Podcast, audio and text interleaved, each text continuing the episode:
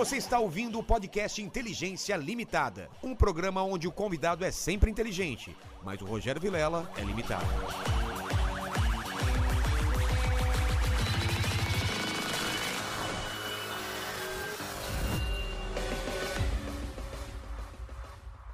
Olá, terráqueos! Como é que você tá? Eu sou o Rogério Vilela e está começando mais um Inteligência Limitada, o programa onde a limitação da inteligência acontece somente por parte do apresentador que vos fala, porque sempre trago pessoas mais inteligentes do que eu, mais interessantes do que eu e com a vida muito mais legal do que eu, porque eu fico nesse porão, eu não saio, eu só faço podcast. E as pessoas que estão lá fora estão vivendo, não é, Regis? Ou você também fica, Ah, fica bom, pri- trancado? bom, primeiramente, boa tarde aí pra todo mundo.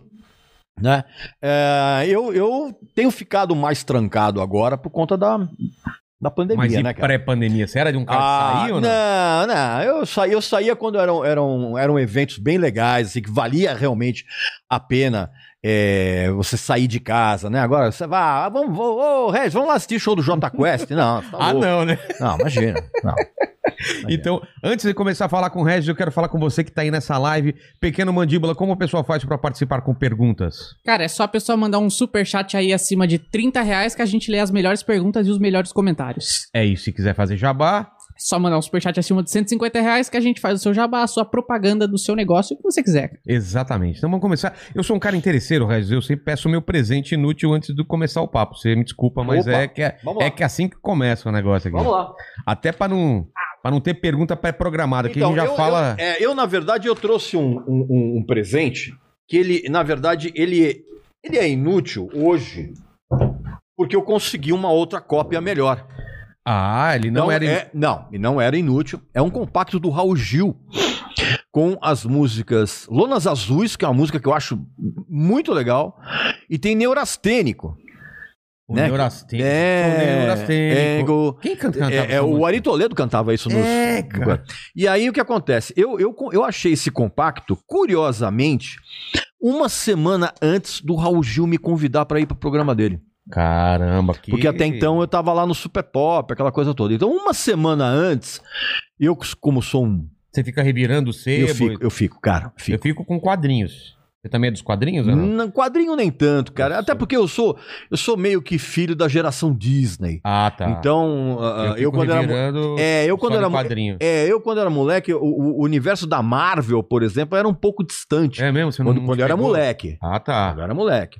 Então eu sou. Eu sou da geração do Peninha, né, cara? Peninha, que era um personagem espetacular, morcego vermelho, pato dono, aquela coisa. E aí, enfim, aí eu fico, eu fico percorrendo os, os sebos. E curiosamente, cara, uma semana, acho que uns- uma semana, uns 10 dias antes de eu receber o convite para ser jurado do Raul Gil, eu achei esse compacto. Lá. Não tá lá em muito bom estado, mas eu falei, não, pô, cara, compacto É por isso que raro. você vai me dar esse daí. O outro Exa- tá bom e É, aí, aí, colocar. aí um tempo depois, eu achei mais um num estado bem, Bem- mais legal. Então eu falei, então, de uma certa forma, esse aqui, hoje, pra mim, ele é meio que inútil, porque eu já tenho um outro mais novinho. Ó, mandíbula, coloca na câmera de cima aí. Já tá na câmera de cima? Tem uma câmera aqui em cima da mesa. É, a gravadora Ó, Copacabana. Copacabana, e ele falou que não tá tão bom aqui, né? As, as ranhuras. né? é, é, precisaria dar uma. eu, galera eu dei que- uma lavada e tal, mas esse aqui tá mais legal. A galera de hoje em dia não, não deve nem entender o que é isso, né, cara? Olha, isso aqui é um, é um LP, mas é um compacto, Não, né? isso é um compacto. É um É um compacto de 7 LP polegadas. é long play e o... E o... É, é isso. É. Você tem o compacto de 7 polegadas. Aí você tinha antigamente os vinis em cerâmica, em goma laca, que eram em 10 polegadas. Tá. E aí você tem o LP em 12 Porque tem, polegadas. tem um intermediário entre esse e o LP? Tem. Ah, Não, não, não é que tem. É, em termos de tamanho, de sim. tamanho, é? Mas era o que precedeu o LP. Ah, não sabia. Era aqueles discos de 78 rotações. Ah, cara. Porque aquilo não era vinil. Aquilo ali Não era é- vinil? Não, aquilo ali era feito com uma espécie de goma laca. Era quase um E era disco mais, de cerâmica. era mais grosso. era muito mais grosso e você não pode tocar aquilo no toca-disco convencional. Você tinha que tocar com agulha de ferro, que eram aquelas Ah. agulhas de gramofone. E aquilo lá, e aquilo lá tinha uma outra rotação, por quê? Você sabe essa coisa de tecnologia, por que que mudou? Cara, era, era, era, era o que tinha na época para você para você poder é, captar a, a agulha de ferro, poder captar o som, aquilo tinha que girar muito rápido. Ah. E normalmente era uma música só. Ah, é? Era uma música só. Depois que o Caramba. LP, com a tecnologia do LP, é, é que você conseguiu fazer aquilo em vinil e depois colocar mais músicas, aquela coisa toda. Papo de, papo de vovô, né? É, mas. A molecada hoje, ela- ela- a molecada hoje, que evidentemente, que eu não canso de dizer isso, que sofre de um retardamento mental coletivo, Aliás, hoje é dia do rock, hein? Parabéns aos roqueiros aí e ao pessoal do funk também que, né, É. tá ali. O Né? dia do rock é uma bobagem. O que- a- a- O dia é uma bobagem. dia do rock. Não, é- Vamos é- comemorar o dia. O, o dia do rock tem a mesma importância do, do, do dia do ventilador e o dia da feijoada. Não, não é? Não é Vai mudar alguma coisa? Não, vai, né? Não, e, e o outro, assim, é, é, é, o brasileiro, evidentemente, como ele sempre ele gosta de se autoglorificar, né? Ele coloca já como dia mundial do rock. Cara, ninguém no mundo Ninguém comemora? Não, só aqui. Porque é, é, o dia 13 é o dia que aconteceu o Live Aid. Ah, é por causa disso? É. Ah. E aí, uma determinada rádio aqui em São Paulo, se eu não me engano, foi 89. Que. Ah, Dia Mundial do Rock, blá blá blá. E, evidentemente, né? Brasileiro, como adora. Adoro é, um adora se- comer- é. ah, Não, adora seguir algum tipo de bobagem, né? E aí ficou. Dia Mundial do Rock. Cara, ninguém comemora isso no mundo.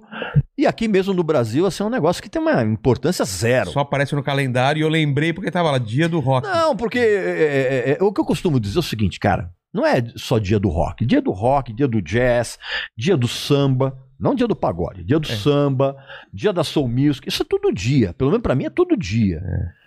Agora, se as pessoas querem... é, é, gente que não sabe nada de rock, mas no- hoje no dia... Que é, fica tirando selfie na rede social, botando a língua de fora. É, a pessoa nunca ouviu o disco do ACDC na vida, nunca ouviu Chuck Berry na vida, mas é, Mas antes de a gente falar do rock, Hum. tá- eu te interrompi, você tava falando do retardamento mental da molecada que. que A não molecada o que é não consegue entender hoje, até porque é, tem esse retardamento mental, de como funciona o lance de você transmitir por intermédio de uma agulha, de uma cápsula magnética, a, a transmissão do som. Aliás, o próprio conceito de música em mídia física, essa molecada não, não, não consegue entender. É, agora virou arquivo, né? É um arquivo. Virou arquivo, não, e, e o... Tanto faz. Não, e o Zé Mané fica lá se glorificando porque no celular dele tem 5 mil músicas. É. Sendo que ele não ouve nenhuma. E- mas o engraçado é que perdeu aquele lance de o disco ser uma história completa, né? Que você pegava um disco, escutava. Hoje em dia você escuta uma música aqui, outra aqui, você não entende o que aquele disco representou, Você né? sabe o que perdeu? Ah.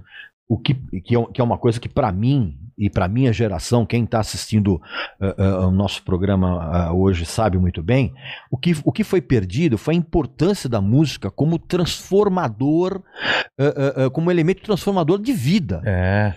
Então eu, por exemplo, na minha infância, na minha adolescência, se eu não tivesse me ligado em música, eu hoje seria, sei lá, um cara completamente diferente, um Amaury Júnior da Que te vida. né? levava a pesquisar, ir atrás daquilo, entender. Era isso e era também um lance de você se sentir diferente. Ah. Assim, nos anos 60, eu, eu posso falar isso porque é a minha infância.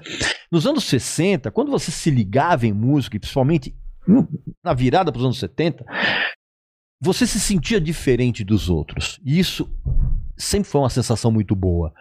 De você se sentir a parte de todo aquela, aquele bundamolismo que já tinha, aquela caretice, como a gente falava antigamente. É.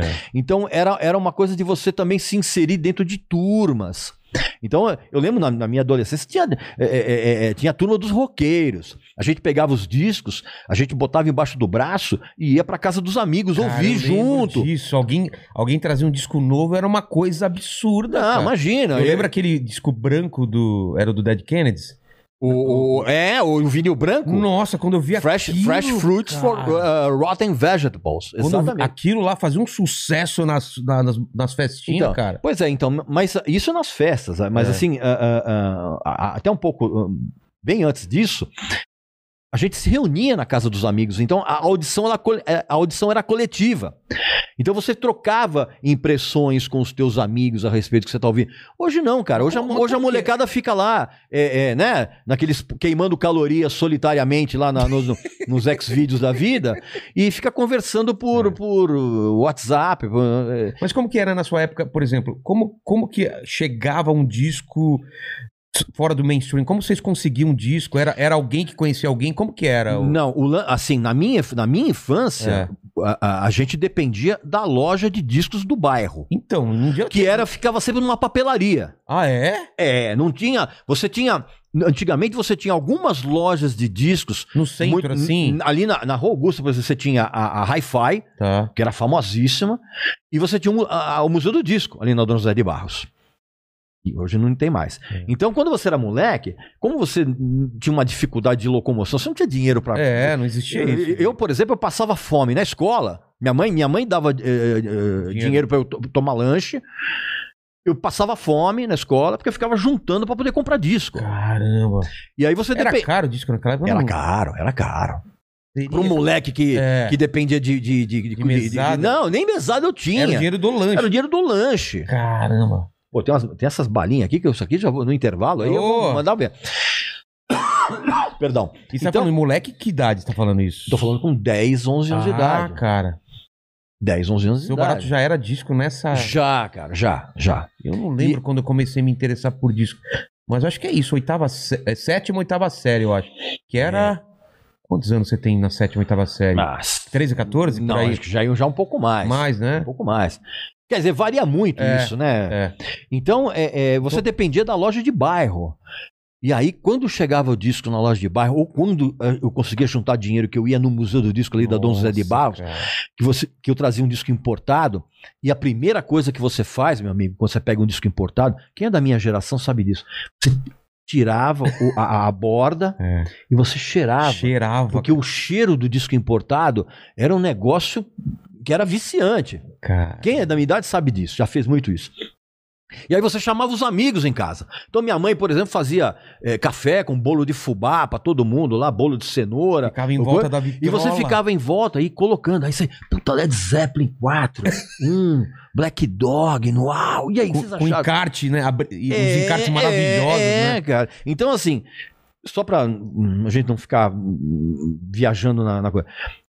Era uma época, cara, em que a música ela foi um elemento fundamental como transformador de, de E caráter. de, de- e de- de formar comunidades, né? Em torno, É. em torno da. Hoje não, bicho. Hoje, hoje a molecada ouve música, bicho, como trilha sonora pra uma outra coisa que ela tá É fazendo. verdade, né, e, cara? não vai Cara, até, e não vai até o final da música. É, isso que eu. Cara, Não vai. eu- me dá uma raiva quando eu tô no carro, a pessoa não deixa tocar música no final. Ah, olha essa daqui. Cara, deixa tocar a música no É, final. pois é, não. Minha mulher é assim, cara, ela fica passando pra frente as músicas. Escuta essa daqui, escuta essa aqui. É, é, Mas cara. por que você acha isso? É ansiedade? É falta de. Não, cara, é, é, é, É que virou outra coisa, né? É que sabe o que acontece? Não, a pessoa, a, a- pessoa que não tem essa, esse, esse amor pela música que a gente tem, ela quer apenas ter uma, uma sensação breve. É. Ah, eu ouvi isso aqui. Ah, eu ouvi isso aqui. É que música tá muito associada pra mim, cara. E, e quanto mais eu volto pro passado, mais eu lembro de cada música a cada momento que eu vivi. Eu não sei se essa molecada ela, ela cola uma música é, pra, pra um momento da vida dela como a gente fazia isso. Porque a gente escutava aquilo até encher o saco, então ficava muito evidente. Pô, você sofrendo por uma menina, você lembra daquela música. Você tava na escola passando por tal coisa, você lembra de uma música. Não sei se contigo é assim. É a Associado- memória. é a mem- não, mas é a- aí é a memória afetiva. É, então, mas, né? mas será que a molecada tem isso? Hum, Não, molecada não. A molecada não tem memória. molecada não tem memória. Como é que ela É, vai ter uma memória afetiva? Você memória não tem nem memória. Né? Hoje, hoje, infelizmente, a gente vive hoje um processo de emburrecimento coletivo. Cara, é preocupante. Em que, essa, em que essa molecada, é óbvio que tem exceções, mas a grande maioria da molecada, eles só prestam atenção nas manchetes. Isso quando Só- o cara lê, né? É. Isso quando a pessoa, o moleque lê. Porque o moleque lê e não entende o que tá, o que tá, o que tá escrito. Então ele, ele vai lá na- na- no- no- no- nos portais de grande comunicação, quando ele lê, ele lê a manchete. E Exatamente. nada mais. E aí os portais de comunicação, sabendo que tem um grande público retardado, Coloca- o que, que ele faz? Ele coloca nas manchetes chamadas para leitores retardados. É. Então é, é- é- aquela cantora flopadaça que tenta fazer carreira internacional e não consegue. Quem? é, ah, ah, Ah, ah, ah, ah, ah. Não, eu, Ah. eu não quero nem falar o nome, não é que dá azar. Anitta. É, então, pois é. Você pode reparar, cara, que quase todo dia tem uma notícia dela É. a respeito dela, que não tem nada a ver com música. Ou ela fez a tatuagem no, no ânus, ou ela. é, Não foi verdade aquela ou ela? Eu achei ou, que era ou- ela, aquilo. Ela tatuou o Toba É. mesmo? É, Cara, não é, sei, não é, sei. é, é, é. É? É.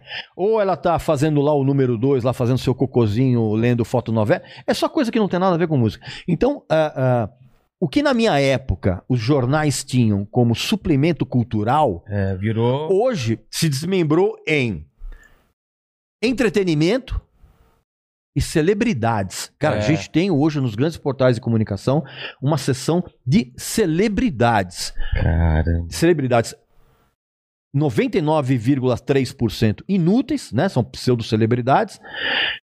E é isso aí, cara. Antigamente a pessoa pra virar celebridade ou famosa, ela precisava fazer muita coisa, né? Precisava ter uma carreira consolidada pra aí ficar famosa. Hoje em Então, dia que gente então- quer celebridade por ser celebridade. Então, mas aí a- a- é por isso que antigamente você fazia sucesso. É. Hoje não, você é famoso. Você quer. É Hoje as pessoas completamente diferente. Você Sucesso- você fazer ser, fazer sucesso é completamente diferente de ser famoso. É, fazer sucesso é um trabalho seu, ter uma aceitação de público e você ter uma base de fãs. Exatamente. E famo- um trabalho A consistente. fama tem a ver com A fama tem a ver com alguém lembrar de você. Não isso. necessariamente por algum trabalho. É que nem, por Você é exemplo, famoso. Você matou alguém, você é famoso. Você quer, uh, uh, vocês querem um exemplo uh, uh, uh, clássico disso? Eu Ah. falei isso outro dia lá num vídeo lá no meu canal. Neymar. Tá. Famoso. 92,7%.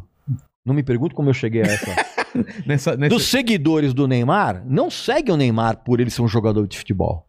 Eles seguem o Neymar pra ficar lá eh, eh, se masturbando Com a vida com, com a vida do Neymar, nos iates, ele vestindo paletó de, de, de papel alumínio, ele eh, dançando funkzinho. É gente que nunca amarrou uma chuteira na vida, nunca entrou É. num campo na vida. Inclusive, a pessoa, quando vai amarrar o tênis, ela prende o dedo ali e depois não consegue sair. É.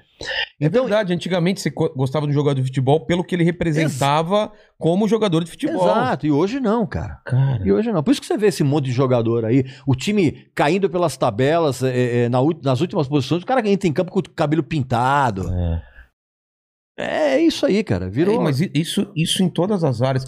Na música começou quando isso? Porque eu, eu lembro bem que isso foi começando. A, a- a galera começou a entender que não só a música importava e começou a trabalhar todas as, as partes. Porque a gente não pode falar que o Michael Jackson era assim, porque ele tinha um trabalho muito Lógico, consolidado. lógico. Mas claro que as roupas, a dança, tudo influenciou. É diferente, né? Mas tudo isso faz parte. É. Você tá entendendo? Não- não- A é- é- dança, a roupa, tudo fazia parte Claro. daquela arte dele. Exatamente. E, na- e nada se sustentaria se, Se a- não fosse É, um trabalho muito bom. bem, cara. Você tá entendendo? É. Muito foda. Você, você não gosta? Não, eu, eu, eu- discos, pra mim, o Michael Jackson, musicalmente falando, É ele foi, Jones. ele foi muito bem até o Off the Wall. Tá. No Thriller, que eu acho um disco super estimado, Sério? eu acho, cara. Você pode reparar, você pode perguntar pra qualquer pessoa. Tá. Você gosta do Thriller? Ah, eu adoro, é o maior álbum de todo mundo. Quase Fala, todos. fala o nome de uma música que não tenha sido videoclipe. A pessoa ah, não sabe. Tá. Não tem. Porque Todas é as- Billie Jean, Era muito relacionado é a. Billie Jean, Thriller, Thriller. e Beat It. A pessoa só conhece isso. É mesmo? É, Deixa eu lembrar mais de alguma. Tô tentando lembrar.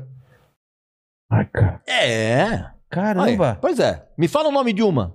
Sem ser essas três. Tô tentando lembrar, cara. Então, pois é. E eu escutei esse disco pra caramba. Pois é. Fala outras aí, se. Ah, do Wanna, a Wanna Start in Something, por exemplo. Caramba. Girl is Mine. É, de... é do É, é Thriller? do Thriller. É. Caramba, só. É mesmo. Então, é, é, é, o que que acontece? O Bad é depois do Thriller, O não? Bad é depois. Aí você O Bad é considera fraco. melhor. Não, é fraco. Eu o Bad é fraco fraco. também, é. O Bad é fraco. Agora, o, o Off the Wall, que é o ápice uh, criativo do, do e não tô dizendo que por trabalhar com Quincy Jones. Não, Quincy Jones também é um, um gê- gênio dos estúdios. Fala muita merda, É. né? Muita merda. Mas assim, ele é um gênio dos estúdios.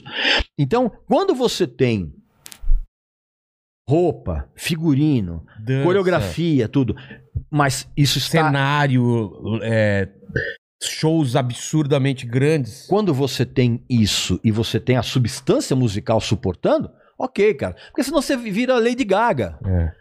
Lady Gaga, Mas- a Lady Gaga, aquela época que fazia aqueles shows lá, que ela aparecia com o vestido de carne. Aquilo ali era proposital. Porque você disfarçava Você para você as tira pessoas. o foco do. Você tira o foco do que, do que vale, que é a música. Mas o, o Michael Jackson, ele, ele cantava bem pra caramba, ele tinha uma. Sim, É. embora, embora grande parte da, do, do- do- das turnês Pós-Bad, ele fazia os shows em playback. É mesmo? Pô, claro. Porque não aguentava Porque era mais? impossível, cara, é impossível você Dançar. dançar. durante uma hora e meia, duas horas, sem você sentir eh, eh, eh, o fôlego indo embora, a- e o fôlego indo embora, a, a afinação vai embora também. É. Então, assim, em- em- na grande maioria das turnês, cara, o Michael Jackson cantava em playback. Caramba, não É, sabia. é, é. Obviamente que os fãs retardados que estão assistindo aqui nosso programa vão ficar indignados, vão mandar, vão mandar pergunta aí de, vão, vão ficar me xingando aí É? por 400 reais. de- de- Mas é verdade, tem que falar a verdade. Assim como a Madonna faz show em playback. A Madonna eu não, não, não duvido. Madonna O- faz show em o- playback. O, o Michael Jackson eu não sabia, não. Você teve no show dele? Você foi no show dele aqui? Foi, foi. Playback Foi caço. Não, hum, foi razoável. A banda É. era sensacional. É mesmo? A banda que. Bom, ele sempre teve, esteve Sempre, acompanhado né? de gran- grandes músicos. Mas assim, a, a última artista que eu vi fazer um show com coreografias mirabolantes, blá blá blá. E sem ser E playback? sem ser playback, porque você sentia que ela arfando, ela foi Ah, a Pink. A é Pink, no, mesmo? a Pink no Rock in Rio, ela fez um show sensacional. Aliás, é engraçado, tem alguns artistas, e, ó, vocês me chamaram aqui, eu falo pra cacete, hein? Aí, rapaz, o- fica o- tranquilo. A- a- a- tem alguns artistas que em disco o artista é fraco, é chato, mas o show. Cresce no palco. A Pink, os, É discos, assim? os discos da, da Pink são muito chatos. Agora, ela no palco, e ela Caramba. fazendo umas coreografias, subia no trapézio, virava de cabeça pra baixo, e você via que a- a- a- tinha variação Do- na, da na voz, na respiração. respiração. Você tá entendendo que é coisa que quando você tem no playback, você não. E aí você sente Aí a pessoa- vivo, né? Não, e outra, aí você, você via show do Michael Jackson, ele, por exemplo, ele, ele, ele- você via nitidamente isso, ele, ele se afastava do, do microfone e a voz continuava igual. Ah, Por isso que depois ele passou a usar aquele, aquele microfone aqui, porque Ah, aí ficava tá. colado, não tinha como. é. É que nem dupla sertaneja que vai gravar DVD, bicho. O cara coloca o microfone na, na frente da boca, que não é, que é pra você não No- perceber. No, lip sync. É, exatamente, porque depois Ah. ele vai refazer isso na, na- na- no pós, estúdio. é. é. Caramba. Então, e, e tem artistas que, que a Pink é muito melhor em show do que em disco. O Offspring, que eu acho chato em disco, o show é sensacional. E o Red Hot, você já viu ao vivo? Puta, e... Nossa, é muito chato. É cara. chato. Eu nunca- eu nunca consegui ver ao vivo. Foo Fighters é. O Foo Fighters Foo é Fighters bom. é legal. viu? Foo O cara, é legal. o cara tem uma. Ele é tem um legal. carisma, né? Ele gosta Tem, a, a daquilo. banda é sensacional. E parece que ele, eu não sei se só no Brasil, mas ele sempre tá muito afim de fazer o show. Sempre, eu já fui em quatro sempre. shows deles, ele tava com o mesmo pique, cara. Exatamente. Aí, a- Esse último show do, do, do Red Hot, do Red Hot, Red Hot Chili Peppers que teve aqui no, Qual no foi? Brasil, foi acho que no Rock in Rio. Foi no Rock in Rio. É. vergonha, que foi um ensaio aberto. Queria ter visto, eu nunca Foi um ensaio aberto. Foi uma vergonha. Sem vontade ou. Não, os caras sem vontade, os caras fazendo, tirando um som no palco, você tá entendendo? Tinha um, um guitarrista lá ruim pra dedéu, tanto que inclusive foi mandado embora da banda depois do show do Rock in Rio, Ah, é? que é o Josh Klinghoffer, sei lá, que, não vou lembrar agora. né? Mas enfim, então, se você não, artisticamente falando e musicalmente falando, Deixa eu só baixar aqui um pouquinho. Aqui, mais. isso. Se você não tem um trabalho musical que sustente toda essa patuscada, Toda a parafernália. É. já era. bicho. É. E porque, porque, por exemplo, o YouTube sempre faz shows muito grandes. Muito, eu já Muito. fui em dois, dois deles aqui no Morumbi. Sim. Eles, eles, além desse show ser grande, eles têm uma preocupação também com a parte musical ou você acha que foi deixando Sim, isso? Não, tem. tem. Porque me parece Você que... pode, você pode acusar o YouTube de qualquer coisa, cara, menos de preguiça musical. Ah, é? Porque, inclusive, mesmo os discos novos, que para o fã, esse eterno idiota, ele acha, é, é, ele acha bom pelo pelos motivos errados. É. Porque é óbvio que você- os discos novos do YouTube, se você for comparar com os discos do passado, Nem tem como, né? Não cara? tem como. Aquela, aquela vontade, aquela coisa de... é por, isso que, por isso né? que desde que eu comecei a, a- a- trabalhar como, como, como jornalista, eu não tenho esse, esse lance de ouvir um disco comparado com o outro. Eu, eu não sei se eu vou falar besteira porque eu não sou especialista, mas é, quando uma banda evolui e vai ficando rica e vai deixando de viver aquela vida que ela vivia quando ela era moleque e com fome de viver e com aquela. É óbvio que a música vai ficar diferente e não dá pra comparar. Eu acho que é isso, né? Como qualquer Vai artista. ficar diferente É. e não necessariamente melhor ou pior. É, exatamente, é outra coisa. É outra coisa. É. Eu acho injusto comparar um, um- um disco de de 30 anos depois com um disco de. O primeiro disco, o segundo não dá. Você não pode comparar o disco, um disco recente do YouTube É. com os discos que eles gravaram nos anos 80.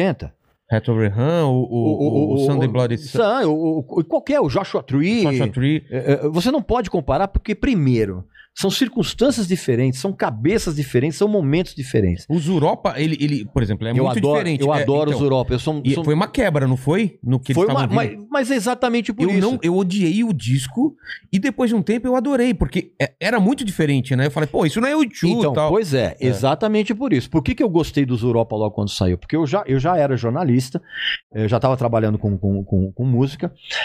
E quando você vai ouvir um disco, você não pode comparar, porque se você comparar, vai, ter, vai perder. É.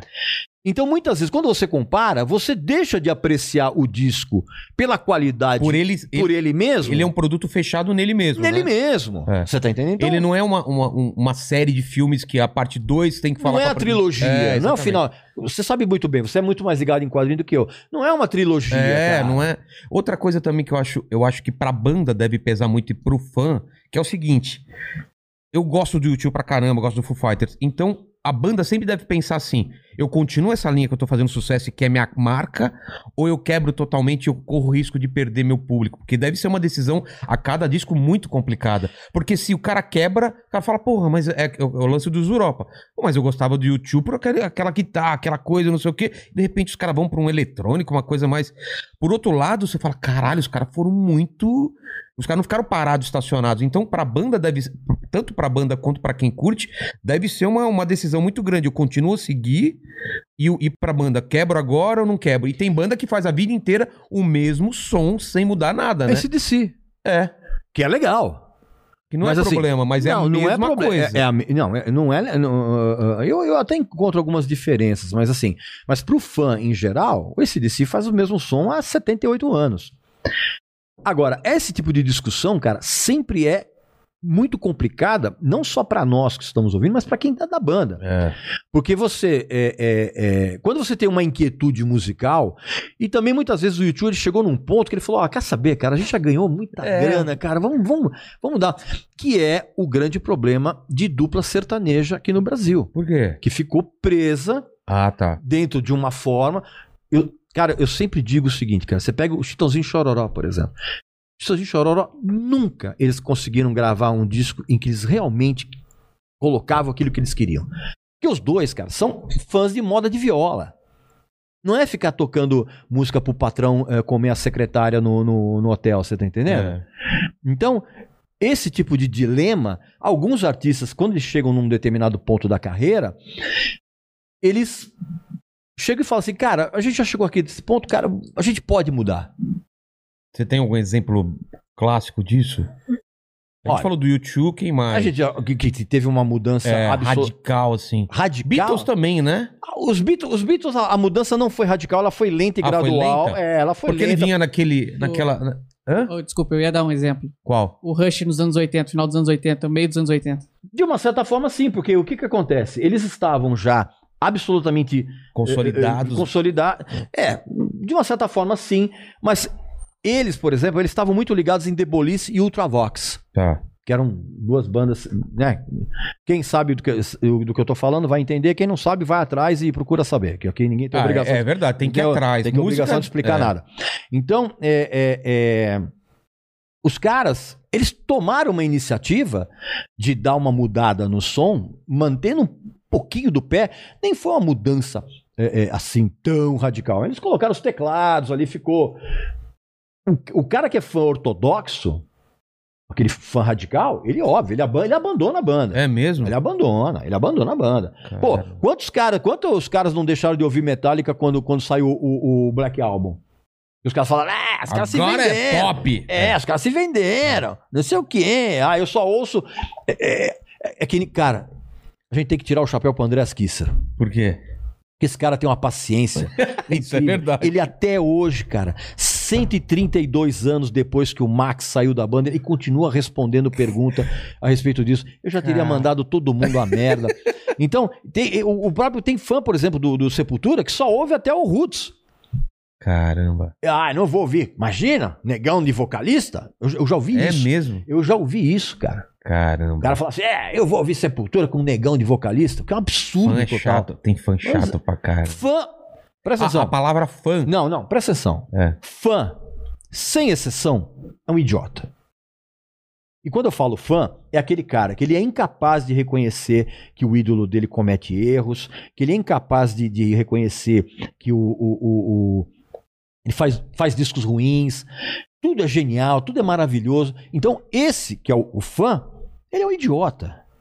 Sem exceção.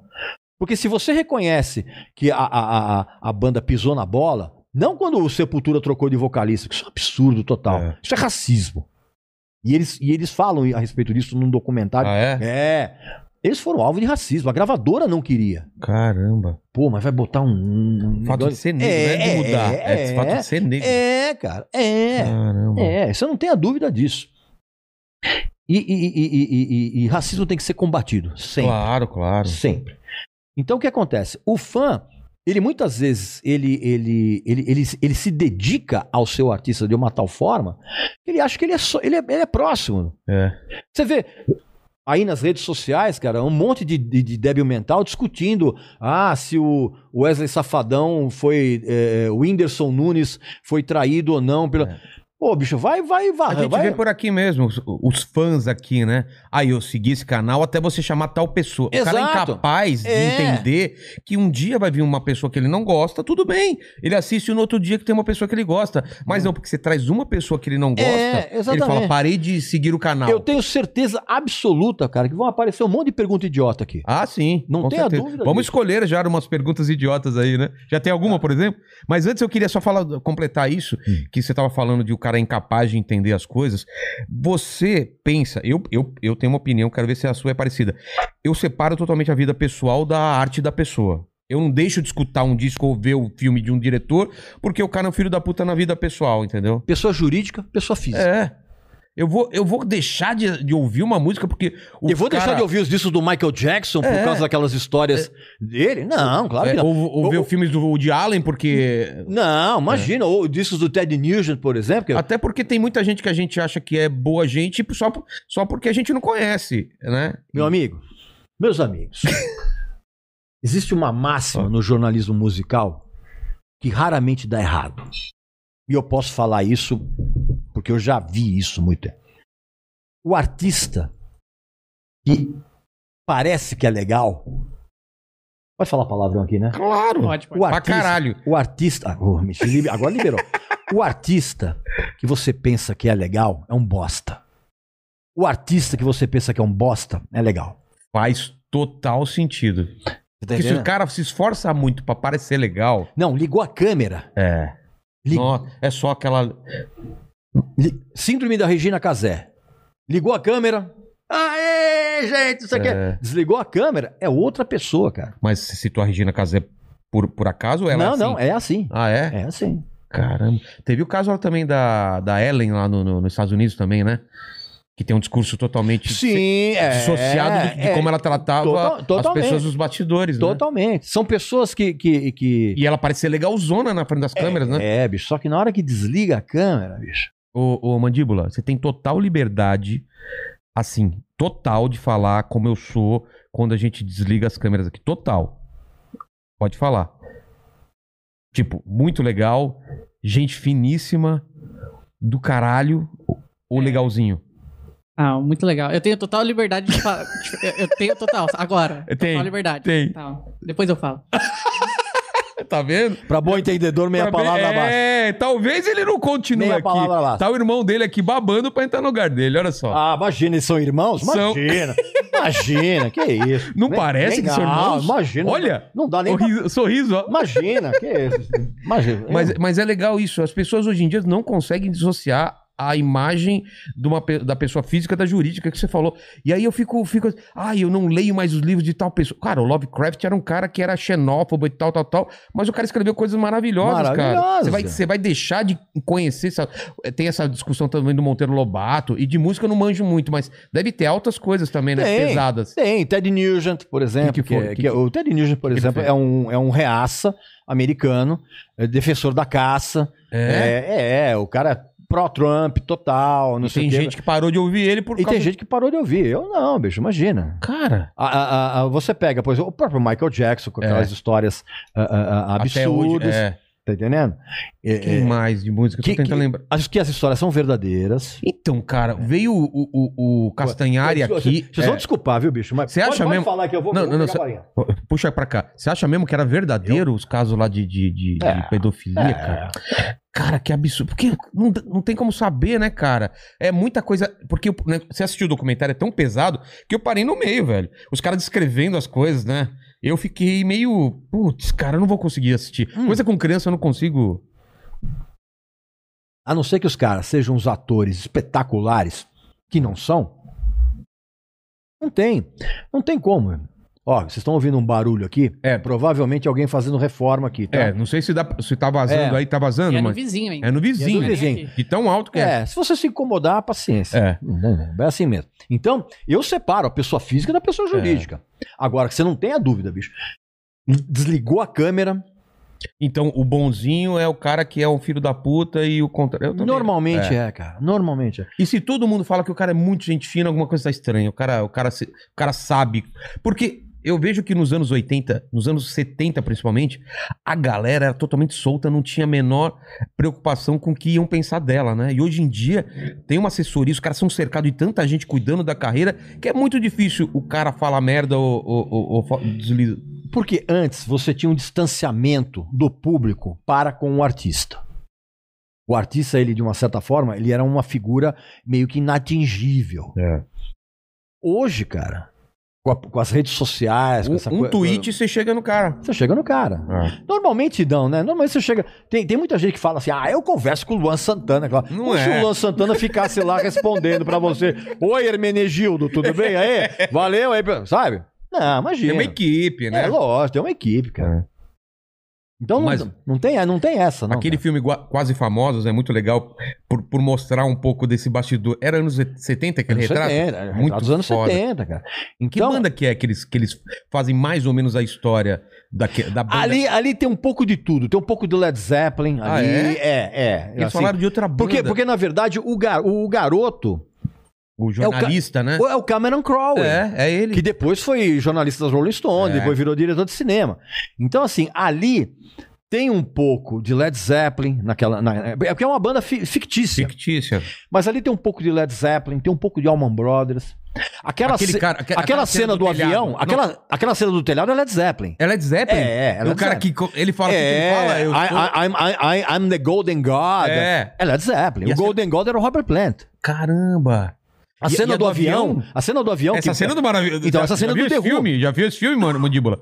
Assiste ontem, cara. É. Quase famoso. É um Quase filme famoso. maravilhoso. E a cena do avião é uma A, turbulência. a cena do vou avião. morrer. Vou morrer. Olha, eu sou gay. Não, todo mundo começa a falar, eu te odeio, não sei o que. É, eu, é. eu peguei a sua mulher, eu, É, eu sou é, gay. eu sou gay. Aí Não. para Então. a turbulência. Isso aí foi um episódio que aconteceu com o The Who.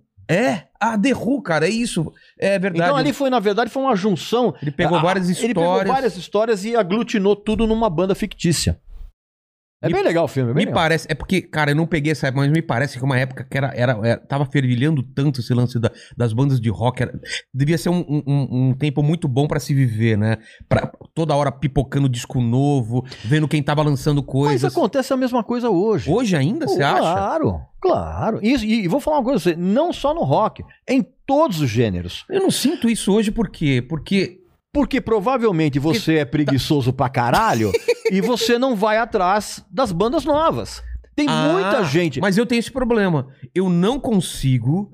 Eu fico preso nas bandas que eu gosto e vez ou outra eu vou atrás. Você Não, tem, eu- essa- você tem esse Tenho, trabalho de tenho, escutar. Tenho, tenho, cara. Tenho. Vou atrás de todo. Vou atrás dos lançamentos, vou atrás de quem tá fazendo coisas, coisas novas do jazz, por exemplo. É. Tem gente nova do jazz. Cara, tem um pianista aqui pernambucano, aqui no Brasil, chamado Amaro Freitas, que o cara faz um trabalho de jazz, cara, sensacional. Pergunta você- se alguém conhece. Então, mas Não. você faz isso como pesquisa ou, ou parte dessa coisa você, você traz pra você e continua escutando? Sempre, eu sempre fui assim. É. Sempre fui assim. Tanto que, inclusive, teve uma época da minha vida, na época da minha vida, isso é até hoje, que se eu vejo um disco, eu não sei do que se trata, mas ele foi gravado de 66 a 75, eu compro. Mesmo sem saber nada. Mesmo sem saber.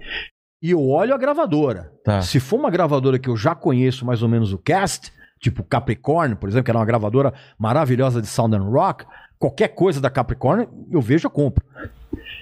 Dependendo da época e do. do, do, do Você compra de olho fechado. compro de olho fechado. E, E- raramente. é isso que eu ia falar. E não se decepciona. Raramente, assim.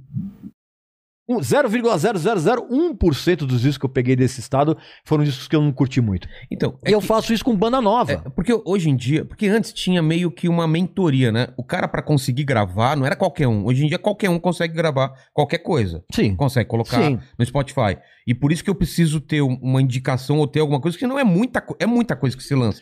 E antigamente, é, Era o jornalista que era fazia isso. era o jornalista? Era o jornalista e o crítico que fazia Ah. isso. Eu, E eu- eu- eu foi tive- se perdendo isso, né? Foi se perdendo, cara, a partir do momento, cara, que as redes sociais começaram a dar voz pra qualquer idiota. Então, hoje, qualquer imbecil se sente no direito de dar uma opinião. Agora, se você vai seguir esse opinião. imbecil, aí você é tão imbecil quanto. Entendi. Então, hoje, o que que acontece? Hoje tem todo mundo, todo mundo dá opinião. De tudo. Ah, de sobre tudo. tudo. Sobre tudo. O cara, o cara tá de cueca na casa dele, o cara tem 16 anos, a mãe tá fazendo um quick de morango pra ele, ele de cueca, ele acabou de bater uma punheta e ele vai na rede social discutir por que, que o Joe Biden é, deveria intervir na, na, na- em Cuba. Não sabe nada, bicho. Ô mãe, cadê o Quick? Mãe, é, mãe, é, o Quick tá com nata. O cara reclamando que o Quick lá tá com nata e o cara falando, não, veja bem, eu acho que a situação do... É bem isso, cara. Cara, Às vezes você tá discutindo no Twitter, você acha que é o adulto, Por é i- um moleque, por, i- cara. por isso que eu não discuto com ninguém nas redes Não vale sociais. a pena, cara. Vale Meu- os meus perfis nas redes sociais, cara, são um oásis de tranquilidade. Por quê? O nego aparece xingando, eu nem retruco, é bloco. Não, não vale a pena, né? Não. O que, que você vai O ganhar que, com que, isso? o que que um cara que, que, que, que vai- manda um e-mail pra mim, "Ô, você conhece Manowar? O que, que esse cara vai oferecer pra mim de interessante? Nada. Então é bloco. Falando em Manowar, É. aquele vídeo lá que, que viralizou e tal. Que- qual a história desse Virou um vídeo? clássico. É, qual virou a um história clá- antes disso? A história era o seguinte: eu fui com a intenção de mostrar exatamente o que eu sempre falo. Por que todo fã é realmente um idiota?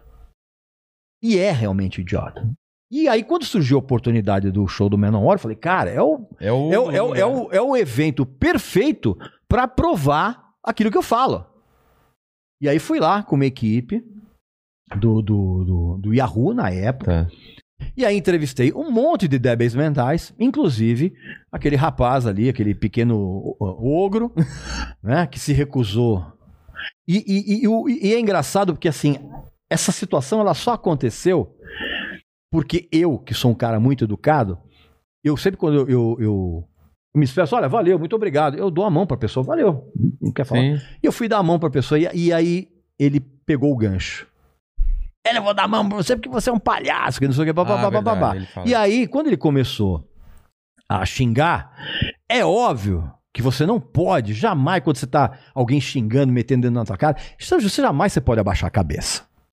E aí começaram a juntar um monte de paspalhos em volta e ficaram fazendo aquele coro, não sei o que, bababá. Qualquer outra pessoa ali, cara, ou ficaria com medo, ou, né, viraria as costas. Não, cara, você tem que encarar. Tava você e quem lá? Tinha eu, um, ah, o cinegrafista e uma, uma repórter. E uma Só. mulher ainda. Sem segurança nenhum. Caramba. Nenhum. Nenhuma segurança. E aí, nesses momentos, isso é uma coisa que eu aprendi. é, é, é, é, eu fiz um pouco de, de arte marcial durante um- alguns meses só. Mas uma coisa que você aprende é o seguinte, cara, não se abaixa a cabeça. Quando você está sendo intimidado por alguém, não se abaixa a cabeça. Não se vira as costas, não pede desculpa, nada. Então ali eu fiquei encarando. E aí, né, ficou aquela aquela cara, aquele, Aquele aquele, corinho. aquele corinho, É. não sei o que, blá blá blá. Não deu nada. E o que acontece é que aqueles paspalhos, não só eles provaram o meu ponto, É. como o show foi uma merda tão grande do Manowar que no final do show os próprios fãs estavam tão revoltados que alguns deles, cara, tiraram as camisetas no estacionamento do Credit Card Hall e fizeram uma fogueira Caramba, Com a- mas com as camisetas do Menor. deles. Por que, que eles estavam Dizendo que o show foi uma merda, que o- a banda não tocou os clássicos que eles queriam e que eles não iam mais ah, tolerar esse tipo de coisa. E fizeram uma fogueira e queimaram as e o, camisetas. e o Manowar preocupadíssimo com essa fogueira, né? Que o Manowar, na verdade, é um, é um massacration que se leva a sério. Aliás, Massacration, o deus do, do, do metal, esteve aqui, né? Esteve Ele é aqui. muito gente boa, Ele mas, é o muito perso- gente boa. mas o personagem dele é um, é um completo imbecil. É, total. É. Ele me tratou mal aqui, não foi? A gente foi muito. Foi. É, foi mu- muito mal educado com a gente aqui. Mas o Bruno Não, é verdade, é verdade. o Bruno Suter é muito É, gente o, fina. o Bruno Suter é muito, muito gente fina. É. Foi, nossa, Contro- muito teve que controlar o Massacration. aqui. Mas, mas você, se- você entrevistou quem? O Massacration? Os dois, Não, vieram não, os dois. é, não, é, a gente entrevistou o Bruno Suter E e, depois- o Detonator. É, o Detonator. É. Ah, bem, vocês, estavam- vocês pediram também, né? Vocês estavam pedindo também, né?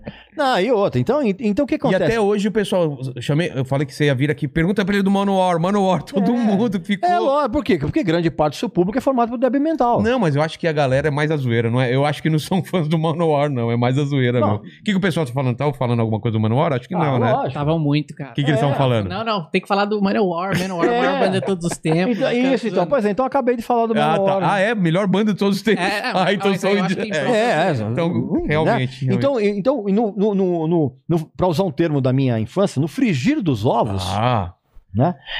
Eles provaram aquilo que eu exatamente eu afirmo. Ficou todos os caras ali com cara de idiota, fazendo papel de idiota. do, do, do Glen Rock lá naquela época, você viveu essa época da. Sim, sim. Foi anos. Peraí, que, É, o que, que é glam rock pra você? Porque glam rock, não é. tem não, gente que fala que, ah, Poison é glam rock. Não, não, é. Não, não, tô falando. Glam rock é Bowie, é, é Slade, é, é T-Rex, é, é- é Gary Glitter. Isso é, isso é a primeira metade dos anos 70. É. E esse movimento aconteceu por quê? Você acha? Ele, ele veio em, contra, em contrapartida com o quê? O que que tava vindo antes? Porque eu, eu, eu percebo no rock ou na música, sempre um movimento meio que, que quebra, o, tenta quebrar o anterior, né?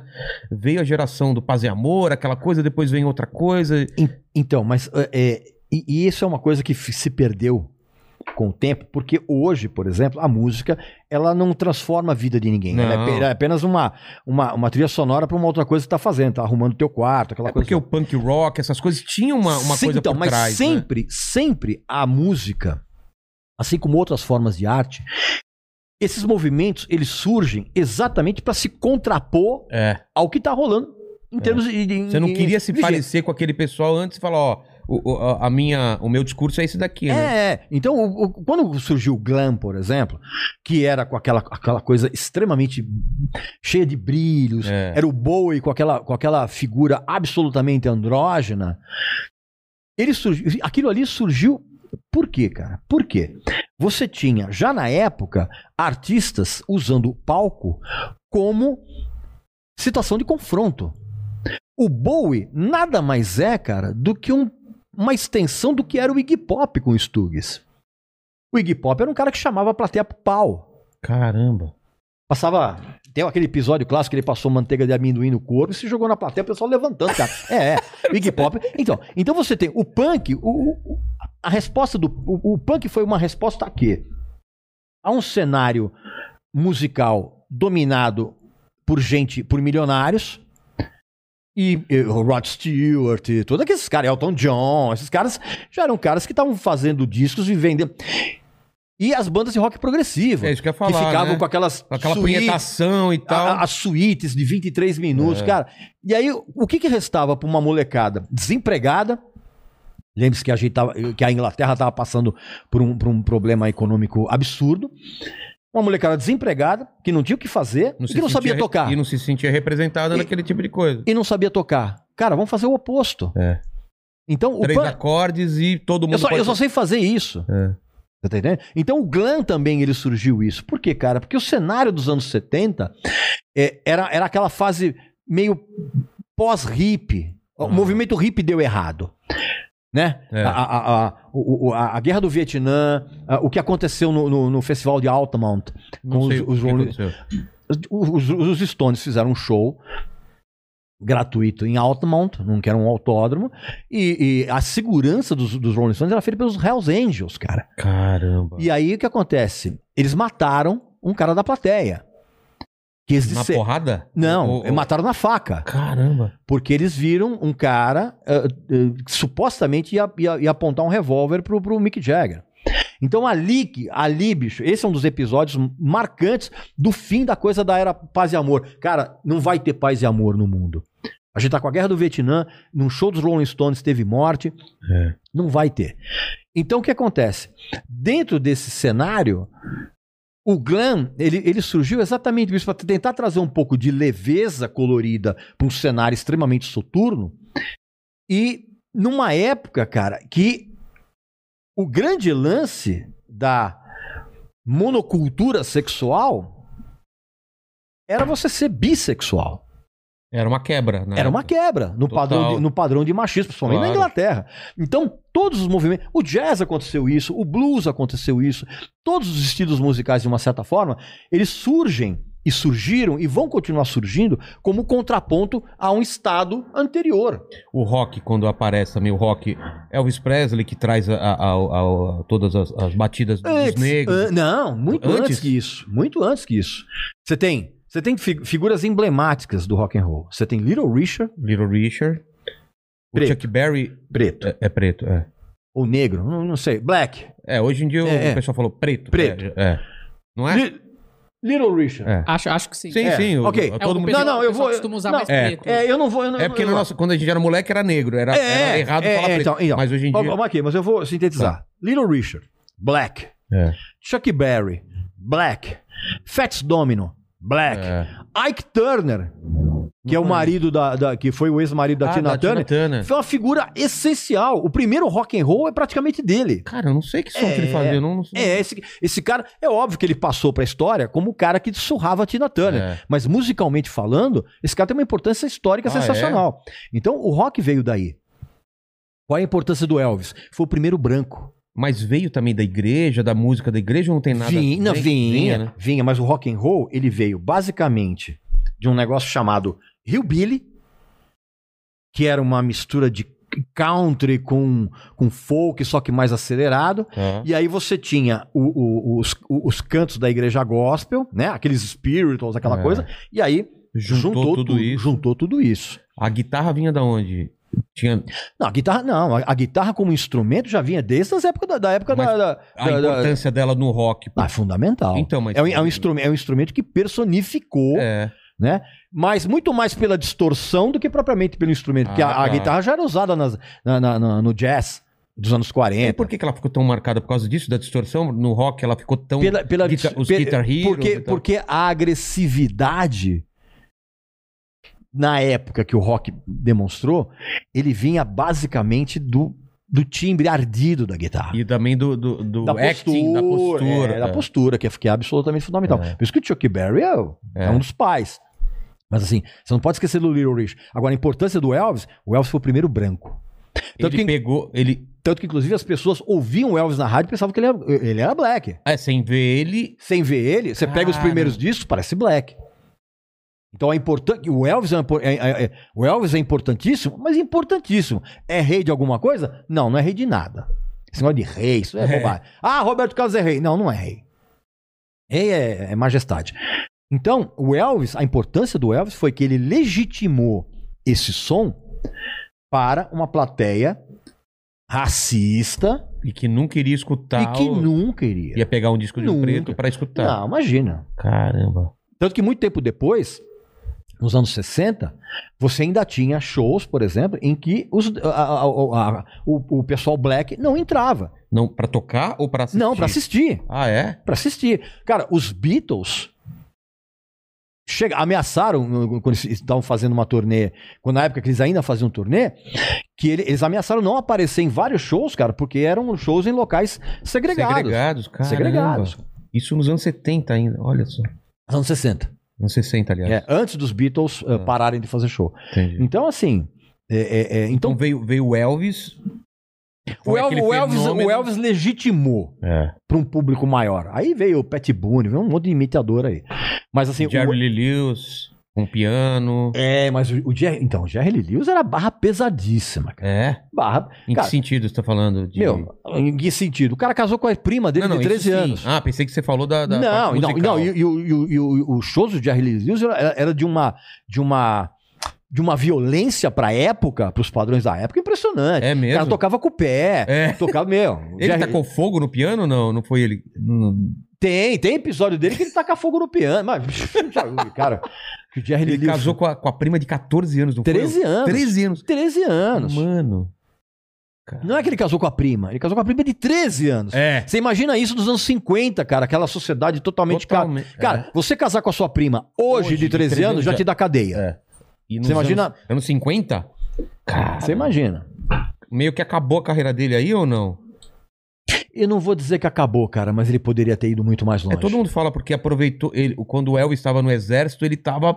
Ele era, tava, tava no- lá em cima, é, né? É, mas ele poderia ter ido muito longe. Mas ele era muito louco, cara. Ele era muito louco. Não, se você for pensar E- e bem... o, o estilo dele cantar era muito É, bom, né? Ele era muito. Aí depois ele enveredou pra country music, É. porque ele buscou um outro mercado. E aí deu uma, deu uma, não é que eu vou dizer, deu uma diluída na coisa. Mas ele continua aí, cara, ele continua vivaço aí. Ele veio fazendo- pra cá um tempo aí. Veio, né? veio. É, é coisa lendária. Então, quando você tem esses estilos, e por isso que hoje eu acho muito pouco provável que venha acontecer algo parecido com isso, cara, porque as pessoas hoje dão, Não a- dão, atrelam. não dão a mínima importância pra música, a não ser como trilha sonora pra- na hora que ela tá fazendo a faxina na casa, que ela tá lá fazendo outra É, tem- coisa. tentam colocar essa, essa mesma agressividade ou, ou atitude do, do rock. Não tô falando que eu concordo, mas tentam jogar pro funk, né? Que o funk É. não é só música, é toda uma atitude e tal. Até o funk eu nunca entendi porque esse nome funk, se ele não tem nada a ver com o funk é, é original, Então, né? Isso foi o senhor, o senhor DJ Malboro, que logo no começo ele colocou esse, esse termo para um tipo de som que vinha sendo feito no Brasil, que nada mais era, cara, do que uma imitação do que o pessoal lá de Miami fazia, aquele Miami Bass, do Tio Live Crew, lembra? daquela- do, do Sir, Sir Mix-a-Lot. Era aquilo ali. E aí, pra tentar aglutinar isso, o DJ Malboro começou a chamar isso de funk, funk, ai funk, funk.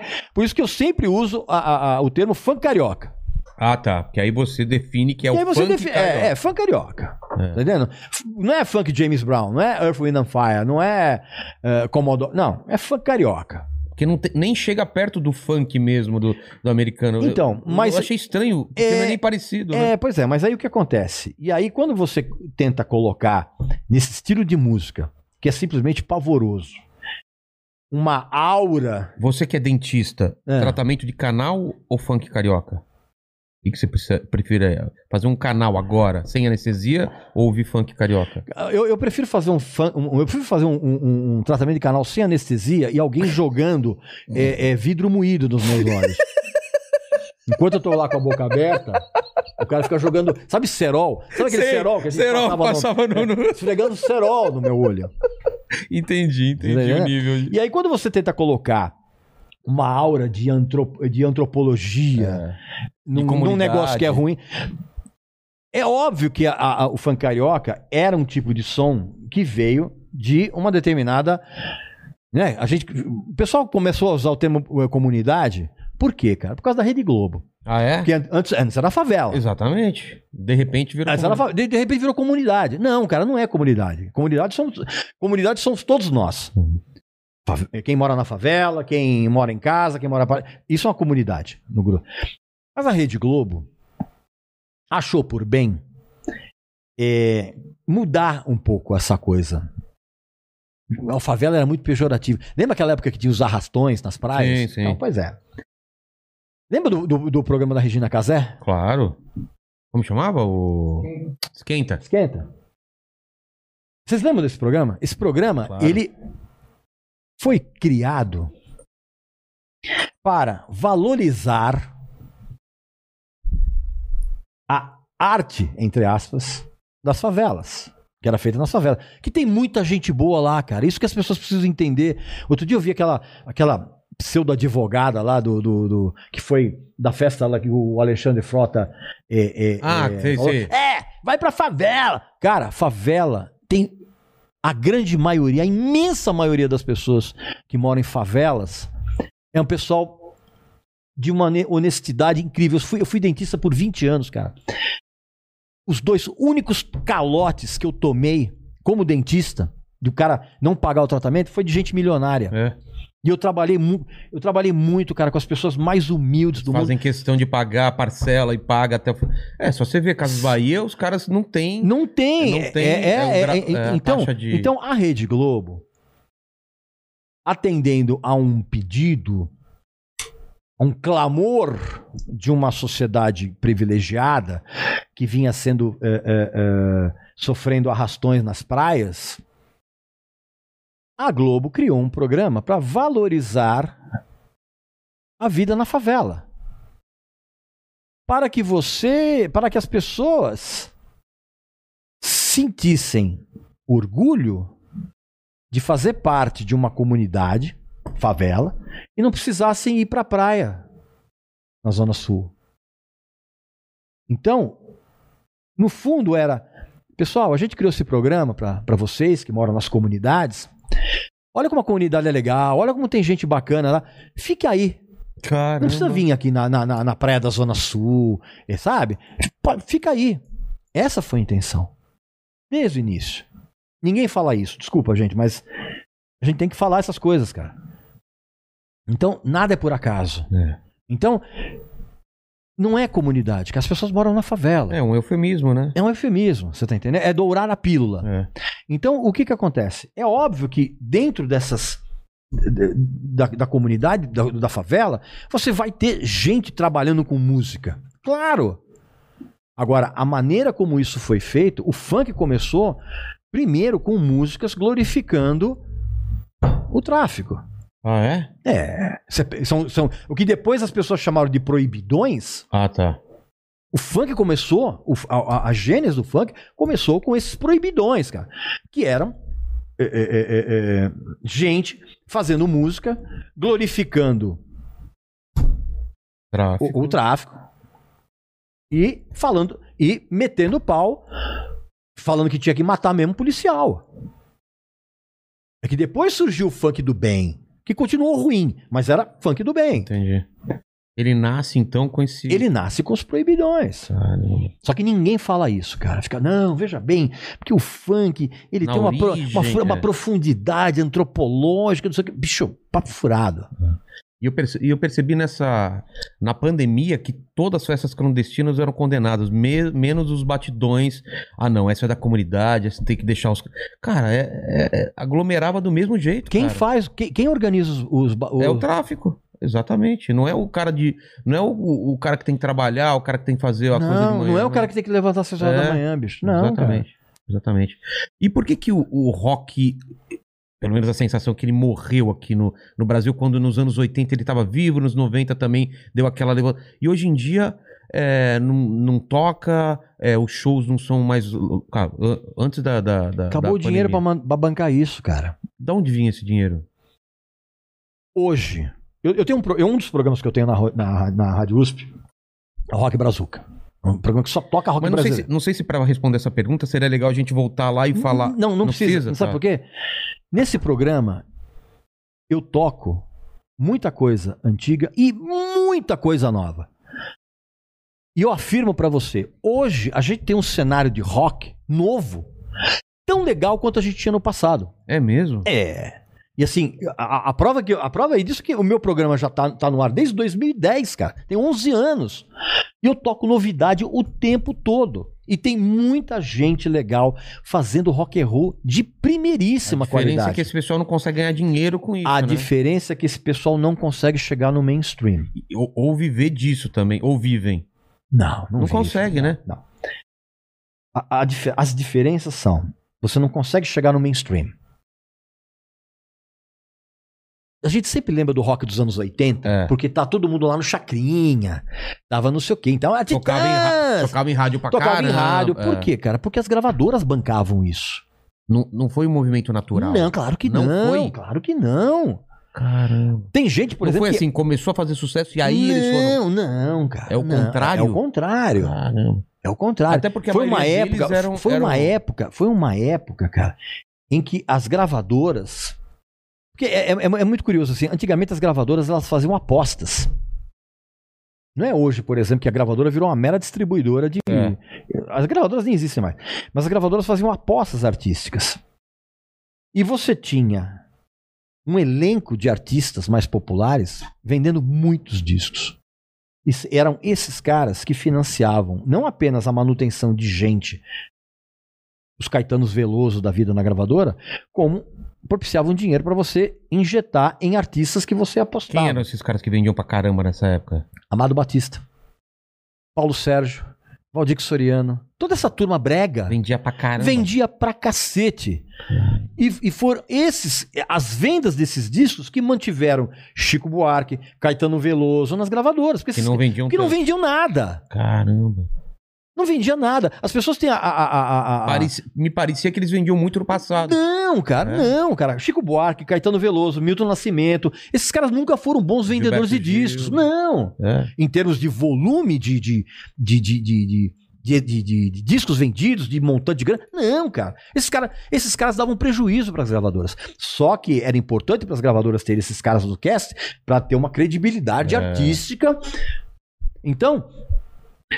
Ah, mas o rock brasileiro, ele tava na televisão, ele, eu, ah, eu vi Titãs, eu vi Paralamas, eu vi Legião Urbana no Chacrinha, não sei o que, babá. Cara, era tudo pago. Era pago? Claro que era pago, era jabá. Jabazão. E outra coisa, não só era jabá, como as bandas que queriam, por exemplo, tocar no Chacrinha, tinham obrigatoriamente que depois fazer um circuito de playbacks nos clubes da periferia, organizados pelo filho do Chacrinha. Ah, é? E de graça. Caramba. Porque senão não tocava no Chacrinha. Mas os caras. Ele ganhava, o filho ganhava. Claro, mas as bandas tinham que fazer playback de graça. Caramba. Porque senão não tocava no Chacrinha. Então era um acordo onde.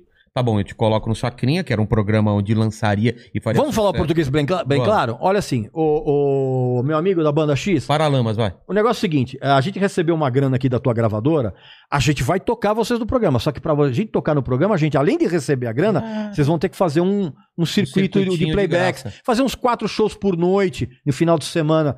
Pô, os Titãs contam isso, os Titãs, tive- É? os titãs te- tinha época que os Titãs eram oito, eles não iam conseguir chegar a tempo, ia uma van pra cada clube. Aí Você parava quatro pra cada- quatro por quatro, Você tá fazendo, brincando? é, quatro e quatro em clubes. Trazer o Micos aqui, o pessoal. É, ele, O Teddy vem aqui sexta e, e, pô, eu quero falar. Pode, pode falar, pode ver, ver com ele. Cara, na, na- o Teddy, na hora que, que estourou Camila, porra. Imagino, também tinha que fazer esses. Claro, bicho. Se você trouxer qualquer um dos casos dos Titãs aqui, eles vão contar umas histórias hilárias aqui. É, eu trabalhei com o Fromer é, é, é, no passado como roteirista e tal, e, e eu dirigi o, o clipe dos Titãs dele, Cego do Castelo. Então eu tive uma proximidade Sim. com eles durante uma época, assim. Eles devem ter contado Pô, deve ter altas histórias. Sensacionais. cara, altas histórias. Então, assim, a gente precisa parar então, com essa. então, mas por que que apostaram em banda de rock? Por que que acharam agora vai ser rock? Porque alguém da gravadora deve ter, ter visto lá Porque fora. a produção dos discos era muito barata. É, né? Então valia a Caetano pena. Veloso e... e- Não. Nossa, aí é... A- Esses caras, por exemplo, esses caras eles entravam no estúdio com adiantamento. Na, é- na época, as gravadoras forneciam um adiantamento pro artista e tal. Ó, a gente vai te dar 200 mil reais aí, você vai fazer o teu o tempo- disco aí disso aqui. o Só que, que... só que depois que você lançar o disco, a gente vai pegar esses 200 mil de volta, ok? Tá. Era assim que E funcionava. banda de rock era meio uma máquina, uma, uma, uma linha de sim, produção. Sim, era, cara. Chegou uma hora que Qual todo foi o mundo primeiro que, que... Foi Blitz, não? Quem que foi desse primeiro grande sucesso de... do- dos anos 80, É. que eu me lembre foi a Blitz. Eu também lembro. Foi um sucesso absurdo. Absurdo. Foi por causa do, do Armação Limitada. Começou a tocar. Eu não lembro também, mas fez um sucesso tão grande, cara. O Você Não Soube Me Amar chegou uma hora que tocava o tempo É. inteiro. Mas ali era a gravadora bancando Gravadora também. bancando. Opa! E aí ve- veio na linha deles, veio um monte de banda com nomes engraçadinhos, né? Que de abelha os abóbolas É. selvagens. Paralamas Paralamas do sucesso. É, é, é, é, Puta, tinha um monte, cara. É, é, é, é, o coisa, o João Penca Isso, e os os Miquinhos. Amestrados. Que era genial, era Pô, é engraçadíssimo. bom pra caramba. É, Mas assim, eram nomes engraçadinhos, porque É. chegou uma hora. Agora, o, o, o rock brasileiro, ele começou a ficar adulto no Doutor Rock in Rio. Silvana e companhia. Doutor Silvano e companhia, que era péssimo. É, é, é, é, o rock brasileiro começou a ficar adulto no Rock in Rio. Que foi que ano? 8-5. E, e a gente Ali tá foi- falando. ali- de, esse começo ali de tá Blitz é o quê? Não, o Blitz é 81, 82. 81? É, Ah, tá. Mas ali se tornou adulto. Por quê? Adulto em, em termos de, de. Em termos de organização. Como é que eu vou dizer? Estrutural. O show dos Paralamas ele é um divisor de águas nisso, cara. porque- No, no Rock in Rio? Foi, É. Porque foi um show sem. Foi aquele que ele perdeu a voz? O, o- Não, Isso não. foi depois. Não, isso foi depois. Ah, tá. É, é, é, foi, um show, foi um show que mostrou que ali, ali havia uma banda que poderia tocar de igual para igual com os gringos. Porque tinha esse negócio de que falavam muito que a, a produção dos discos de rock era muito ruim, assim, a, a, qualidade do disco, você comparava com, com, com um de fora, era muito grande, era muito Mas, gritante. mas, mas é óbvio, porque o, É? pessoal, o pessoal que gravava rock aqui no Brasil no começo era o mesmo pessoal que gravava uh, samba. Então o padrão de, de, de sonoridade que você exigia para um disco de rock, ele vinha de um cara, ou de um produtor, ou de um engenheiro que tinha acabado de gravar originais do samba na semana passada. Então eu não sabia se timbrar uh, uh, bateria, uh, a- a- o solo de guitarra, aquele negócio, aquele som de abelha irritante. Então não se sabia gravar.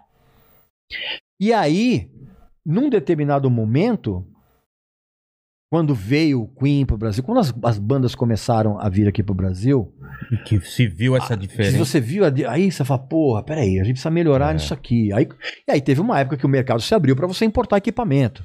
É, porque tinha isso também, né? Não tinha tinha, equipamento Não tinha bom. equipamento, imagina. O- o- nos anos 70, o cara que tinha uma Fender Strato legítima, esse cara era, era um deus do Cara, bairro. Era um cara que viajava pro exterior pra trazer. Ou porque- alguém trazia de contrabando. Ah, tá.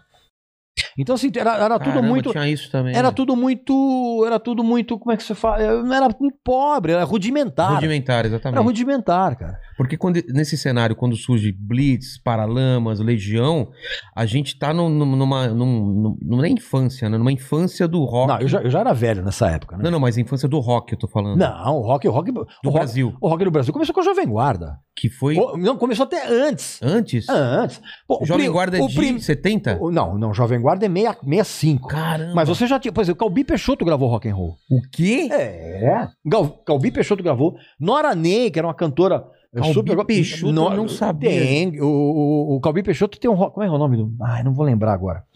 A gravação de 61 do Calbi Peixoto fazendo rock and roll, uma coisa meio Bill Haley, assim, sabe? Sei. Nora Ney, é, é, Celi Campelo fazia rock and roll, Tony Campelo, um- pré-Jovem Guarda. Sei. É que a Jovem Guarda, cara, ela, ela pegou, ela basicamente ela era uma extensão daquela revolução que os Beatles tinham causado. Entendi.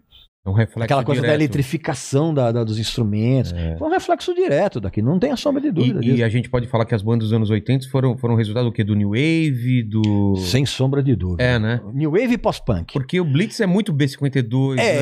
É, não, e, e- E é, o pós-punk também, né? Pós-punk também. Legi- Legião, Titãs. Cara, eu, eu ia falar assim, cara, O Titãs começou com Cara, o, uma o outra que, os, coisa, o que né? os Titãs pegaram emprestado de músicas do Gang of Four, É. opa, Mas não no começo. Legião. Era Titãs do Ye Ye Ye também? pegaram.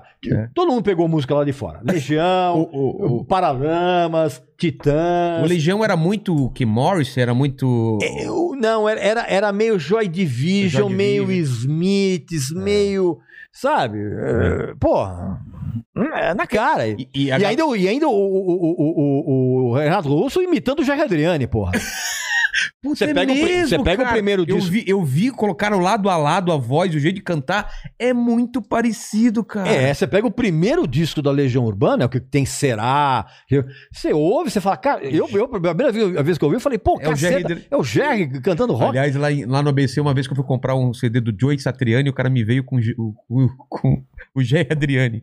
Eu falei, eu queria um CD do Joey Satriani. Satriani, O cara falou, Adriani. é. o cara meio felizão. Como a rima, você rima, É. é. Cara, mas então. E o Adriani tem uns discos bem legais nos Tem. anos 60. Mas nesse, nesse começo, então, das bandas dos anos 80, como a gente não tinha essa comparação, porque eu lembro que eu era bem moleque, eu, eu não tinha essa comparação, ah, isso parece com tal coisa, era muito distante Não tinha gente. Você não tinha referência. É. Agora, quem já conhecia. Por isso que você era moleque. É. Quem já era jovem, Você já, velho. você já conhecia tudo lá de já, fora. já. Ultravoz, todas essas bandas. Então você escutava e falava, puta, isso parece tal coisa. Hum. Plebe Rude. Cara, não tinha como você ouvir o Police falar, e o, o, o, o Paralamas falar, pô, cara. Era muito polícia? Era muito Police. Era muito Police. A própria maneira do Barone, Barone que é um batera monumental. Mas assim, a influência dele maior era o Stuart Copeland. Claro. E não tinha, e não tinha como não ser, cara. É, não tem era problema, era referência. começo, né? Era Os caras tão- referência. É. Era referência. De uma certa forma, todo mundo que começa uma banda, por mais famosa que seja, ela vai pegar referências de, de outros artistas, É. vai botar num liquidificador e a, e o- e o- a vitamina é o. É, o- é o que o, é vai o que ser é. essa banda, é né? o que é, cara. O, o Engenheiros era o que no começo? Era meio. Tinha um pouco de progressista. Não, de progressivo não tinha não, nada. tentavam, É, né? não, não, não tinha nada de Que- que- progressivo. qual que era? Seria a porque banda uma que coisa, seria- o- porque uma coisa é você colocar no, no- o som na tua banda as tuas influências e a outra coisa é o que você ouve em casa. Tá. Cara, a, pe- a pessoa que fala que ah, Engenheiros do Havaí tinha um toque de progressivo, não, tinha nada, mentira, não tinha nada. Você acha que era parecido com o quê? Eles. Cara, influência. É, é difícil dizer, cara, porque eu, cara, eu acho o som do Engenheiro do Havaí tão ruim, cara. Cara, eu era tão fã, velho. Eu Ainda sou, é né? mesmo? Nossa. É aquele não. lance de, de memória afetiva, cara. É, aí que é tá. muito, é muito vinculado É, à minha vida. É engraçado, eu, eu, eu, eu, por exemplo, eu não tenho esse negócio de memória afetiva. Não tem? Não tenho. Porque hoje eu ouço com o mesmo amor as mesmas coisas que eu ouvia quando eu era moleque. Então, por exemplo, ah, porra, esse cacete, você tem 61 anos, tá ouvindo UFO, tá ouvindo Slade, tá ouvindo é, é, é, Beach Boys. Claro! É a mesma. E, e outra, cara, as pessoas ficam. a- a- As pessoas elas, elas ficam incrédulas quando eu falo que eu ouço com a mesma satisfação. Eu ouço Celi Campelo, black metal norueguês, cruz invertida, jazz, samba dos anos 70, não pagode. Samba, né? Samba é uma coisa, pagode é. É. É, é, e, e música sacra. Eu ouço com o mesmo prazer. Porque eu sou um cara filho do rádio. E no rádio, nos anos Tava 60, tudo, né? você tocava tudo. É. Você terminava de ouvir Eu Só Quero no Xodó do Gilberto Gil e entrava eh, Led Zeppelin. Caramba. Aí você tinha um bloco, era Gilberto Gil, Led Zeppelin, Raul Seixas e, e- e- e, sei lá, e- e- alguém, alguma outra coisa da época. Então era muito misturado. Então, pra mim, e, e- e não- e tô falando isso da boca pra fora, não. Eu ouço realmente com o mesmíssimo prazer. São, são- é como se, se ativassem parte diferente do seu cérebro, né, cara? Pra cada uma ter um prazer diferente de escutar, né? Não sei se o prazer é diferente, cara, mas tá é, relacionado com é- é- é- é um como- momento, né? é como se tivesse um, um, um, um gel, meu cérebro fosse um gel. É, é meio, é meio. Dá pra comparar com comida, né? Você gosta de estrogonofe, você gosta de lasanha, de feijoada. Perfeito, perfeito. Você não deixa de comer feijoada Cara, porque você gosta de lasanha. Cara, por que, que, eu, por que, que eu tenho que é, é, dizer que eu não gosto de comida japonesa? É, Porque eu como feijoada? Não, não tem cara. nada a ver. Não, Cada uma eu- tem eu, seu eu, sabor. eu, eu não vou, é, não, eu não vou me Não dá pra misturar. É. Ah, me vê uma vitamina aí de atum. Não, entendeu? Você falou do Raul Os caras são Seixas. gêmeos, bicho. Olha que coisa. São, e- e ele é mais novo, ó. Ó, o nariz é igual, cara. É. É- Os Hansons. É. Dá pra fazer uma bandinha, né? Tipo Hansons. é, é, os Hansons. Hansons. Os É. Hanson. Os Hanson. Os Hanso. E- Então, cara, é. é- E o Raul Seixas, nesse, todo nesse cenário, o que, que, que, que ele foi? Ele começou com rock, ele começou. Ele veio de trás de outra coisa. Raul Seixas foi um dos caras mais maquiavélicos, no bom sentido Ah, da tá. palavra. Porque o Raul Seixas, cara, ele sempre foi um roqueiro. E é quando ele não conseguiu sucesso com a banda dele, ele conseguiu ser contratado para ser produtor de discos. Que banda que era dele? O Raul, Raulzito e seus Panteras. Ah, tá. E aí, quando ele veio para o Rio de Janeiro trabalhar como produtor, ele produziu um monte de artistas desses que são bregas. O Daír José, Diana, Caramba. não sei o que, blá, blá, blá. E ele, como sempre foi um, um cara muito ligado em, em- em- em- literatura e sei o que, ele, ele, de uma certa forma, ele colocava nessas produções que, que eram bregas, né, que era chamada música brega, ele, ele colocava algumas sacadas, assim, de arranjos muito legais. E aí, quando, por, por ah, influência, do, por, por é, é, é, forçação de barra do Sérgio Sampaio, ele incluiu uma música no Festival Internacional da Canção, que é o Let Me Sing Rock and Roll, que ele apareceu de todo de cor, imitando o Elvis Presley. E aí que ele fez um sucesso muito grande, aí que ele conseguiu dar vazão. Ah, esse lado. Mas o Raul Seixas é um cara que de, de uma, de uma certa forma, ele também ele ouvia rock and roll, ele ouvia country music, ele ouvia eh, blues, ele ouvia gospel, ele porque ele, ele como ele tinha essa coisa do produtor, e o bom produtor, ele tem que ser um cara que ouve de tudo. É, né? ele não precisa ser necessariamente o cara que manja de. Ah, eu preciso gravar essa guitarra em 48 decibéis. com no-" Não, não. Pra isso ele tem um engenheiro. O produtor é aquele cara que saca as coisas. Então, o, o Raul. Você pega os discos do Raul Seixas, por exemplo, mesmo os grandes álbuns do Raul Seixas, não é só rock and roll. Tem uma xixa ali, tem um country, É. tem um. Sabe? Então, nesse sentido, óbvio que depois, infelizmente, o personagem Raul Seixas tomou Ficou. conta, Total, né? né? Maluco beleza e tal, aquele visual dele. E aí o que acontece, cara? Aí vem álcool, aí vem cocaína, Não. aí vem não sei o quê.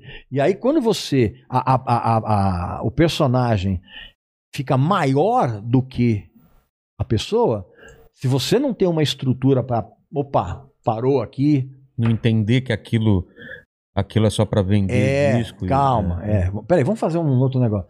Senão você pira, cara. É. Quando- cara, o Lobão mesmo é um cara que teve uma época, bicho. Ele agora ele provavelmente tá mais tranquilo. Vem aqui, semana que vem. Mas, então, Lobão é um, é um Lobão é um cara que tem uma obra que você tem que prestar atenção na obra do cara. É incrível. E ele era baterista do, da Blitz, Foi né? baterista da É. E o Lobão teve uma época, cara, que eu sentia que o, o personagem do Lobão. Musicalmente, você tá falando? Não, não, cara, pessoa não, física. não, o personagem é, emissor de opinião Ah, sim. Tinha ficado maior do que o Lobão músico e o, e, o, e o João É. Luiz Westerberg lá. É verdade. Você tá é verdade. entendendo? Então agora, a, a princípio. Agora eu- parece que equalizou. parece que equalizou. Mas teve uma época mesmo que o personagem era muito maior do Era que a- muito maior, você tá entendendo? e, e- e a pessoa nem lembrava o quanto ele foi importante musicalmente. Sim, né? a discografia do Lobão É muito é sensacional. É sensacional. Ele teve um período lá de uns 10, 15 anos muito bons, né? Caramba, é verdade. E agora ele tá lançando, acho que acabou de gravar um CD novo. é. Mas vamos, vamos pro chat que eu preciso. Eu tomei muita água, vou fazer um xixizinho. Tem alguma pergunta pra ele? Aí eu aproveito e vou É, lá. vai lá, vai lá. Ó, lava a mão quando sair. Cara, eu vou falar que o Flávio Milan mandou uma pergunta Hum, falando: Regis, como baterista, me emocionei muito com o vídeo que você fez sobre a morte do Neil Peart. hum. É, poderia comentar um pouco sobre Rush? Muito obrigado pelo trabalho prestado e um forte abraço a todos vocês. Valeu, um abraço aí. Como é o nome do, do garoto? Flávio Milan. Ô, Flávio, obrigado aí pela, pela educação, né? Educação sempre é bom, né? Abre portas. Neil Peart, pra mim, foi um gênio. E assim, gênio é, é uma palavra que é muito forte que- e que hoje as pessoas soltam gênio pra qual- qualquer Zé Ruela. Neil Peart foi um gênio da bateria porque ele criou soluções rítmicas ah, tão inusitadas e que faziam tanto sentido dentro da, da composição do Rush que você tem que tirar o chapéu pro cara. Porque, primeiro que tão difícil quanto tocar aquilo que o Neil Peart fazia era ter criado aquilo. Que seria muito fácil ele, ele mesmo fazer algumas viradas ah, ah, ah, mirabolantes, aí não sei o que, blá blá blá. Mas ele criava patterns, ele criava grooves, ele criava levadas de uma maneira tão criativa e que fazia tanto sentido dentro da composição do Rush que você só pode chamar o cara de gênio da bateria. E o, e o trabalho do Rush é, é sensacional, cara. Todas as fases do Rush eu acho todas espetaculares, cara. Mesmo aquela fase dos anos 80, que o fã mais radical fala, ah, tem muito teclado aí. Não, cara, tem teclado que tinha a ver com o que os caras estavam ouvindo na época e tinha a ver, inclusive, com a coisa que a gente estava ouvindo na época. E Neil Peart, pra mim, é um dos grandes de todos os tempos. É, Pô, você e- fez xixi rápido, hein, meu? Foi, foi. Porra. É só um pouquinho. É, você vai quando você chegar na minha idade aí, pô. aí você olha no relógio, lê um livro. Sabe que eu operei, né? Eu tive que operar, porque eu ia de pouquinho e fazia várias vezes e pouquinho. Aí eu operei, vi que minha uretra tava obstruída, agora é, é um xixizão rápido e vazão total. É aí. Itaipu aqui. A gente ganha, ganha, ganha tempo aqui. É. Tem mais aí? Vamos lá. Não? Tem bastante, ó. O o Felipe Capalbo falou: Fala Regis, sou um grande admirador do seu trabalho e estou ansioso pelo debate de hoje. Conta um pouco sobre o seu sistema de caixas e fones. Quando você falou do seu Marantz, fiquei muito curioso pelo restante. É, então, é... peraí, é, qual o debate de hoje está se referindo? É. Ah, talvez, talvez a gente faça um debate hoje à noite. Talvez. Não sei, já deve estar. O já que deve que ter é? Não, um debate lá no meu canal sobre Ah, o tá. Dia Na- Internacional do Rock. Ah, tá, tá. É, é que às vezes o pessoal organiza as coisas lá no meu canal, e nem eu Você sei. nem sabe. É, é realmente, realmente eu, tenho, eu tenho um equipamento Bom, falar do debate, não tem muito o que falar, né, cara? O debate não aconteceu ainda, né? Talvez eu fale depois. Tá. Porque não, eu, não, eu não trabalho com roteiro, bicho. Eu vou falando que nem aqui. É, e o meu equipamento é um equipamento mesmo dos anos 70, que é um, que é um Marantz, que tem, um, tem, tem umas caixas Polivox antigas, tem o Pickup Techniques. Eu não, não- tô, fazendo merchan aqui, porque esse equipamento você não vai encontrar nunca mais. É, e é um equipamento realmente dos anos 70 que, pra mim, é importantíssimo. É, não volume, mas é qualidade de áudio. E, ah, não existe qualidade de áudio com um volume excessivo. Ah, é? Não, não existe, não tem. Chega uma hora, por exemplo, que o teu ouvido não consegue mais captar certas frequências e tal. E, e- e eu uso fone, por exemplo, fone baratíssimo. Fone da Sony, branco. Baratíssimo, mas que pra mim funciona mara- maravilhosamente bem. Porque ele não é nem muito grave, que nem alguns fones, por exemplo. O, o- aquele Beat lá do Dr. Dre, É. por exemplo, que é um puta fone, mas ele, ele carrega muito nos graves. Ele é um fone que ele foi feito, inclusive, pra se ouvir hip hop. Né? E, e ele não é também tão, tão agudo. Então, pra mim, eh, essa coisa de ah, precisa ser um equipamento caro. Não, não necessariamente, cara. Depende muito do que você quer ouvir. Agora, o amplificador Marantz, pra mim, é o Rolls Royce do- dos equipamentos. Se é que alguém sabe quem, o que que é o Rolls Royce. www.google.com. O... Um cara tinha mandado aqui antes da live começar. Falou, Mandíbula, pergunta pro Regis falar um pouco sobre os tais black holes na loja Nuvem 9 Discos. Ah, perfeito. A Nuvem 9 Discos foi uma das lojas mais legais de todos os tempos. Eu, eu até sei quem foi esse cara. Deve ter sido o tal de Ricardo. É, Eu não sei, o nome dele aqui, eu até ficou na minha cabeça porque era engraçado, era Pepino DiCaprio. Te- Deve deve ser algum. Ah, ah, ah, tinha uma loja, até os anos 90, muito legal ali no Itaim, chamada Nuvem 9. Era uma loja espetacular, cara. E- e- e quando a gente ia lá, não era só comprar disco, a gente ficava lá batendo papo. Então, às vezes, ficava eu, Marcelo Nova, é, é, Kid Vinil e o dono da loja, que era o Zé. A gente ficava batendo papo ali. Ah, o, o cara comprava um disco ruim. Ah, você vai levar essa merda aí? meu?" Sabe? Ficava meio. E black holes eram várias, várias caixo- vários caixotes que ficavam embaixo dos CDs com os CDs de ofertas. Então era CDzinho de 5 reais, CDzinho de 3 reais, não sei o que, bababá. E eu, quando eu chegava na loja, cara, a primeira coisa que eu ia fazer, eu falava, cadê os black holes? Que eram os buracos negros. Que eram a- a- a- as sessões dos discos que não vendiam e que encalhavam, ia pro buraco negro. Então era CD, cara, eu comprei muita coisa legal de 5 reais, cara. Muita, muita coisa. Por isso que a gente apelidou. Então, ah, essas caixas que Tudo que era ficavam. fora mainstream. Não, não. Esses discos que ficavam encalhados, ou Ah, disco que, que- usado que ninguém queria, não sei o que, bababá, eles ficavam nessas caixas embaixo da- da- das prateleiras dos CDs e a gente apelidou aquilo de Black Holes. Então você convivia com, com Kid Vinil. Que foi, foi. Pô, que que- legal, cara. Não, não diria conviver, porque conviver é, é- é um exagero. Você não era amigo, pessoal. Não, eu era amigo, amigo, tá. ami- porque existe uma coisa de você ser amigo É. e outra coisa é você conviver. A convivência é uma extensão da amizade. É. Mas assim, o Kid era um grande amigo. A gente, cara, eu, eu encontrava com o Kid sempre nas feiras de LPs. Em- quando tinha feirinha de LPs ali, da Benedito Calixto, quando tinha aquelas. Cara, era batata, era encontrar o Kid e o Miranda lá, O bicho. Miranda, tá- pô, É. que saudade do Miranda também, cara. Né? Pô. Até, até uma vez, inclusive. Miranda foi- também tinha uma coleção absurda de quadrinhos, Não, você é, sabe, é, né? Sim, não, não, e ele tinha muito disco também. Também disso. Tanto que, inclusive, uma vez gen- eh, eh, ali na Benedito Calixto, eu- eu- estávamos eu, Kid, Miranda e Charles Gavan, que é outro é alucinado por disco. E a gente, nós estávamos quatro ali na, na coisa. Aí passou um cara, olhou assim e falou assim: Puta que pariu, bicho, 90% do PIB brasileiro de discos tá aqui. É verdade. Os caras que compram disco estão Os aqui. caras quatro alucinados, só faltava Ed Mota. Aí, aí ferrou. Porra. Ah, perguntaram aqui, é, pergunta pro Regis por que cantores e bandas vencedores de realities musicais não ficam famosos? Qual é o nome do, do amigo aí? É, é, um, é um nome. Tá, deixa pra lá. O nome esquisito. Mas, mas aqui, né? Lá fora acho que a- até ficam. Aqui não fica de jeito nenhum, né? Mais ou menos. É. Aqui, esses caras não vingam. Por quê? A emissora Ah, vocês liberaram o palavrão. né? Claro. As emi- a emissora tá cagando e andando pro que vai acontecer pro vencedor. É. The Voice. eu- Vamos falar português bem, bem claro? A Globo tá cagando pra esses caras. O que a Globo quer é a audiência do programa. Então agora tem The Voice Kids. Cara. O que é The Voice Kids? Na The Voice Kids o Raul Gil já faz há 229 anos, cara. Que é o programa de calor com criança. É.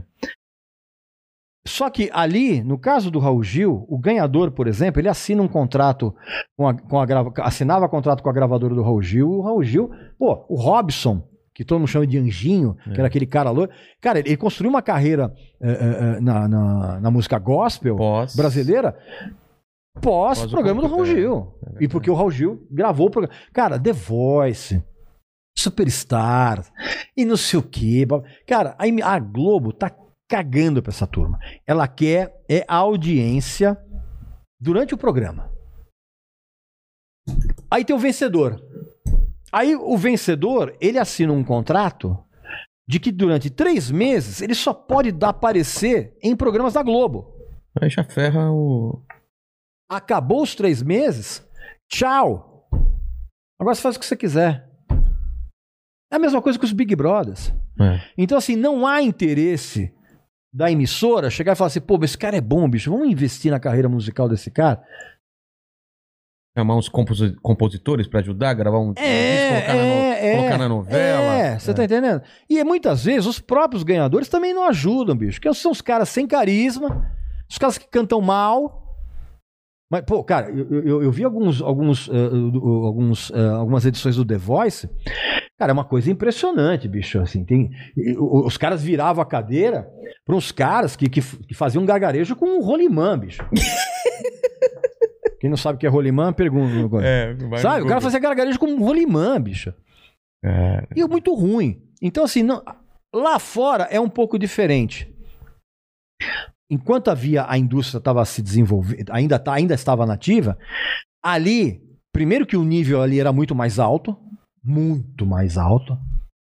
Havia um profissionalismo na apresentação do cara muito maior do que aqui. E ali, a quando a gravadora sentia, falou: pô, meu, esse cara vale. Cara, o Adam Lambert, que agora é o, é o vocalista do Queen, ele veio Exatamente. de um desses programas, do American Idol. Tá E ele não foi, ele não foi nem o ganhador. Ele foi o Ele, vice? ele pegou o terceiro lugar. Terceiro? É. É que como o Queen, o, o- o que sobrou, né? É. O Brian May e o Roger Taylor. Eles nunca conseguiram fazer realmente sucesso no mercado americano, ao contrário do que todo mundo imagina. Eles nunca fizeram. Você tá falando o Queen ou eles? O Queen. O Queen nunca, O Queen, nunca emplacou? o Queen nu- ao contrário do que todo mundo imagina, o Queen nunca emplacou nos Estados Unidos. Não sabia, não. Era Europa, Japão e América do Sul. As pessoas, o mercado era muito preconceituoso contra o Freddie Mercury. Cara, o clipe de I Want to Break Free foi banido da, Da MTV, né? MTV americana. E MTV, que hum, Pois é. teoricamente deveria Era- ser. É, É. é a, a mais, a mais libertária. É. Pois é, cara. Cara. E aí o que acontece? Quando esse, ele- esse cara ganhou, com uma apresentação afetadíssima, né? O cara parecia uma siriema no palco. Os o Brian May falou, pô, bicho, ó, essa, essa talvez seja uma maneira boa da gente entrar. Porque é um cara que ele, ele, ele pegou em terceiro lugar, mas ele teve um, um- um índice de, de Engajamento. engajamento muito grande. É. Pô, vamos pegar esse cara. A jogada foi essa. Deu certo? Não, não deu. O Queen continua sem conseguir É. fazer Eu vi um documentário sobre ele, né? É. Então, assim, é, é, então lá fora, aí, hoje nem tanto, porque hoje gravadora virou um negócio completamente obsoleto. Mas hoje existe ainda uma indústria. Assim que voltar os, os reality shows, se é que vão voltar lá fora, certamente vai vir aí. A Taylor Swift, se eu não me engano, veio, veio de um desses reality. Ou Até dar uma pesquisada depois. Eu estou enganado. Dá uma pesquisada aí depois. É, Eu não lembro. Talvez, talvez não, mas não sei. Me veio à mente agora. Então aqui, bicho, A emissora só quer saber da audiência, não- E, e- e às vezes o, o ganhador ele tem que funcionar mais pela história de vida do que pela, pela apresentação, né? O que ele é, o que ele representa. Mas, e- mas e daí, cara? É, e daí? E daí, bicho? Musicalmente não importa. Não, né? cara, pô, não. É, porque aí fica, sabe aquela coisa? Fica aquela. Esse, esse The Voice Kids aí. Que, ai, você é tão engraçadinha. A criança cantando como se tivesse engolido um cacto. Mas, ah, mas você é tão engraçadinha, eu vou virar pra você. Sabe? Isso, isso acaba fazendo mal pra criança, né? Total, total. E, e ainda existe banda pré-fabricada, como teve em alguns momentos, até foram a- a- que os caras nem cantavam, né, e tal, e, e alguns escândalos desse tipo, né? Milli Vanilli, né, que teve isso. Te- Teve, ah, teve isso, teve. ah, pá, tentaram emplacar essas bandas aqui, Ruge, Brother, É, lembra que, que, também eles- eram- que vieram também de, de, de, de- E reality. de reality show. Era banda armada. Ah, é? É.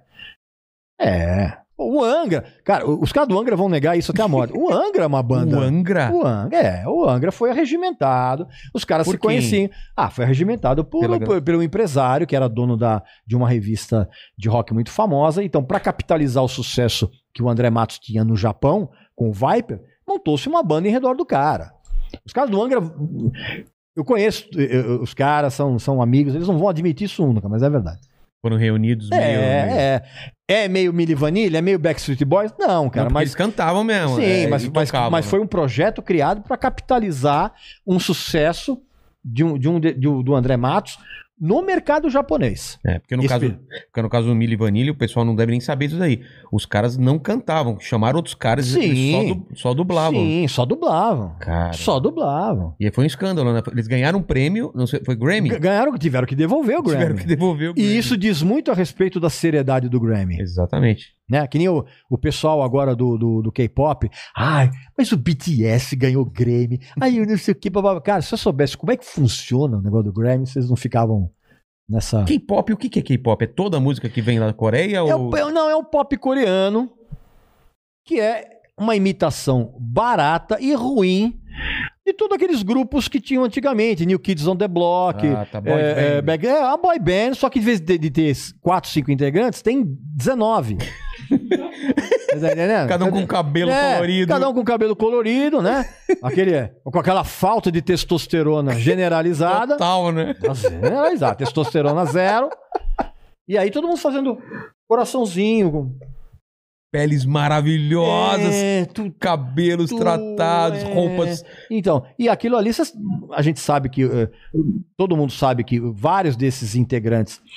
Infelizmente cometeram suicídio, porque, cara, ali é, Ah, é? ali, é? ali é uma, é uma, uma- é uma- ali é uma fábrica, eu costumo sempre dizer isso, e os fãs sabia, do? K-pop ficam muito irritados por isso, o que só me faz dizer ainda mais.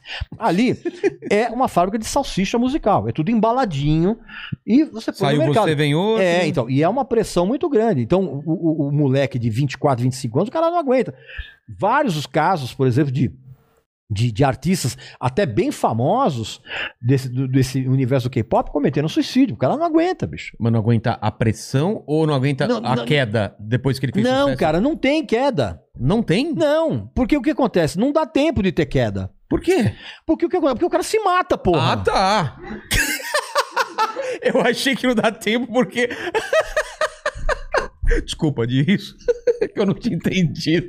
Por que, que não tem? Porque o cara se O mata. cara aqui, come uma balinha. Vou comer uma balinha. uma balinha. Tá mas, mas isso é uma coisa comum de, de, de galera se matar? Va- Vários, Ah, vários. É, ali é uma indústria de moer carne, bicho. os caras- os caras sobem muito rápido, ganham muito dinheiro. Não, os caras ficam anos e anos se ensaiando, porque existem Ah, é? escolas disso. Quer dizer, escola. Escola é uma, uma bondade da minha parte.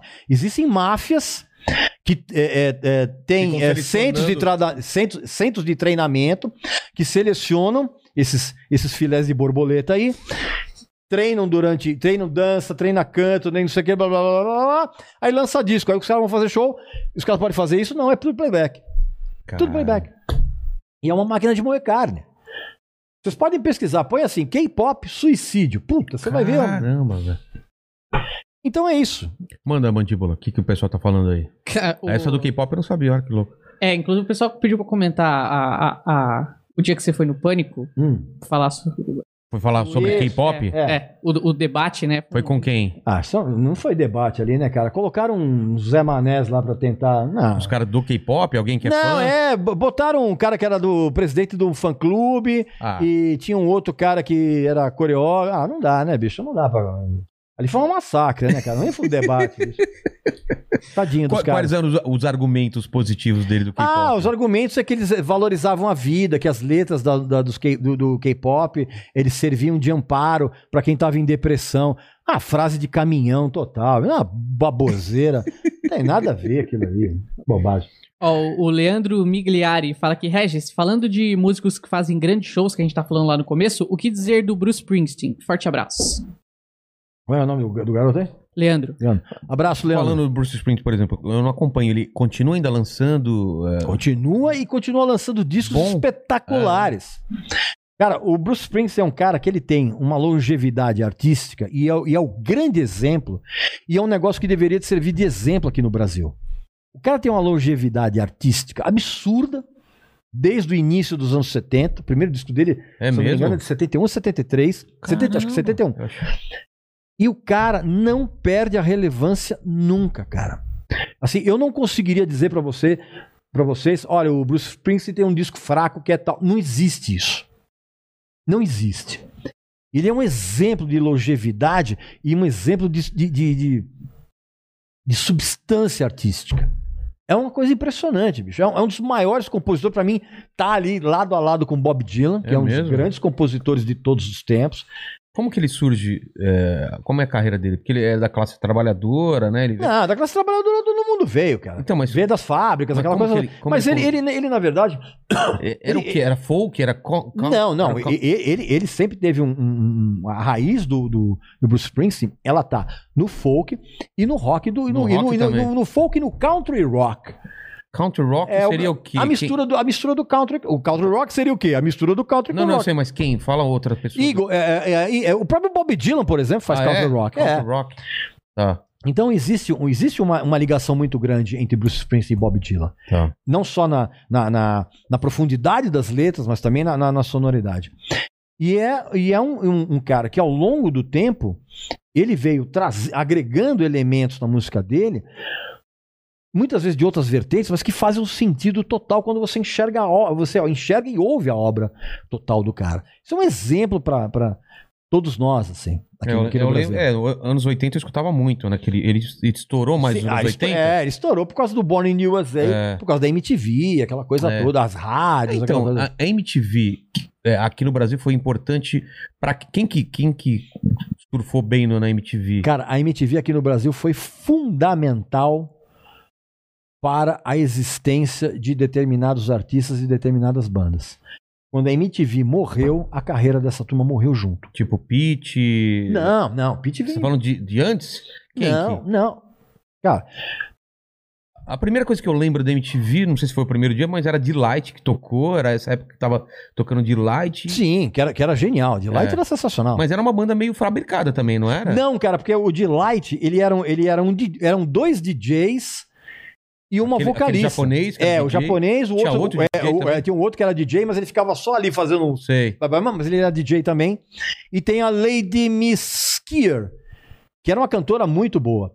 E o Delight, ele trouxe para os anos 90 uma mistura de funk verdadeiro com ah, aquela dance. eh, como é que eu vou dizer? Era uma mistura de funk verdadeiro com disco music. Eletrônica dos anos E com, a- com aquela música eletrônica que veio depois, ali na segunda metade dos anos 80. Tá. Era, era uma banda muito. Infelizmente, eles tiveram uma vida muito curta. Deve ter dado É. alguma trepa, trepa É. mas os discos são bem legais. Mas, E- a, mas a MTV você falou que E a ela foi- MTV. foi, a MTV essencial pra quem? Você... cara, os Raimundos é o maior exemplo ah, é, disso. Raimundos, cara, é. Raimundos foi, foi, foi um dos grandes beneficiados da MTV. Aliás, toda aquela safra de bandas. Charlie de, Brown. de bandas. no- O Charlie Brown, toda essa safra de. perdão, de, de, de banda dos anos 90 teve o seu alicerce durante grande parte da carreira em cima da MTV. É. Os clipes, aquela coisa. A MTV dava traço de audiência. Mas, Mas ela era relevante, né? para um determinado segmento, ela era uma formadora de opinião importantíssima, inclusive para o mercado publicitário. Total. Você tá entendendo? É. Inclusive pro mercado profissional. Então tem muita, muita banda, por exemplo, se, se beneficiou muito. A MTV foi fundamental. E também com a leva de acústicos também reviveu algumas bandas dos anos 80, deu uma segunda respirada, né? Deu O uma segunda Capital, resposta. O- a- Então, mas o, o, o Capital foi uma delas, mas o Capital, o Capital de todas aquelas bandas dos anos 80, que É. era, foi a única que conseguiu reciclar o público. É. E por que você acha? Porque o Dinho era um gatinho. Ainda tava. É, ai, o Dinho é um gatinho, né? Ai, como eu queria ter um pai desse. Pra... Sabe? É, cara. Porque os outros caras eram todos uns mocorongo, feio pra burro, titãs, paralama. Ba... É Entendeu? mesmo, o né? Barão ainda, ainda- Mas assim, chegou uma época, por exemplo, que os Paralamas do Sucesso estão sem, sem gravadora, cara. Caramba. É, é, é um absurdo isso, É. mas é verdade. Então, assim, respondendo então, foi fundamental. E aí a MTV, infelizmente, por, uma, por erros de administrativos absurdos. E também a internet meio que também ajudou a matar um pouco, né? Não, não, que não? não acho que não. Quando cara. que acaba a MTV? A Deixa MTV, a MTV acaba quando eles começam a abrir a programação pra samba, pagode e não sei o que lá. Não, a MTV teve uma hora que quase não era música, era, era programa de auditório. Era- Programinha de namoro, É. não sei o que, blá blá blá. Nesse período, quando começou isso, a MTV perdeu a identidade. Aí, aí, aí a pessoa que assistia a MTV pra sacar alguma novidade, pra não sei o que, blá, blá, blá, ela fala: ah, não, bicho, eu não vou ficar aqui ouvindo raça E negra. nem que não... pegou esse público que Não. via em outros canais. Exatamente, É. porque era elitista demais. Hum. E aí hoje a MTV, ela continua no ar, mas é a maior concentração de programas retardados para um público Cara, eu nem sabia retardado. que tinha MTV ainda. É, existe, cara. Ela existe. Onde ela tá? Virou programinha de namoro, de virou com ex. de ex com não Ah, sei o é? que lá. É, Acapulco, uh, Jorge Shore, Acapulco Shore, que são programas retardados, feitos por gente retardada para um público retardado. Então, a MTV hoje ela tá falando diretamente com o público dela. Mas ela tá com relevância? Não, Não, né? zero, zero, zero. Pô, Tanto que eu nem sabia que ainda tinha. Não, zero, zero, zero. O, o Fábio, que trabalha aqui com a gente, perguntou pro Regis qual que foi os melhores. Quais foram os melhores shows que ele já foi. Aí ele falou aqui que ele foi no Nick Mason na primeira fila. No Nick Mason, É. agora É dessa que tu- ele mora em Chicago, esse, É, esse ele mora Fábio. em Chicago. É. Mas eu. eu, eu- é, é, Deve ser dessa, dessa turnê do, do, A Saucer, do A Saucer Full of Secrets, que é a banda que o Nick Mason tá fazendo, revisitando o, Vê se o, ele o, o, o- o repertório psicodélico do Pink Floyd. Eu vi isso em, em, em DVD, cara, é sensacional. É Mas- bem legal mesmo. Mas a pergunta dele dos melhores shows que você já foi. Bom. Isso é uma relação que muda toda semana. Tá. Hoje, Bruce Springsteen em São Paulo. Todos, qualquer todos São Paulo. Foi quando isso, mais ou menos? Não, ah, não, Anos 90? não, agora. Ah, foi não, agora? foi 2000 e 2014. Por aí? Tá. Bruce Springsteen, King Crimson, The Who. Você tá cinco. Tá. Ah, Tudo aqui. tudo aqui. New Model Army, Rua agora que eles vieram. esse estádio. E Ramones em 1994 Foi onde? no, no, no, no antigo Palace. Cara, Com o, com o Didi Ramone na, no... pequenininho lá, pouca gente. Caramba. Fizeram dois shows. Um às sete da noite e o outro às nove. Eu fui no show das sete. Aí no show das nove, os carecas do, AB do, do, do- do ABC que tentaram invadir. Deu uma confusão generalizada. Quando a gente tava saindo, tava os caras, todo mundo. Era Fonseca's Gang, cara. Caralho. Galera, você nem sabe o que é carecas do ABC, né? Não, cara. É, Os caras odiavam punk. Cara, mas você imagina um era, conf- era Você imagina o confrontos. É. Não, era, o, o pessoal do Carecas do ABC era skinheads, né, cara? É. E aí eles tentaram entrar de graça no show dos Ramones, aí eles Porque eu sou do ABC, dava É. altas tretas lá. É, não, porque os carecas, eles, eles, eles batem nos punks, eles têm briga entre os É, punks. é. E aí os carecas do ABC tentaram invadir o show dos Ramones com, os- com a Fonseca's Gang de segurança. Mano. Cara. Não, deu, não deu nem pro cheiro, cara. Falou de shows, né? A gente falou de, de, de punk e tal. Isso. E, e o- e o punk aqui do Brasil? Inocentes, Ratos do Porão? O que que você, você Eu adoro, acompanhou? eu É? adoro, adoro, adoro. O, eu acho. o baixista do Cólera era meu professor de educação É física, mesmo? cara. O Clemente- Adoro. alguém falou do Clemente aqui esses dias aqui. Quem foi que falou? Você lembra? Ou tem que chamar. Ah, foi o, Adoro. o Paulão do Velhas Virgens, né, que falou. Exatamente. Adoro o, o punk brasileiro. E eu- e quando eu tô falando adoro, eu adoro musicalmente. É. Musicalmente. Tem discos, tem discos sensacionais, cara. A discografia do Ratos do Porão é, é excelente. A discografia dos Inocentes é, é excelente. Aliás, são duas bandas absolutamente injustiçadas. O Ratos do Porão é uma banda que já tinha que estar fazendo sucesso internacional. Muito sucesso internacional. É, é, é, e, o- e o- e os Inocentes também tinham que estar fazendo um sucesso muito grande aqui no Brasil. é. Mas adoro, adoro, cara. E, e musicalmente, ah, todo mundo fala, né, no brasileiro, não sei o quê. Cara, os discos são sensacionais. Se você ouvir. E muitas vezes eles, eles compensavam a, a, a, a gravação rudimentar, cara, com umas canções e, e que você via que mesmo ali aquilo mal gravado era, era espetacular, cara. Lixomania, por exemplo, tinha hum, coisas brilhantes. Eita! Caiu. Depois eu pego. O Vinil da Galáxia aqui mandou 10 doleta pra gente. Falou: Fala, Regis, beleza? Beleza. Fala sobre a importância do Pet Sounds e se você pretende fazer um vídeo sobre a banda no seu canal. Pet Sounds foi um disco que ainda hoje ele é, ele é desconcertante de você ouvir. E, e, e, e não foi à toa que o próprio Paul, o próprio Paul McCartney paga pau pro Brian Wilson.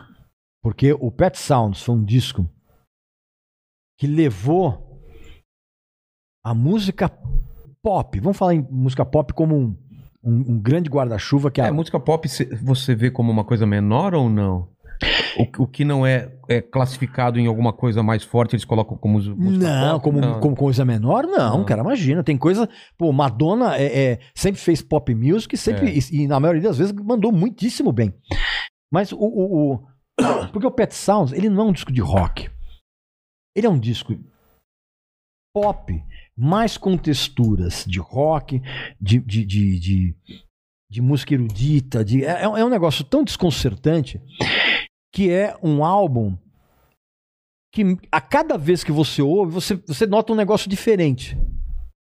Eu sinto isso, por exemplo, quando eu ouço o Revolver dos Beatles. Mesmo hoje, toda vez que eu ouço, eu falo, pô, cara, tem um negócio aqui que eu não tinha percebido. Ah, é? E o Pet Sound, e o Pet. Sound tem isso, porque o Pet Sound, ele, ele, ele, é, ele é feito, e ele veio, inclusive, totalmente da, da- da- do, do brilhantismo do Brian Wilson, antes de- do cérebro dele ter sido fritado. E é um disco que é- ele, ele, ele tem tantas camadas, cara, ele tem tantas nuances, que é um disco que você tem que ouvir com fone mesmo para você perceber o lance dos vocais, os arranjos. É um, um clássico indiscutível. Eu não dou a mão para alguém que mete o pau nesse disco.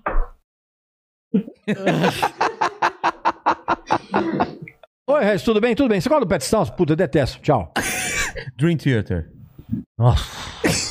Cara, quem gosta do Dream Theater gosta pra caralho, né? Tem uns amigos meus que são muito fãs Que do não Dream deixa de Theater. ser um, um fã idiota. Porque o- o- o- eles tratam o, Dr- o Dream Theater como se fosse uma oitava maravilha do mundo.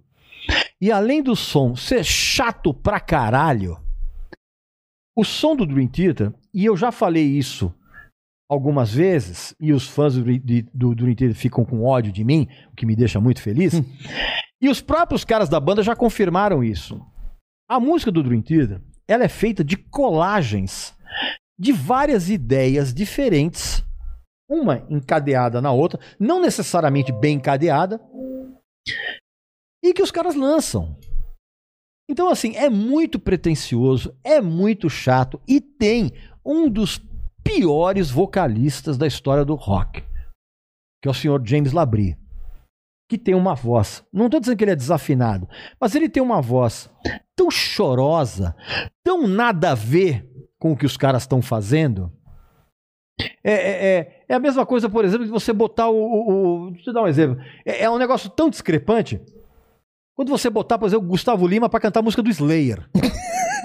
Sabe? Não, não combina, meu. Não tem.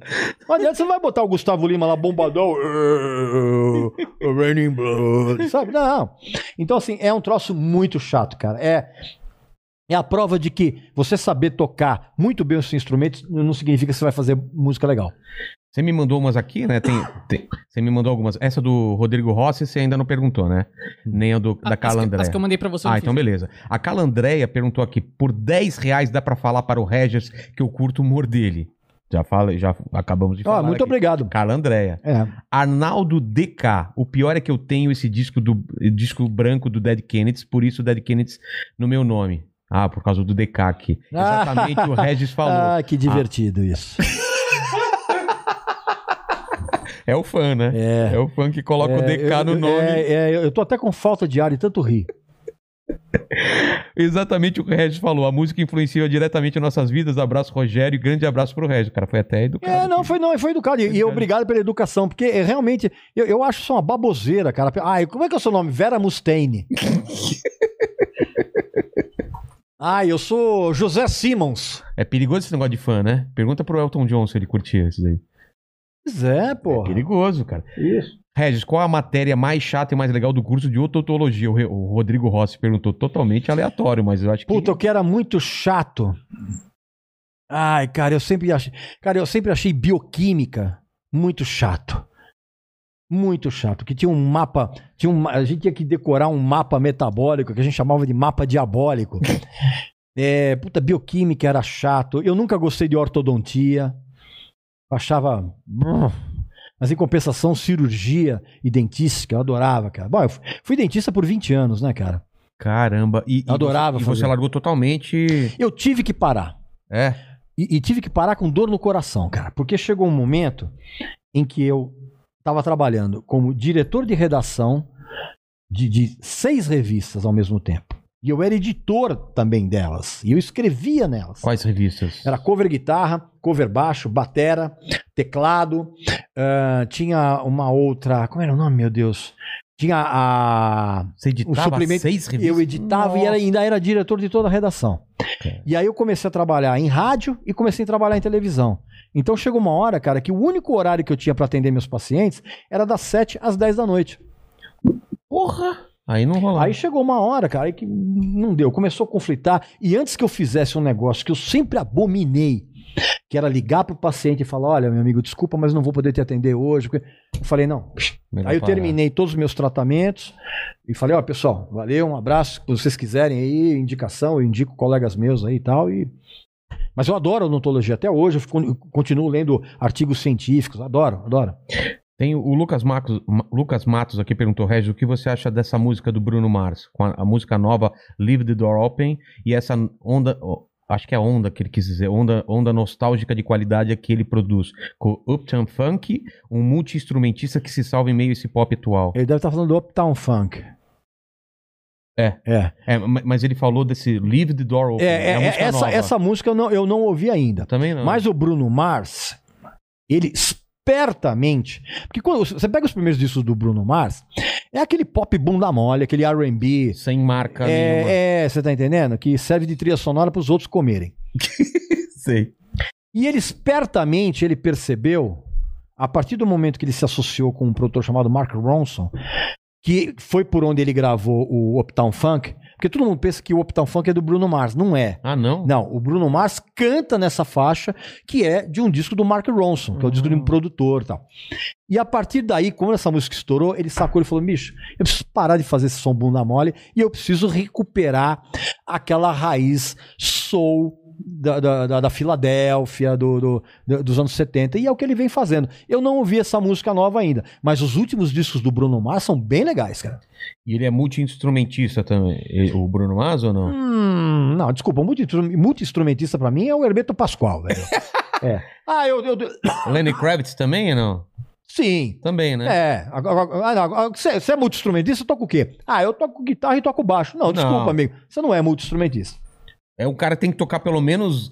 Bicho, o multi-instrumentista pra mim é o Hermeto Pascoal, que o cara toca é, é, piano, toca sax, toca flauta, toca balde, toca. é, é, cara, eu já vi, eu já vi Ele o. tira som de tudo. Ele, ele tira som na lagoa. Cara, eu já vi o, o, o Hermeto Pascoal tirar som da barba dele. O quê? É, da barba. Com, com pente, É, alguma coisa? Não, e pega um, e não sei o que, que ele fez. A gente foi fazer uma vez uma entrevista com ele, porque a gente tinha uma revista de teclado que era teclado de áudio. E a gente foi fazer entrevista com ele. Ele, ah, não sei o que, bababá, eu vou até fazer um som aqui pra você. O cara pegou a barba, bicho, e, Caramba. e saía. Isso é, muito ah, instrumento. É, outra coisa, É, né? é. O Djalma Júnior, Regis, na sua opinião, qual foi a maior banda de rock de todos os tempos e o porquê? É, eu acho esse tipo de pergunta bem babaca. Porque essa coisa de. Só- o ah, Gel- não, peraí, peraí, peraí, peraí, peraí. Ele falou maior, não melhor. Ele A falou- maior. Ah, maior. Então, Aí- desculpa, perdão. aí é diferente, Perdão. né? Porque, Porque melhor é gosto, É, é- né? é melhor é gosto. Não, melhor é subjetivo. Melhor em quê? É. Não, então a sua pergunta não é babaca, não. É, a maior banda e por quê? É, é, eu, eu costumo dar respostas diferentes, dependendo do meu É, mas- humor. Maior quer dizer que até hoje tá ativo Eu, eu, ou que eu, ficou eu- muito tempo... Não, eu vou, eu vou chamar de a, a mais influente Tá. de todas. A maior, a banda mais influente de todas foram os Beatles. Total, né? É antes Bom. e depois dos Beatles, não é? De- Não sei se isso, mas assim, tudo que veio depois dos Beatles foi tão afetado por eles, inclusive não só o rock, mas a música pop em geral. É. O senso de melodia, que sempre foi uma coisa fortíssima nos Beatles, mudou a cara da música pop. E a, a- a música pop também mudou quando os Beatles conheceram o Bob Dylan, aquele célebre episódio que eles fumaram juntos, aí mudou o som dos Beatles. Mas assim, respondendo a sua pergunta, que não é uma pergunta é, é, cretina, pelo contrário, é, seria cretina se fosse. Ah, que os caras perguntam, ah, qual que, é a, qual que é a melhor banda de todos os tempos? Aí eu respondo, ô animal, é melhor em quê? É. Em venda de discos, influência, é, presença de palco, é, é muito de- De, subjetivo. venda de disco, você sabe qual foi a maior? É, é U2? Não, né? Não. De eu- banda. de banda, Que vendeu mais discos até hoje. eu acho que é o ACDC com Back in Black. É mesmo? Que vem banda Não, de não, rock. Não, ban- tô falando de- da... da- banda de rock. É, Em vendas de discos Todos. absoluto, é. eu acho que é o ACDC com Back in Black. E o Dark Side of the Moon do Pink Floyd. Tá. Que eu lembro que teve uma época que o, o Thriller, que foi o disco mais vendido, é. o segundo lugar era Não, o, eu era tava o Back pensando mais no conjunto da obra Da mesmo, de discografia todo- da toda. discografia, né? Ah, na discografia toda? Bom, é difícil. acho que os Beatles. Ah, é. Na discografia. Continua vendendo. É, né? Elton John, por exemplo, vendeu muito disco também. Elton Você, John- tem algum preconceito com o hitmaker? Os caras que conseguem toda hora tá. Nenhum. Basta que eles façam. Bastam que eles sejam hitmakers com músicas legais. Tipo, Phil Collins. O que, que você acha? Hum, O South Park tem um episódio só zoando o Phil Collins, Cara, já viu? sim, mas, o, mas o que acontece. Os dois primeiros discos do Phil Collins são excelentes, cara. Quando ele sai do. do- Os dois primeiros, eles, ele, ele- que era o, o- o no, no, no Jacket Required e o Hello, I Must Be Going. Se não me falha a memória. Tá. São discos muito legais. Porque ele se afastou Do totalmente do Gênesis, que foi acertado. Ok. Não fazia Não, sentido. não vai continuar o E ele fazia. manteve alguns temas, por exemplo, que, porque ele é um bom melodista. Mas aí, quando ele estourou, cara, aí. Ele virou uma fabriquinha de sucesso. Então, mas aí, aí ladeira abaixo, cara. Aí foi É. um disco pior que o outro. Mas, por exemplo, pra mim, um hitmaker, assim, os, os dois maiores hitmakers, pra mim, é Paul McCartney e Elton John. Elton John é absurdo. Elton John é É absurdo. absurdo, cara. Você pega o disco do Mas, Elton e, e a, e a faixa de anos que, que ele conseguiu fazer isso, né?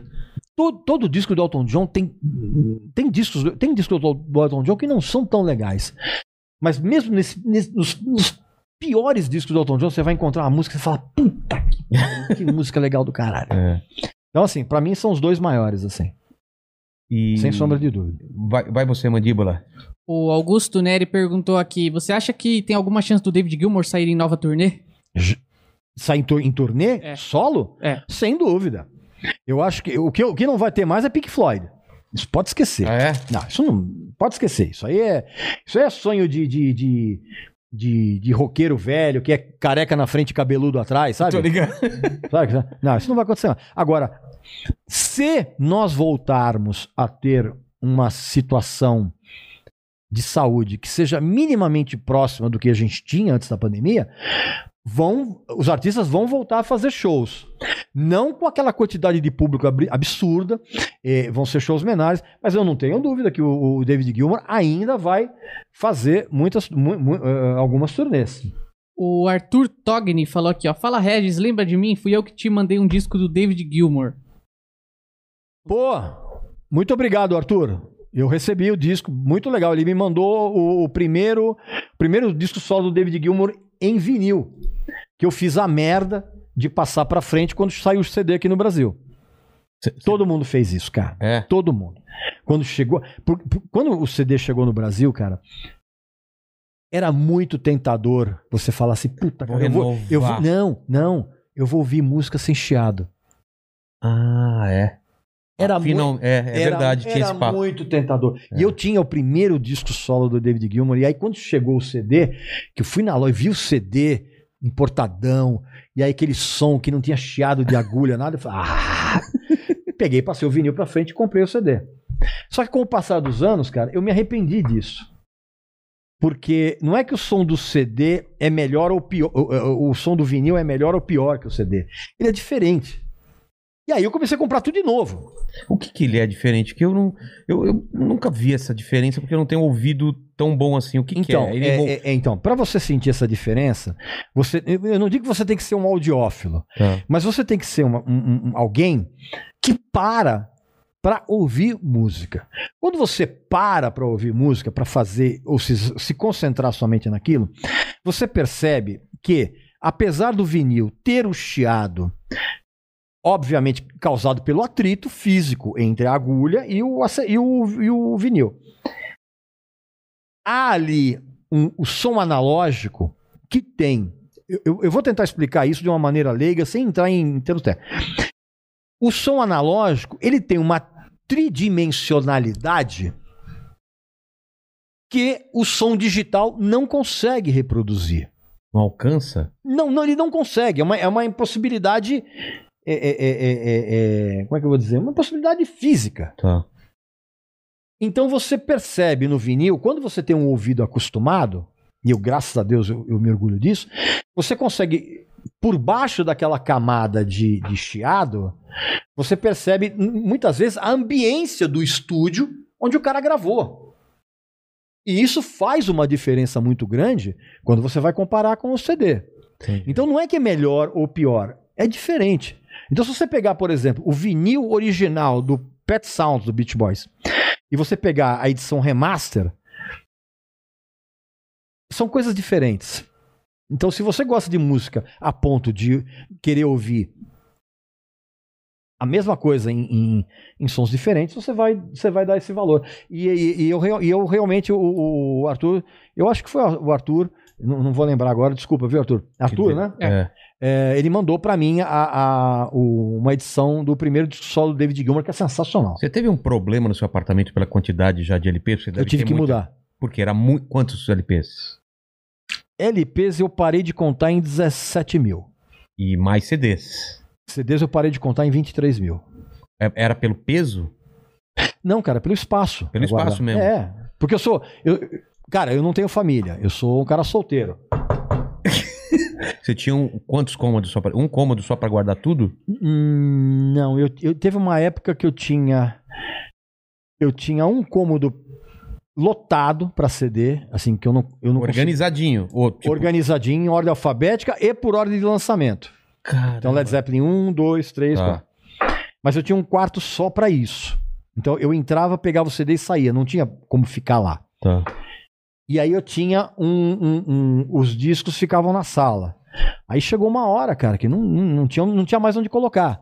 Eu falei, cara, não vou guardar disco no banheiro. Claro. Não vou fazer que nem o Kid Vinil. Ele fazia isso. O Kid Vinil tem que mudar de apartamento porque o assoalho do, do apartamento dele tava cedendo. O quê? É. Pelo peso de tanta É, coisa? É. O assoalho tava cedendo. Cara. Então eu falei, não. Aí eu, aí eu acabei- aí eu mudei pra um apartamento maior agora, que também já tá pequeno. É, tem que ser casa, né? E ter um espaço só não, pra cara, isso. tem, eu, eu precisaria, na verdade, é, é, ter uma mansão. Seria o ideal assim, Pra- pra mim.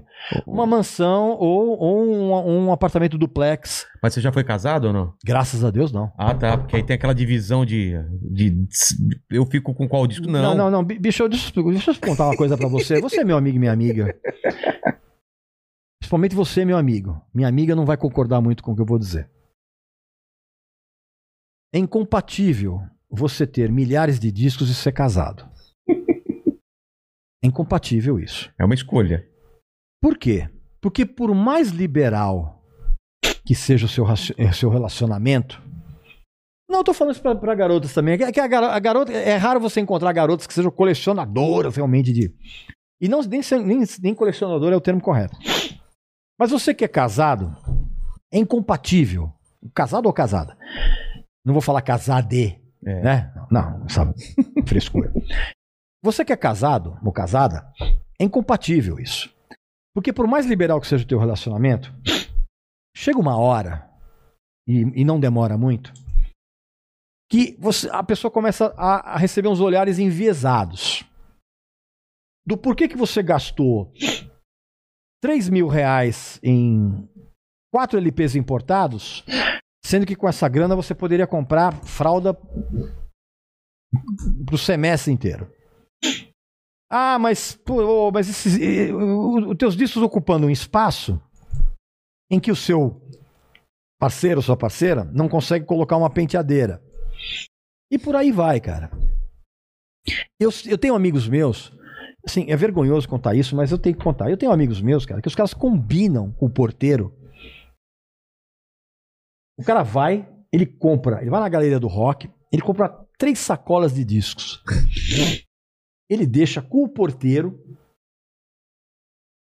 E assim que a mulher dele sai pra fazer qualquer coisa, ele desce até a portaria, pega os discos Um contrabando dentro de casa de dentro disco. de casa, pra mulher não saber que ele comprou.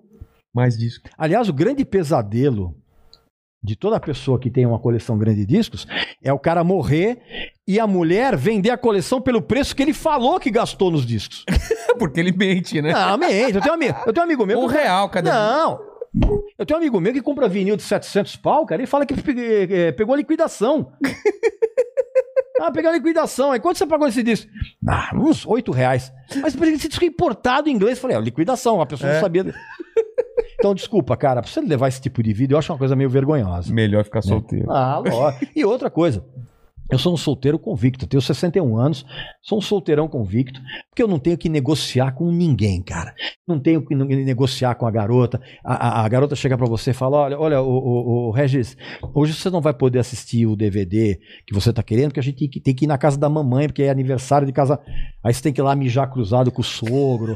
Não, cai fora. Não. comer aquela lasanha horrorosa. Sua namorada tá ouvindo tudo lá, olha lá. Você é essa pessoa?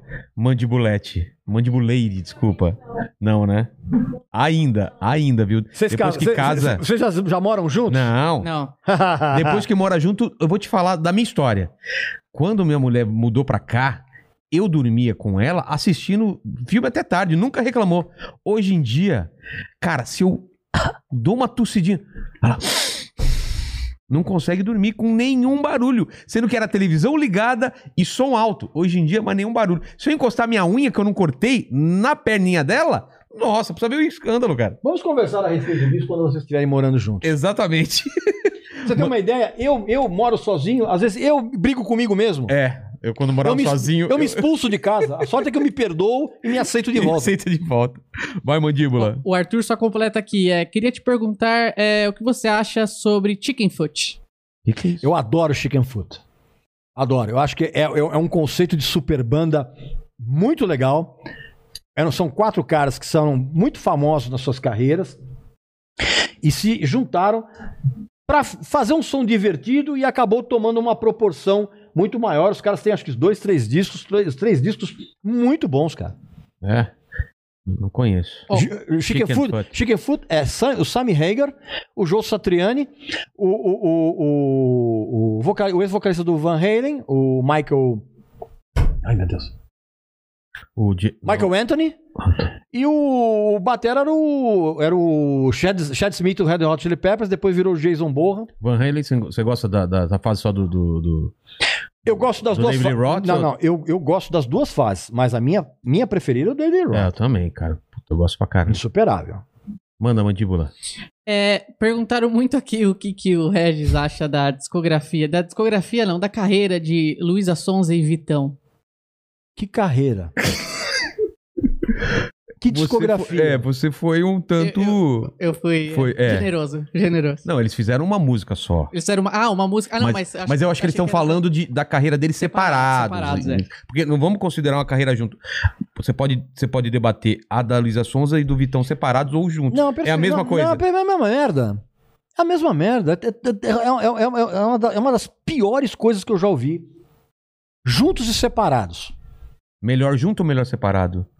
Ah, melhor, melhor aposentados, sabe? F- Montando uma pousada lá em, na Ilha Grande, sabe? Ninguém vai. Pelo amor de Deus, Então, mas a cara. gente tava falando dessas coisas fabricadas. Hoje ainda tem essas é, influenciadoras ou gente muito famosa que, ah, vamos gravar um disco, vamos faz- tentar reverter alguma coisa em música. Tem isso? Fácil. Tipo boy, boy band? É, Não. tem, né? Gente que é subcelebridade da internet se mete a fazer música. Porque ela pensa do seguinte: ah, eu já tenho milhões de seguidores, milhões vão, milhões vão ouvir minhas, minhas músicas. Acho que no caso da Luísa, ela cantava em igreja antes, né? Eu acho que é coisa- alguma coisa assim, você não sabe? Eu acho que, eu acho que é, Acho é que verdade, era, é verdade. Aí Que, virou- a Luísa Sonsa, Son- a Luísa Sonsa, eu falo Luísa Sonsa, eu não consigo é, é falar. Sonza, né? Sonza. Ela cantava em igreja? Eu acho, Eu acho que sim. dá uma pesquisa. Eu acho que sim. Ah, duvido.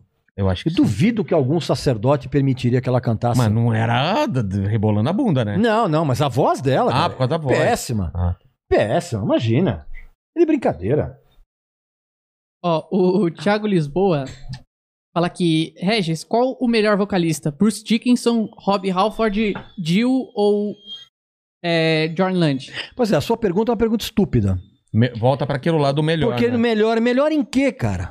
É melhor em afinação? É melhor em timbre? É melhor em postura de palco? Cara, esse tipo de pergunta, aliás, precisa acabar esse negócio de ah, quem que é melhor? Fulano ou cigarro? Quem que é pior? Cara, é, é, eu não respondo esse tipo de pergunta, porque eu acho uma pergunta muito imbecil. E é, Como você vai comparar Bruce é Dixon com, com. Como é que você vai comparar Bruce Dixon com Rob Halford e com Dio, cara? São três estilos completamente diferentes, cara. Sabe o que que é melhor, meu amigo? É eu não ter que ouvir pergunta ridícula como essa. Ih, olha lá, o Mandíbula. Mandíbula. Mandíbula Júnior eh, cochichando no Mandíbula Sênior. Ele fez, ele fez a pesquisa. Ah, é? E aí? Ele falou que a Lisa Sonza cantava em casamento e velório, cara. É sério? Tá certo. Não, e, e provavelmente a, a, a Luísa Sons ela cantava em velório pra se certificar de que realmente o cara tinha morrido. Porque Né? senão. Não, porque ela canta tão mal, cara, que se o cara tiver num estado semi-morto, o cara levanta do caixão e fala: Puta que pariu, para de cantar essa merda! Eu acho que era um teste. Pra saber. Mas o- o vovô Josefino morreu mesmo? Hum, não sei. Ele tá meio quente aqui no caixão. Traz a Luísa Sons aí pra cantar. Se ele se revoltar, é porque ele tá vivo. Ó, fizeram uma pergunta muito legal aqui. Falaram, Regis, por que os temas clássicos de Velho Oeste são tão agradáveis de se ouvir? Aí ele fala, vejo até crianças que não têm essa memória afetiva que causam um sentimento diferente ao se ouvir esses temas. Que temas de faroeste que as crianças adoram? Eu, É. sinceramente. Pior que eu sempre gostei, cara. É? É. Mas você tá falando de, de trilha sonora? Tem- É. Trilha sonora de faroeste?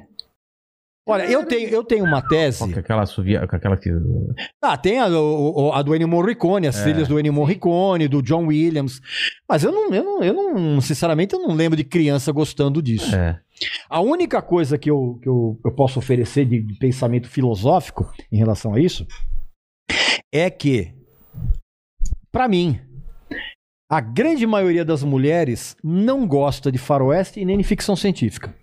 Eu posso falar por mim, eu nunca conheci uma que conhe... Não posso falar por todas, mas minhas namoradas e minha mulher atual odeia, cara. É, pois é, porque quê? porque a mulher, ela tem uma, ela tem Ela gosta. Você gosta? Fala um filme de faroeste que você gosta. Oh, gosta ela, ela- ela- e ela não gaguejou, ela só É. soltou um putz, que era pra dar tempo. É, pra dar tempo e de- soltou né? punho, punho, por um é, punhado que nem, é que nem a mulher chegar pra você e falar, onde você foi? Ah, Hein? é, é, Hã? Ah, esse ano já, já deu tempo já de... deu tempo. É, é, a grande maioria, é, é, eu, eu, eu penso pelo seguinte, cara, a mulher, ela não é muito chegada a sagas. Ela é chegada a histórias com começo, meio e fim. E as sagas de faroeste, as sagas de... de- de- Não, é que, não, é, não é que tem continuação, é que tem uma extensão intrínseca ali É. que a mulher ela fala: ah, não, negócio de, não, negócio de espada, puta, não, do- elfo, duende, não, é, não, que não, minha não. mulher fala, pô, É, tem dragão? Não. É, não, não, não. Não sei, é, eu, eu, por exemplo, são raríssimas as minhas amigas que você chega pra ela e fala assim: e aí, você gosta de, de faroeste? Ah, adoro, cara. Eu era uma vez no Oeste, era espetacular. E, e e ela conversa com você por quê? Por que, que o Sérgio Leone é um grande. É muito raro. A Marina mandou 35 dólares canadenses, cara. Pô, dá pra comprar um Dá Celta, pra comprar cara. um Celta. Pra falar, Regis, É mesmo? Ah, Dólar canadense? Ah, o canadense é mais baixo que o americano, É, né? mas é pouca coisa. É pouca coisa. pouca Mesmo coisa. assim, Ah, do jeito bom. que tá. Poxa, beleza, hein? Ela fala, Regis, todo o meu respeito pela sua sinceridade. Obrigado. Você conhece o álbum Rosa de Sangue do Lula, Lula Cortez? Conheço. E, e é um disco raríssimo, mas que eu, eu particularmente eu não gosto. E é curioso isso, cara, porque tem alguns discos dentro do mercado de consumidores que eles. É, é, é questão de gosto pessoal, evidentemente. Mas tem alguns discos que atingem preços astronômicos e os discos são fracos. Esse, por exemplo, Rosa de Sangue, do, do- do- eu, eu particularmente não gosto. É, é, eu, eu, por exemplo, eu gosto do, do, do Paebiru, ele gravou com, com o Zé Ramalho, que é um disco muito maluco, um disco de hip que grava depois de tomar ácido. Mas ele é um disco interessante justamente se você entra nessa, nessa, nessa, nessa vibe que os caras estavam querendo mostrar. Agora, é, é, é, tem alguns discos. Saúde. Obrigado. Deus te dê boa educação. que eles atingem preços astronômicos. Que nem, cara, o primeiro disco do Roberto Carlos, por exemplo, que é o Louco por Você, que é um disco que quando, quando se encontra, ele está em péssimo estado e ele vale 15 mil. Caramba. Mas é um disco fraco, porque é um disco do, do- é um disco do, do- do Roberto Carlos Pelo fato de ser o primeiro. imitando o João Gilberto. Tá. Inclusive no time de voz. Inclusive, reza uma lenda de que o Roberto Carlos tinha, não sei se tem mais, ele tinha uma equipe de funcionários que ficava percorrendo as lojas de discos no Brasil atrás desse disco. E quando o funcionário encontrava, ele comprava o disco e quebrava o disco na frente do lojista. Caramba. Ele detesta, ele abomina. Tanto que você pode reparar que é o único disco do Roberto Carlos que não foi lançado em- em- em- oficialmente, em CD. Tá fora das caixas, aquela coisa toda. Caramba. Então, respondendo a pergunta, é, é um disco valorizadíssimo, mas que eu, eu particularmente não gosto. Eu, eu- eu- é um disco, por exemplo, que eu, não- eu não compraria se eu, se eu visse, de repente, num- Barato. num barato. Porque essa é a diferença do colecionador. Eu não sou colecionador. Você compra o que você quer eu, ouvir. compro, eu compro o que eu gosto. É. Ah, eu não vou ficar. Ah, eu, pra ficar me ostentando. Ah, imagina, eu tenho a coleção do Roberto Carlos cantando em português, em castelhano, em italiano. e- Não, imagina, bobagem. O, o Tim Maia, o que, que, você- que que você acha do. Os discos que o Tim Maia gravou até 1977 são brilhantes. Depois ele teve um, um espasmo de criatividade e qualidade num disco dos anos 80 e outro de 82 que é o Nas Nuvens. Que é o Nuvens que chama. Que é um disco que o original em LP é caríssimo. E aquele que ele fez da seita lá, daquela. Sens- o- o- o- então, pois é, eu tô- incluindo esse, Esse da daí- Seita, Ah, o é do, bom, do né? Racional, que é sensacional. É. São discos brilhantes. Agora, os discos que ele gravou dos anos 80, ti- do, do Nuvens, que é de 82, 83, se eu não me engano, pra frente, Vale são tudo. constrangedores, cara. São constrangedores. Teve uma época que o, o Tim pirou. E tem, e tem é, é, agora, a discografia dele, do, do primeiro até o disco de 77, brilhante. Vamos fazer um exercício aí, cara. Você Vamos. acha que o, o Mamonas, que sucesso absurdo que ele fez, hoje Hum. em dia, eles estariam em outra pegada e eles manteriam aquela. Não, imagina, o Dinho já teria saído numa carreira solo que não teria dado certo. E os caras estariam tocando com outro. uh, tocando como músico acompanhante de outros artistas, cara. E o Dinho também iria para outro caminho. Ele iria, ele, ele, ele, ele iria tentar uma, ele iria tentar uma carreira solo, mas ele não tinha cacife musical pra isso, cara. Mas também ia sair daquela coisa mais engraçadinha pra uma coisa mais séria, talvez. Ahn, talvez ele, talvez ele continuasse fazendo um pop alegrinho. Tá. Porque o Mamonas Assassinas, cara, o grande mérito do Mamonas não foi musical. Foi? Não, porque Cultural? o. Não, os, os discos, o disco Mamonas Assassinas é ruim, cara. É As músicas é ruim, cara. Porque eles, É eles música pra misturam- criança. Eles misturam muita coisa. É música pra criança, cara. Não é, é, é música pra, pra. Por exemplo, você pega uma criança, se a criança já tem uma cabeça de, de 14 anos, já acha aquilo chato. Mas musicalmente grande era ruim. É, não, eles tocavam muito bem. É. As músicas eram ruins. O Ah, grande mérito dos Mamonas Assassinas, cara, foi ter feito com que milhares de crianças pedissem instrumentos musicais no Natal e no aniversário. É? Eles, o que eles estimularam a criança a se envolver com música tocando instrumento, foi um negócio impressionante, cara. Esse mérito você não, Pô, não pode tirar dos disso, é. Esse mérito você não pode tirar dos caras. Você pode perguntar pra muitos músicos hoje, que, hoje que, que estão tocando aí, não sei o quê. Cara, qual foi a tua primeira experiência em, em- em tocar um instrumento? Fala, Mamonas Assassinos. Caramba. Somente essa molecada mais jovem aí. Então esse mérito você não pode tirar. Agora, musicalmente falando, não. Imagina, eu já era velho na época, cara. Imagina. Vamos pras últimas aí, Mandíbula? acabou já, meu? Não, ainda tem as minhas ainda, Ah, as minhas bom, perguntas. então tá. É, tem, é, tem, tem bastante Ai. pergunta aqui. Então vai. Tem bastante pergunta, mas din-din, né, meu? É, rapaz. É, É. Manda bala. O, o Patrick fala, Regis, o que você acha da lei recente que entrou em vigor que permite aos organizadores de eventos não devolver o dinheiro dos ingressos no caso de adiamento? Eu sou totalmente contra. Nem sabia dessa lei. Eu sou Qual totalmente é, a, contra. qual é a lógica disso? Eu sou total. Essa lei ela foi aprovada para que as produtoras não quebrem o, o- o empresariamento. Mas eu sou contra no seguinte sentido: se você não devolve o dinheiro e você não e a produtora não faz nada para compensar isso. Porque segundo a lei, você não precisa devolver o dinheiro mas você dá ao, à pessoa que comprou o ingresso um bônus para futuros shows. Ah, tá. Ele vai usar essa grana num, num outro Ele show vai da usar- mesma produtora. Ele vai usar isso Tá. num show futuro da mesma promotora. Aí, ok. Agora, se você não devolve o ingresso e você não oferece uma é contrapartida, calote, né? É um. E isso foi feito por quê, cara? Porque.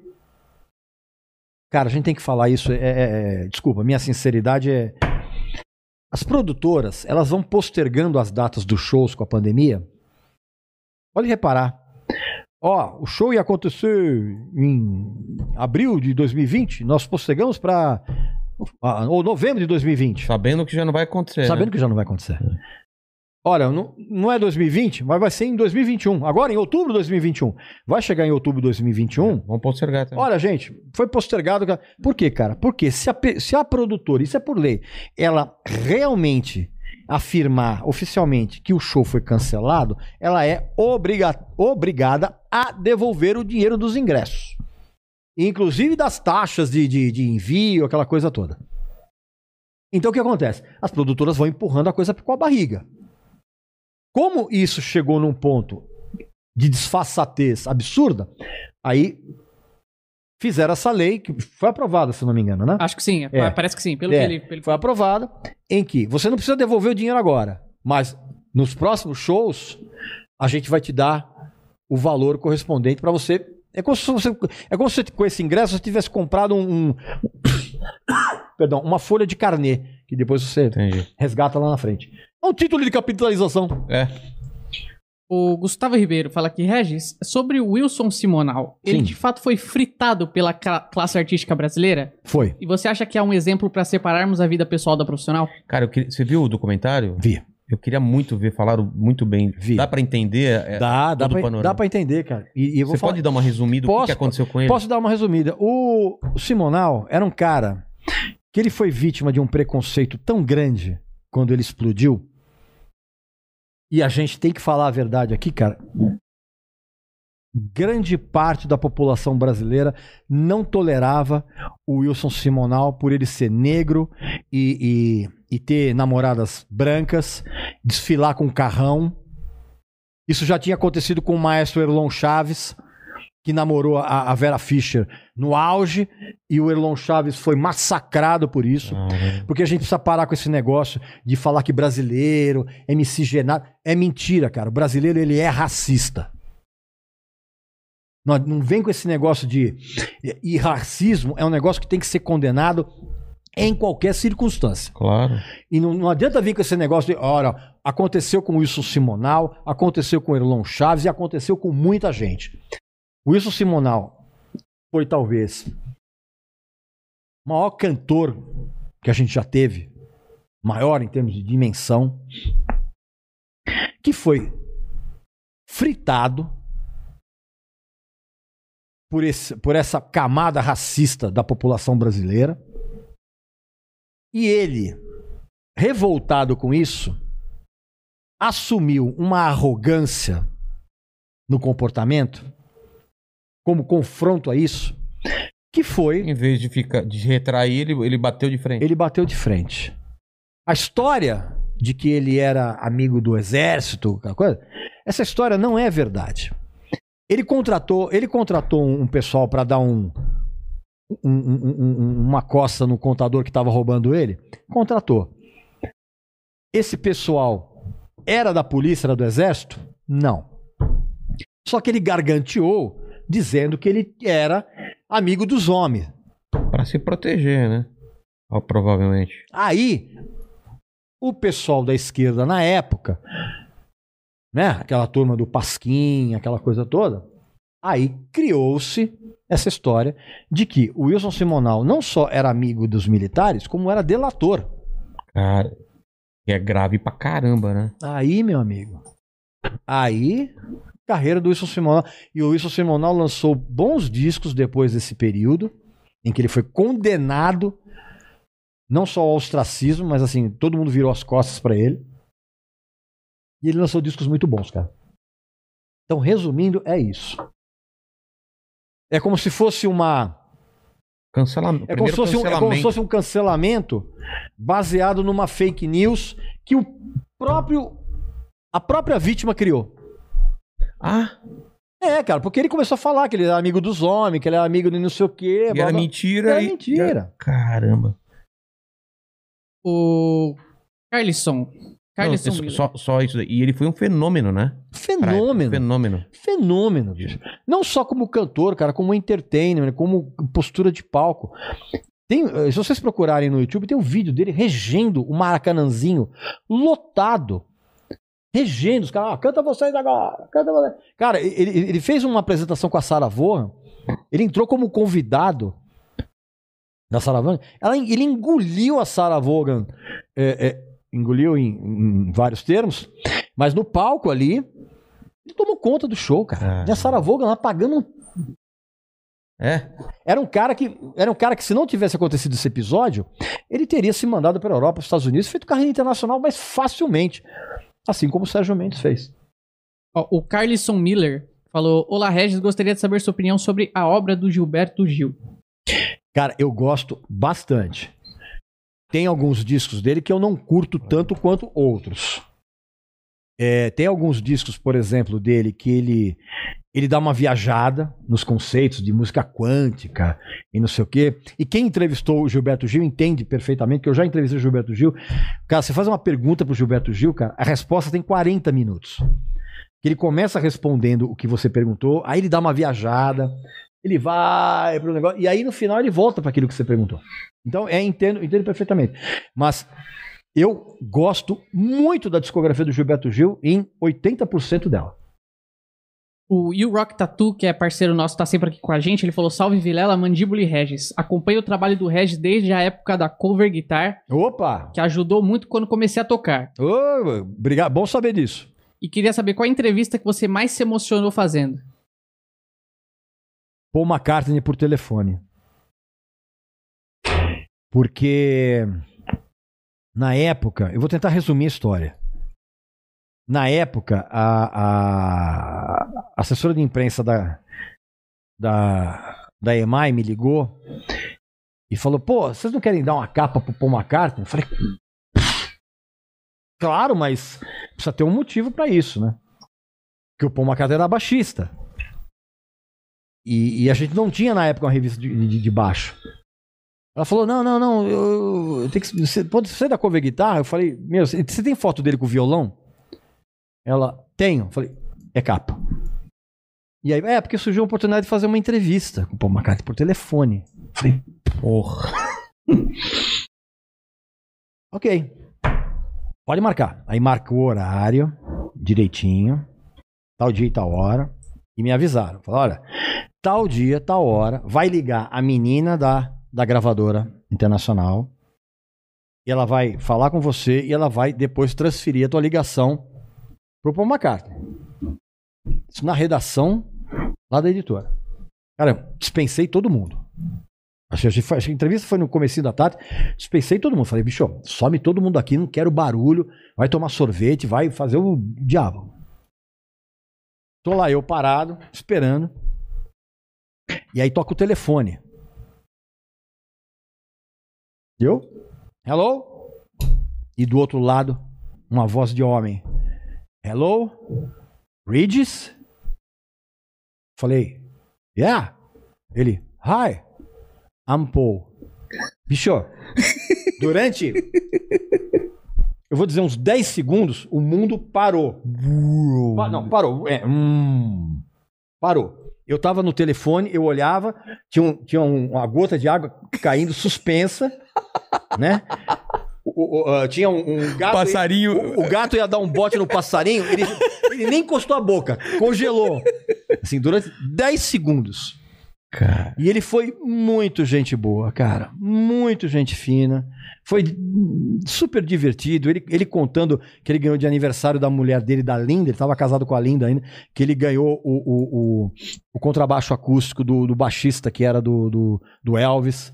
Pô, o negócio foi sensacional. Foi uma entrevista que, de- que depois que eu terminei. Eu, eu, eu, nunca, eu nunca me deslumbrei com esse tipo de coisa. Porque quando você está trabalhando, é outra história. Né? Você tem que ser. Mas na hora que você desliga o telefone, você fala: Puta que pariu. É, foi, foi uma, foi uma entrevista muito marcante. Que bacana. O... Opa, peraí que eu me enrolei com a pergunta aqui. E teve a do Slash também, que a do Slash foi sensacional. Como o pessoal foi? falou muito da Paul Stanley também. Ah, a do Paul Stanley foi recente. A do Slash eu vou contar rapidinho. O Tá. Slash veio aqui pro Brasil pra, pra, uh, no, no show do- da banda solo dele. Primeiro disco. E aí, e aí o pessoal fazia muito coletivo ali no Maxud Plaza, né? Que era o hotel chique lá. E aí, cara, a gente tava na coletiva, cara, todo mundo fazendo pergunta do Axl Rose, do Guns N' Roses. E como eu, eu, eu tava na cover guitarra, a minha pauta era guitarrística. Então eu ficava falando, pô, você agora nesse disco, você mudou a, a, a, a microfonação dos teus amplis, não sei o que, pra mudar. Fiquei fazendo perguntas assim. E aí rolou a entrevista, aí acabou a coletiva. Daí o pessoal falou: ah, valeu, o Slash precisa ir pra uma outra sala agora que ele vai dar uma exclusiva pra MTV.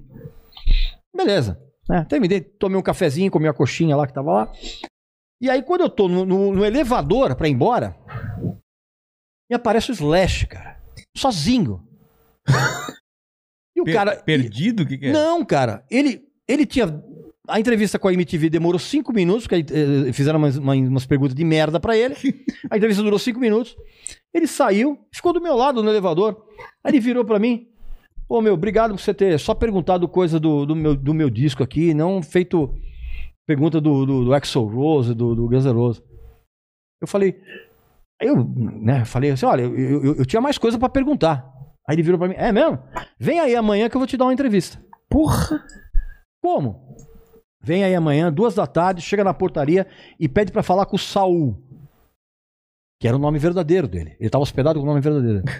e aí eu cheguei no dia seguinte lá, perguntei pro Saul, o cara desceu de calça de couro preta, é, é, regata de, de Hering, coisa, um copo de hi-fi, o maior copo de hi-fi que eu já vi na minha vida, um tonel, e me deu uma entrevista espetacular, cara. Ali, De ficou- boa. De boa. Ele contando. ele- foi a primeira vez que veio a história de que a, a mãe dele era figurinista do David Bowie.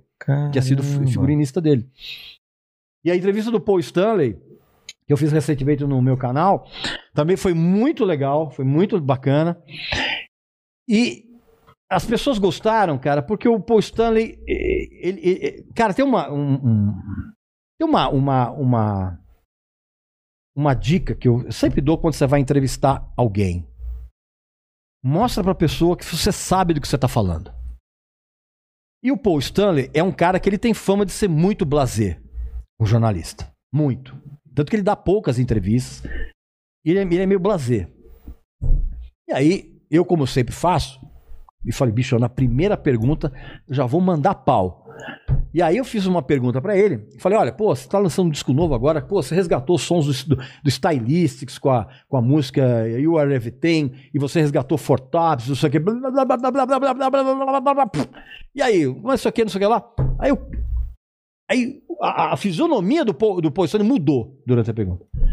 Porque aí o cara percebe, fala, pô, bicho, o cara ouviu cara disso. estudou, o cara, o cara não, o cara sabe o tá ouviu, o cara ouviu disso. O cara sabe do que ele tá falando. É. Então, assim, uma das coisas que eu mais me orgulho na vida é as raríssimas entrevistas que eu fiz que deram errado. Porque eu sempre na primeira, eu já. Eu já não é questão de você ser é, é, é, presunçoso, não. É você mostrar pro artista que você não vai perguntar, "Ah, e aí, quais são as suas impressões do Brasil? É. E aí, você já tomou caipirinha? E aí, o que que você acha da mulher brasileira? Sabe? Porra. Fazer que nem o Silvio Santos fazia, o capital inicial, mas por que capital inicial? Porra, Silvio! Mas por que o capital inicial? É Então, capital assim, inicial, a dica né? que eu dou, inclusive pra quem é jornalista, pra quem tá estudando jornalismo, cara, você vai entrevistar alguém, cara, na primeira pergunta, você já tem que.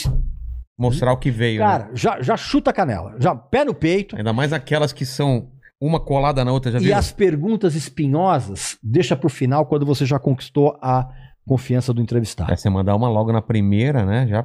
Então, mas a, a pergunta é, mas você primeiro você mostra que você sabe, aí o cara baixa a guarda, e aí lá no, lá no final você faz a pergunta espinhosa. E aí, eu quis, aí, negócio. Você falou nas que deram errado, tem alguma que Ah, você lembra? tem. Eu- É, cara, uma vez vezes- eu fiz uma Às vezes também o cara tá de saco cheio. tem- Mesmo que você chegue preparado, o cara não tá Cara, afim, eu né? fiz uma entrevista com o guitarrista do Type O Negative, Tô ligado.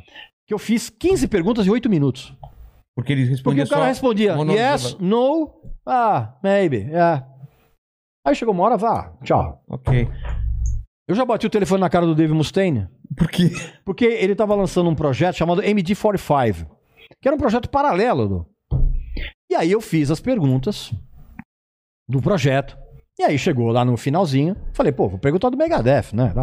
Aí fiz uma pergunta do Megadeth e falou assim, bicho, o cara virou pra mim e falou assim, não estou aqui pra responder pergunta do Megadeth. Ah, é? Então tá bom, valeu, tchau. Ah, já tinha, eu já tinha entrevista. É. O cara não vai responder. Agora, então tchau, vai te. E é uma época que dava pra, pra, pra bater na cara o telefone. Agora com o celular não dá mais pra fazer isso, Não, né? não dá. Agora, agora- agora você bateu o celular. É, não você tem você, você, você liga a câmera. É. Manda, mandíbula. É, o, o, o Doni acabou de fazer essa. Pô, vocês vão faturar muita grana aí. Eu quero me aposentar depois. Olha, aí. depois você manda pra ele em Jujuba. É, ele porra. gosta- é. Vou levar agora. O Doni falou que Grande Red sempre lia todas as suas crônicas na cover guitarra. Obrigado. Aí ele, ele perguntou das entrevistas qual que foi o mais babaca que você já entrevistou. É, depois eu queria falar também esse lance de. é, como você editou muita revista, eu também já fui de revista, de editar revista. Que pena que acabou essa coisa de revista, né? Que Eu a gente acho. esperava na banca. Mas vamos falar É. disso primeiro aqui. É, qual foi o mais babaca? É. Ah, o- esse cara do Type O negativo, que eu nem vou lembrar o nome. Dave Mustaine foi um babaca. Djavan foi bem, É mesmo? bem blazer. Por telefone ou ao vivo? Telefone. Telefone. É bem blazer. Lulu Santos, que tinha tudo pra ser uma entrevista blazer, foi uma das melhores que eu fiz. É. Você chega com a pauta certa. Você chega com a... Quando foi o Lulu? Ah, foi num- numa passagem de som no show do Palace. Em 1998, mais ou menos. A gente, ficou, a gente tinha 20 minutos de conversa, a gente ficou 45 falando sobre Baden Powell, discutindo qual é o melhor disco do King Crimson. Ele é um cara, é um hitmaker também que a galera nem tem noção também, de quanto também. ele, todo disco, ele, ele Também. uma ou E o duas. pessoal fala, ah, o Lulu Santos é uma puta mala pra você entrevistar. Não é, cara. Se você faz pergunta inteligente, o cara vai responder. Se você faz pergunta babaca, o cara vai responder. Vai ser babaca? É. Lulu Santos que atropelou nosso querido amigo Peter Jordan. Ele contou aqui. Ele atropelou. Ah, é? é? você assistiu, não assistiu? Assiste Cara, depois. eu- você acredita que esse é um dos únicos que eu não assisti ainda? Ah, que desculpinha esfarrapada. Você não estava aqui ainda, mas ele atropelou o Peter lá no, no Rio de Janeiro. Não, não, eu sei que eu não tava aqui, mas eu tô falando. Foi um Ah, tá, você não assistiu. assisti. E, e o lance das revistas que a gente tava conversando, como era uma coisa gostosa de você até a banca, esperar sua revista. Era, era, era um negócio maravilhoso. E você falou o lance de cheirar o, o- o vinil. Eu tinha que cheirar a revista. Sabe aquele papelzinho novo assim que saiu da gráfica? Nossa, cara. E, e- e- você sabe o que é engraçado, cara? Porque assim, eh, a espera fazia parte É. da experiência de você tomar contato. Não é hoje, por exemplo, que você põe no clique, você digita um nome, aparece É. lá. Não, cara. A expectativa fazia parte disso. Exatamente. E assim, e eu, eu fui- Aí da banca também, ou do cara que te conhecia. Ó, separei pra você tal coisa. É, pô. E, e- e você aproveitava e comprava outras coisas. É. Não era que nem banca hoje que vende jujuba, Não, vende não sei o não. quê. A banca era banca. É. E quando e eu sempre fui um consumidor de revistas, sempre. E assim como você, eu estive dos dois lados. Ah, é. E assim, E você estar do outro lado e você produzir isso, algo que não vai se perder nos meandros da internet, ou seja, ele está registrado ali Físico, né? fisicamente, não importa o que você vai fazer depois. Você vai usar para limpar a bunda, nem, não interessa, aí é problema seu. Mas está ali registrado. É uma, é uma experiência que, que, que, felizmente, nós passamos por isso. Eu falo felizmente mesmo. E eu ainda hoje. Hoje não, porque nós estamos no meio da pandemia, não dá mais, mais para eu frequentar sebo de coisa. Mas, por exemplo, eu, eu ia em certos sebos, por exemplo, que vi, os sebos vendiam revistas É. importadas, números antigos, Antigo. a preço de banana, cara, Mojo, Q, a, a, a Uncut. Nossa, eu tenho na minha casa pilhas e pilhas de revista de 1999. Por quê, cara? Porque é o tipo de informação que não envelhece. Você ainda tem ou você jogou fora? Não, eu tenho. É mesmo? Tenho, as Mojo, É. Uncut, Q, eu tenho tudo isso Uma aí. vez eu comprei num sebo uma coleção tão grande de. É porque, como eu sou desenhista, eu comprava a National Geographic, né? Pra PC. Sim. Na, pra, pra internet, você tinha que comprar as revistas pra Sim. referência de. E a impressão na National Geographic era um Nossa, negócio, era um papel, nossa. era um papel é, verniz que a gente É, chamava, né? é, não, não era, era, não era o teu nome, era papel. Gloss, né? É, exato, isso. Nossa, maravilhoso, maravilhoso. Com verniz de reserva, que às vezes aquela capa que brilha uma parte, a outra. É. E como eu fazia quadrinho, às vezes vinha quadrinho que tinha uma- um verniz que brilhava no escuro do Sandman. assim. Era vidrado nessas coisas, vidrado. E, e a gente perdeu isso. Felizmente nós tivemos essa experiência. Eu mas, lamento. eu, mas eu, por exemplo, vou lançar um livro e vou lançar um livro físico. Tudo bem que o cara pode ler no, no, no, no seu. No tablet. no tablet da vida, mas, cara, ter experiência do livro físico, eu Não, quero ter. eu, eu- desculpa, cara. eu- essa coisa de ler de, de audiobook, de, de, audiobook, É, de e-book, pra mim não funciona. Audiobook. Audiobook Não, não, é e-book. e-book, E-book, é verdade. Coisa de e-book pra mim não funciona. Você tem que virar Tem a página. virar a É que nem página. quadrinho, né? Você virar a página. Porque o pessoal não sabe que no quadrinho a virada de página também é importante. Quando o cara desenha a página do quadrinho, essa, esse último quadro já é um. Já tá um- um interligado clique com- é. é, pra outra, porque ele tá esperando. Pô, o que, que acontece na outra página? O que, que acontece na outra página, entendeu? Uhum. É pensado até isso. Manda aí, mandíbula. O. Talento aí, mandíbula. Não, não, desculpa, é que. Ele tá pensando no que ele vai falar quando ele se casar com ela É, e ele tiver que dar desculpa de eu não sei. Qual que é a desculpa isso, rapaz? qualquer desculpa. É. Que ela tá já se ligando em todos os Já, movimentos já, dele. já, já, já. Não, perguntaram pro Regis aqui, o Bruno Brandão perguntou como ele vê essa turma que critica o Roger Waters ao descobrir no show o viés do cara. Isso é de uma burrice espetacular. A pessoa nunca ouviu Pink Floyd na vida com É. atenção. Porque você chegar no show do Roger Waters e falar, pô, mas esse cara é esquerdista? Depois Porra, de The bicho. Wall. Cara, não, depois não só Ah, do The Wall, Mas a cara. declaração dele também, ele já sempre deixou claro, né? Sempre deixou claro isso, e mesmo em letra. Cara, o Animals é um disco completamente antidireita. Algumas coisas que você. Algumas letras, por exemplo, que você. Algumas coisas que estão. é, é, é, é, em- em- em- não estão nem tão escondidas. Pô, Money do Pink Floyd é uma Total, letra é. totalmente anticapitalista. É. Então, meu amigo, desculpa, se você foi no show do Roger Waters e ficou indignado porque ele ficou falando mal lá do, do, do- do coisa, e você, pô, mas ele é de esquerda, então você Porra, não você não ouviu o Pink Floyd. é. Você não ouviu o Pink Floyd, caceta. Aí tem, tem, tem muita pergunta nesse estilo aqui, mas, por exemplo, o Bruno.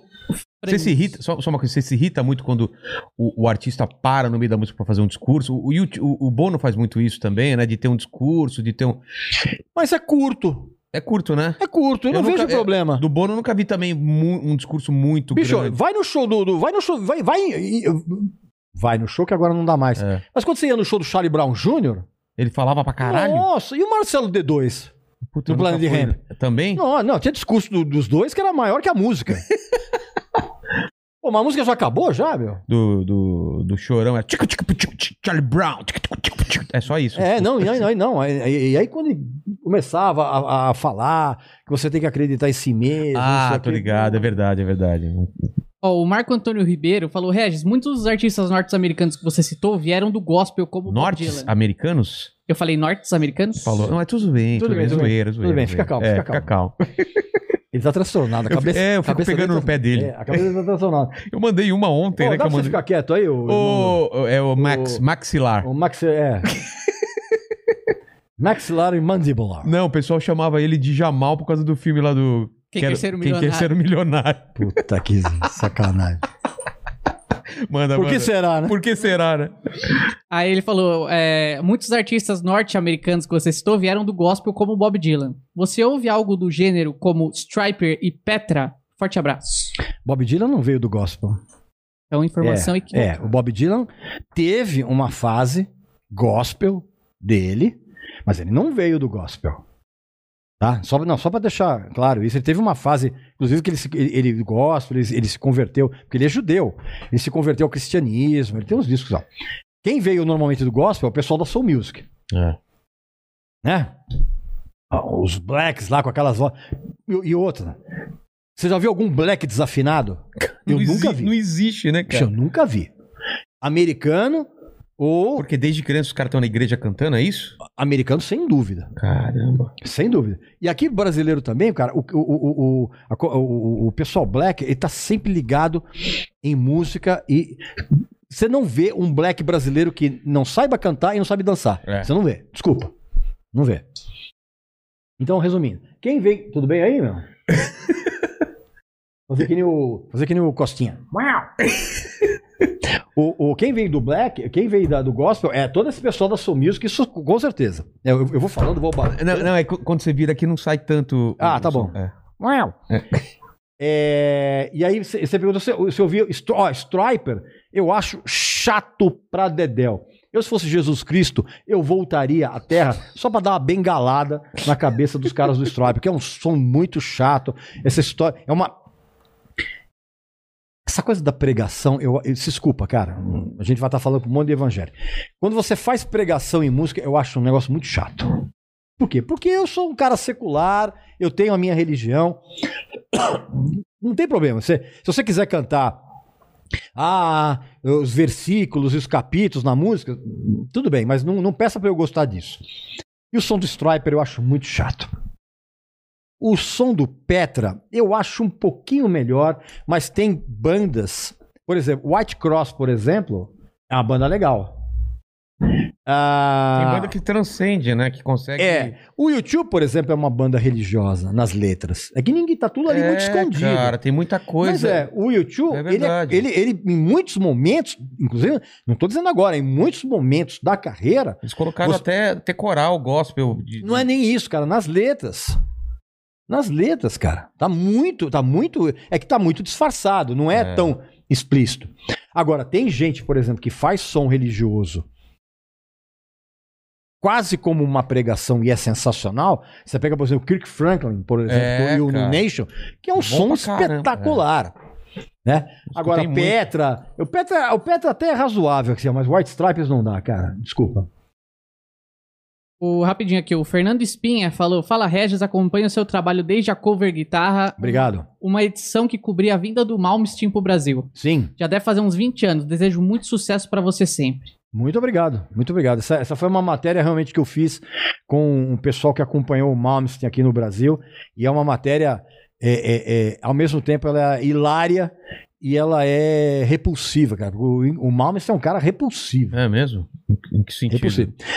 Pessoalmente? Trata, e trata mal os funcionários, Ah, trata tá. mal a equipe dele. É um cara que, que vai jantar num, num restaurante levado pelo. O Paulo Barão contou essa história.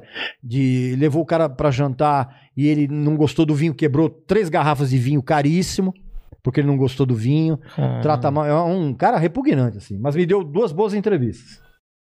O Bruno. Bruno Franzoso. Ele falou: Salve Regis, sou muito fã do seu trabalho. Obrigado. Poderia falar sobre a importância da Perry Smith pra música? Pra mim, é importantíssima. É, principalmente pelas letras, que são realmente letras de, um- de uma profundidade poética muito grande. Ela sempre, ela veio, inclusive, ela é praticamente filha daquela geração beat de, de, de escritores. E ela, e ela tem um lance de, de, de, de voz, porque ela não é uma grande cantora. E isso que eu, que eu falo, ah, ah, que eu sempre procuro frisar. Você ser uma grande cantora não significa que você tem uma técnica de canto sensacional. Mas o- a grande cantora é aquela que passa a mensagem e passa a emoção e passa o contexto daquilo que está cantando sem você duvidar um minuto sequer. Elis Regina. Elis Regina era monstro. Elis Regina, Elis Regina é minha cantora favorita em todos os tempos aqui no Brasil. E Elis Regina fazia isso. É, mas, então, ela, a Elis, mas a Elis É. tinha uma técnica também que eu não. Eu tô falando, por exemplo, de gente como Bob Dylan, Mas o Wine- Winehouse também. a Amy Winehouse, É. que, era uma- que foi um talento desperdiçado, infelizmente. Você pega, por exemplo, Lou Reed, por exemplo. Ah, o Lou Reed é desafinado. Não, cara, não é desafinado. É você que não sabe o que é desafinação.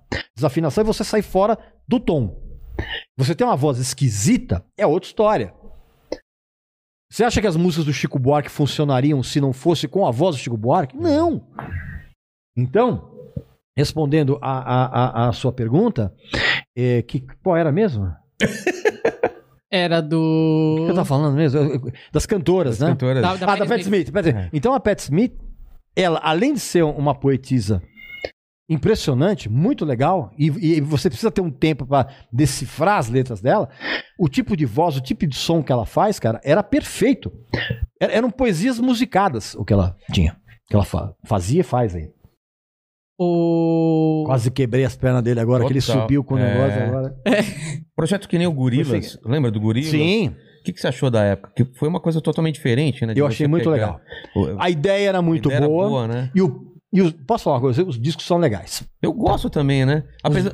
Não foi E ele tem uma- ele- eles- fabricado. Porque... Não, não, porque ali foi um projeto que surgiu da cabeça do Damon Albarn, do Blur. E a ideia, ela nem é nova. Ah, é? Não. Vocês lembram de. É que vocês não vão lembrar. The Artists. Não. Lembra de Sugar Sugar? É, é, Sugar, Sugar. Mama, honey, honey. Era uma banda fictícia. Não existe. Era... Não, porque ela era, servia do, pros desenhos do Artists. Ah, cara. Você tá entendendo? Então a ideia não é nova. Eu Ele que pegou, ele pegou uma ideia e, e juntou lá o- O desenhista. os, os desenhistas que- e, e, cria- e- e eles criaram personagens muito, legais, bons, cara. zero de, de bondade ali, era todo mundo meio freak ali. É. E quando eles iam fazer shows, cara, eles, Eu queria ter visto. eles colocavam a tela É. com a projeção dos personagens cantando e os caras atrás aparecendo. Ah, eles apareciam. Apareciam, também. porque a tela, a tela não era. A tela era meio transparente, você Tá. via os caras atrás. Então ali não era enganação Que nenhuma. E eu acho os discos muito legais, cara. Gorilas eu acho muito legal. E, e o- e o vocalista meio, do desenho meio blasé, né? Ele canta a parte dele, depois ele É, fica mexendo, mexendo é, no celular é. aqui. Que, que é, que é o retrato do que é o jovem agora, É. cara. Aquela coisa. Agora, o The Arch já fez isso. Cara, na minha época tinha uns seriados. Tinha o Lancelot Link, por exemplo, que era um James Bond só com chimpanzés. Eu lembro disso, cara. Era maravilhoso. Eu, eu, eu consegui achar o O vinil. que era isso? Era- uma banda, não, né? Não, o que que, não, o que que era? Era um, era um, era um, um- um- um- uma série, um seriado. Só chimpanzés. que é só de chimpanzés, que era meio uma imitação do James Bond. E aí, no meio do episódio, tinha sempre um número musical, que era o Lancelot Link e a Evolução da Revolução. E aí tinha uma banda tocando e os É, chimpanzés. chimpanzés tocando. Ah, é verdade, cara. E eu encontrei o LP da trilha sonora, que eram os músicos profissionais, e o LP espetacular. The Monkeys também, era, que era uma, uma zoeira com os Beatles ou era... É, o, o, o Monkeys, na verdade, ele foi, ele foi um projeto armado para ser a resposta americana aos Beatles. Ah, não era pra ser engraçado? Não, Era não, pra- não. Era uma resposta americana aos Beatles. E porque os Beatles tinham feito os filmes, o A Hard Day's Night e o, e o Help, eles fizeram uma série. Falaram, vamos fazer uma série. Então escolheram os caras lá. Inclusive, os primeiros discos dos Monkeys não são eles que tocam e cantam. Ah, são pegaram só uns ca- caras bonitinhos e que é, tinham o E estilo, botaram, né? aí chegou num determinado momento os caras falaram, não, a partir de agora a gente canta e toca. Tá. Mas aí não era um desenho, aí era uma série. É. Agora, desenho mesmo, os artes, o O Gorilas e tal. gorilas. O Agiota Brazucanet, nossa, Brazuca Bet, ele falou aqui, ó. Supla, Velhas Virgens e o Matanza, eu dificilmente vejo alguém falar. Nesse caso, o errado sou eu por gostar dessa bagaça? Não, Ele colocou no mesmo pacote quem? Supla, Matanza aí? Velhas Virgens. Velhas Virgens. Não. Não, porque os três fazem shows muito divertidos. Assim, o, o Supla é um, é- é um adorável canastrão. Né? O Supla é meu amigo. E eu falo pra ele, Supla, você é um grande canastrão. Tá me enrolando aqui, é um- ele já falou, mandou é, uma mensagem e falou Você, é um, é, você não é uma charada brasileira, você é um charada canastrão.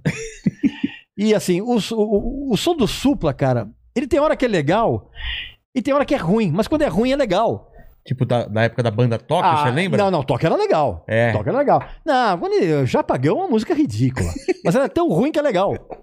né? Já pagão não dá. Green Hair, não. Agora, é, o, o show do Supla é divertido. O show do Matanza era divertido. Deve, deve continuar sendo agora, porque agora se desmembrou em dois: é Matanza e Matanza Inc.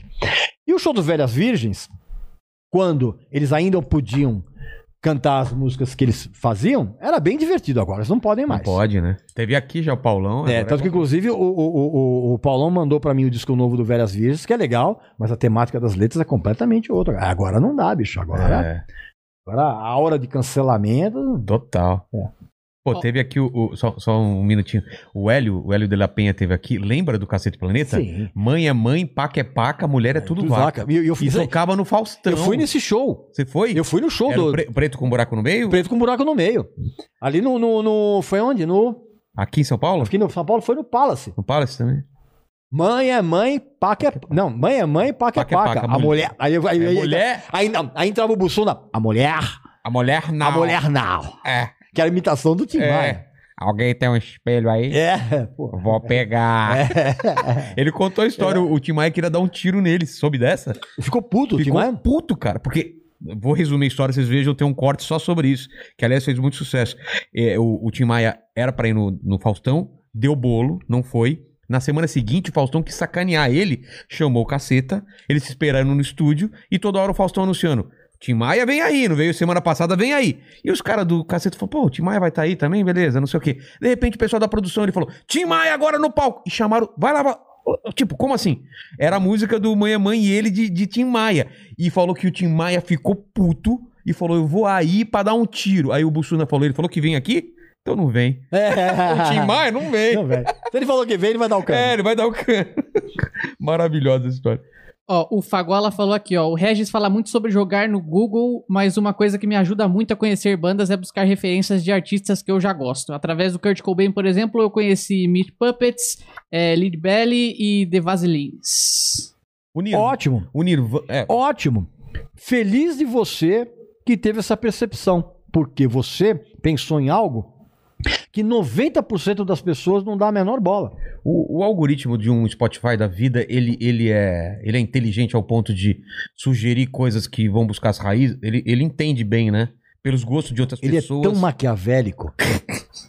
É nesse esse, ponto. esse sistema, ele é tão maquiavélico que ele oferece aquilo que você está procurando. Porque é tentativa e erro, né? Ele já tentou com várias pessoas ele, que tem o mesmo perfil. que Não tem erro. Cara, ele vai ficando A, cada vez mais a te- a inteligente. tentativa é certeira, cara. Cara, E ele é baseado nas informações que você mesmo entrega. é, do que você tá ouvindo. Você saiu daquele foi pra aquele? Saiu daqui, ah, entendi mais ou menos. Eu entendi o que você está procurando. Aí eu vou te oferecer isso aqui. Caramba, é assustador mesmo. E. Não, acontece isso. Quantas vezes você está na internet e não aparece oferta de venda É. de alguma coisa? Exatamente, que você. Ah, eles adivinharam? Não, cara, Não. você que entregou a informação. É, eles juntaram essa e essa, fizeram a conta. Um mais um, dois. É, Ok. é assustador. Então, o, o amigo aí, ainda bem, e, e- e não perca esse tipo de postura, de ir atrás de coisas que são indicadas por outras. Ok. De na fonte, né? É. Esse cara é influenciado por esse, eu vou É. escutar o que eles. É. O Nirvana na, na- foi, foi, foi, foi, importante. O grunge, a gente não. Você tem alguma coisa pra falar sobre o grunge? Que Pô, foi eu o grande acabei- último, acabei último de- movimento. Acabei de falar, eu acabei de fazer um vídeo lá no meu canal sobre Ah, é? as cinco bandas de grunge que pouca gente deu bola. Ah, fora do Soundgarden, o. o, o Porque tudo, cara, quando você pega Nirvana. Nirvana, Soundgarden, Soundgarden. Pearl Jam e Alice in Chains. É. São os quatro. Fora esses quatro, bicho, é banda que teve ou não uma, uma projeçãozinha, mas não chegou. É, President of the Uni- United States. não, isso não era grunge, meu. Era mais engraçadinho, não, né? Não, É. não. Eu- nós estamos falando de Muddy Honey. Tá. Ele tá falando de, de Screaming Trees, de, de, de Ted. de- O que, que foi o movimento grunge? Não foi o movimento. Não? Não, cara. Não. A gente costuma chamar, a gente costuma chamar de movimento quando há alguma coisa. Aquilo que a gente conversou no começo do programa. Sim, de- Quando surge alguma coisa que é uma espécie de confronto com o que estava acontecendo, isso só vira um movimento quando o próprio sistema fagocita isso e vende. Tá. Porque o que, que era Essas bandas de Qual é Seattle, o panorama daquela, é daquela época? o que que era? Eram bandas que moravam numa cidade, numa região, que chove pra caralho. Fria, chove Fria. Perto, perto do Canadá. Cho- é, chove pra caralho. Pega aquele vento do, do, do Pacífico. é uma coisa. Os caras não tinham o que fazer, bicho. E lembrem-se. Na época em que grunge começou, vamos chamar assim, estava em alta o quê? As college radios, que eram as rádios independentes dentro das universidades. Por quê? Porque nas rádios oficiais, as, as- as rádios institucionalizadas, só tocava merda. Ou tocava Bon Jovi, Poison e coisa, ou tocava Kylie Minogue, ou tocava os Pet Shop Boys da vida, aquela coisa toda. Então, assim como acontece em outros polos, assim como aconteceu no Rio Grande do Sul, em Brasília, quando você tem uma molecada que se junta para fazer música numa determinada região, a tendência é que essa molecada comece a fazer shows nessa região. E comecem a interagir entre si. Perfeito. Essa tal cena grande surgiu porque, em contraponto a esse tipo de sonoridade que eles encontravam nas FMs, lembre-se que a MTV só passava coisa pop, É. né? Ela tinha um programa de heavy metal lá que, exprimido ali na programação, que era o Headbang- o Headbangers Ball. Um de hip E o- hop, é, é, e, o hip hop tava em alta, total. E aí essa molecada que gostava, que tinha dois elementos em comum, que era gostar de Black Sabbath e Neil Young. Você pode reparar, as primeiras dessas bandas, os primeiros trabalhos, era uma mistura de Black Sabbath com Neil Young. E aí essa cena começou a fortalecer, as bandas começaram a fazer shows, as bandas começaram a ser captadas para abrir shows de bandas maiores. E aí, quando surgiu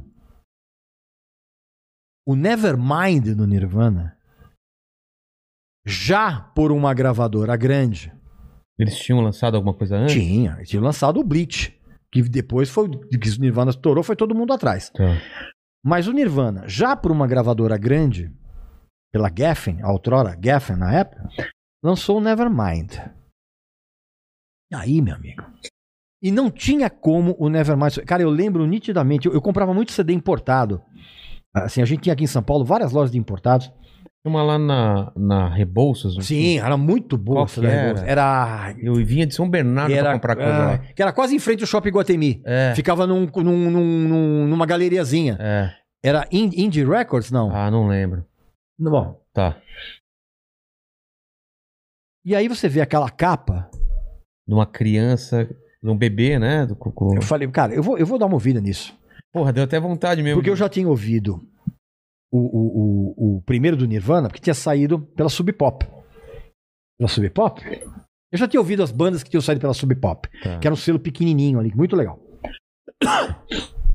Cara, quando eu coloquei o, o- o CD do Nirvana no Mas é o que carro, você falou. Você foi na loja e a capa do CD já, já saltava, né? já, já saltava. Mas assim, eu já, eu já tinha ouvido o Bleach. Ah, tá. tá? Mas enfim, mas era, um- era um disco novo, era um Nirvana por uma outra gravadora.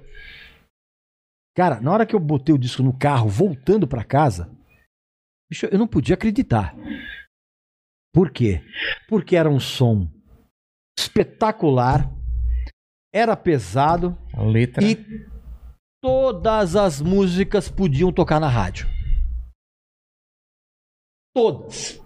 Do primeiro, você pega o Nevermind, o Nevermind pra mim é um disco clássico. As pessoas que estão me assistindo vão ficar horrorizadas com isso, todo mundo me xinga. Cara, acostume-se, o Nevermind é um disco clássico, é tão clássico quanto os discos do passado. E aquilo, cara, era uma coisa. Você fala, cara, é, é- tudo dá pra tocar na rádio. E você pode reparar que quase todas as músicas tocaram na rádio. É. Então, a partir do estouro do Nevermind, aí as, as grandes gravadoras foram atrás De quem tava Dos- lá na cena. dos, dos Pearl Jams, aí o Soundgarden assinou com outra gravadora. E aí veio aquela aquela turma. O Alice in Chains, ele veio como grunge, mas o Alice in Chains era o mais metal desses quatro. O mais É. metal era, era, era- era esses quatro. O mais Black Sabbath e menos Neil Young era, de todos era, o, Alice in Chains. era o Alice in Chains.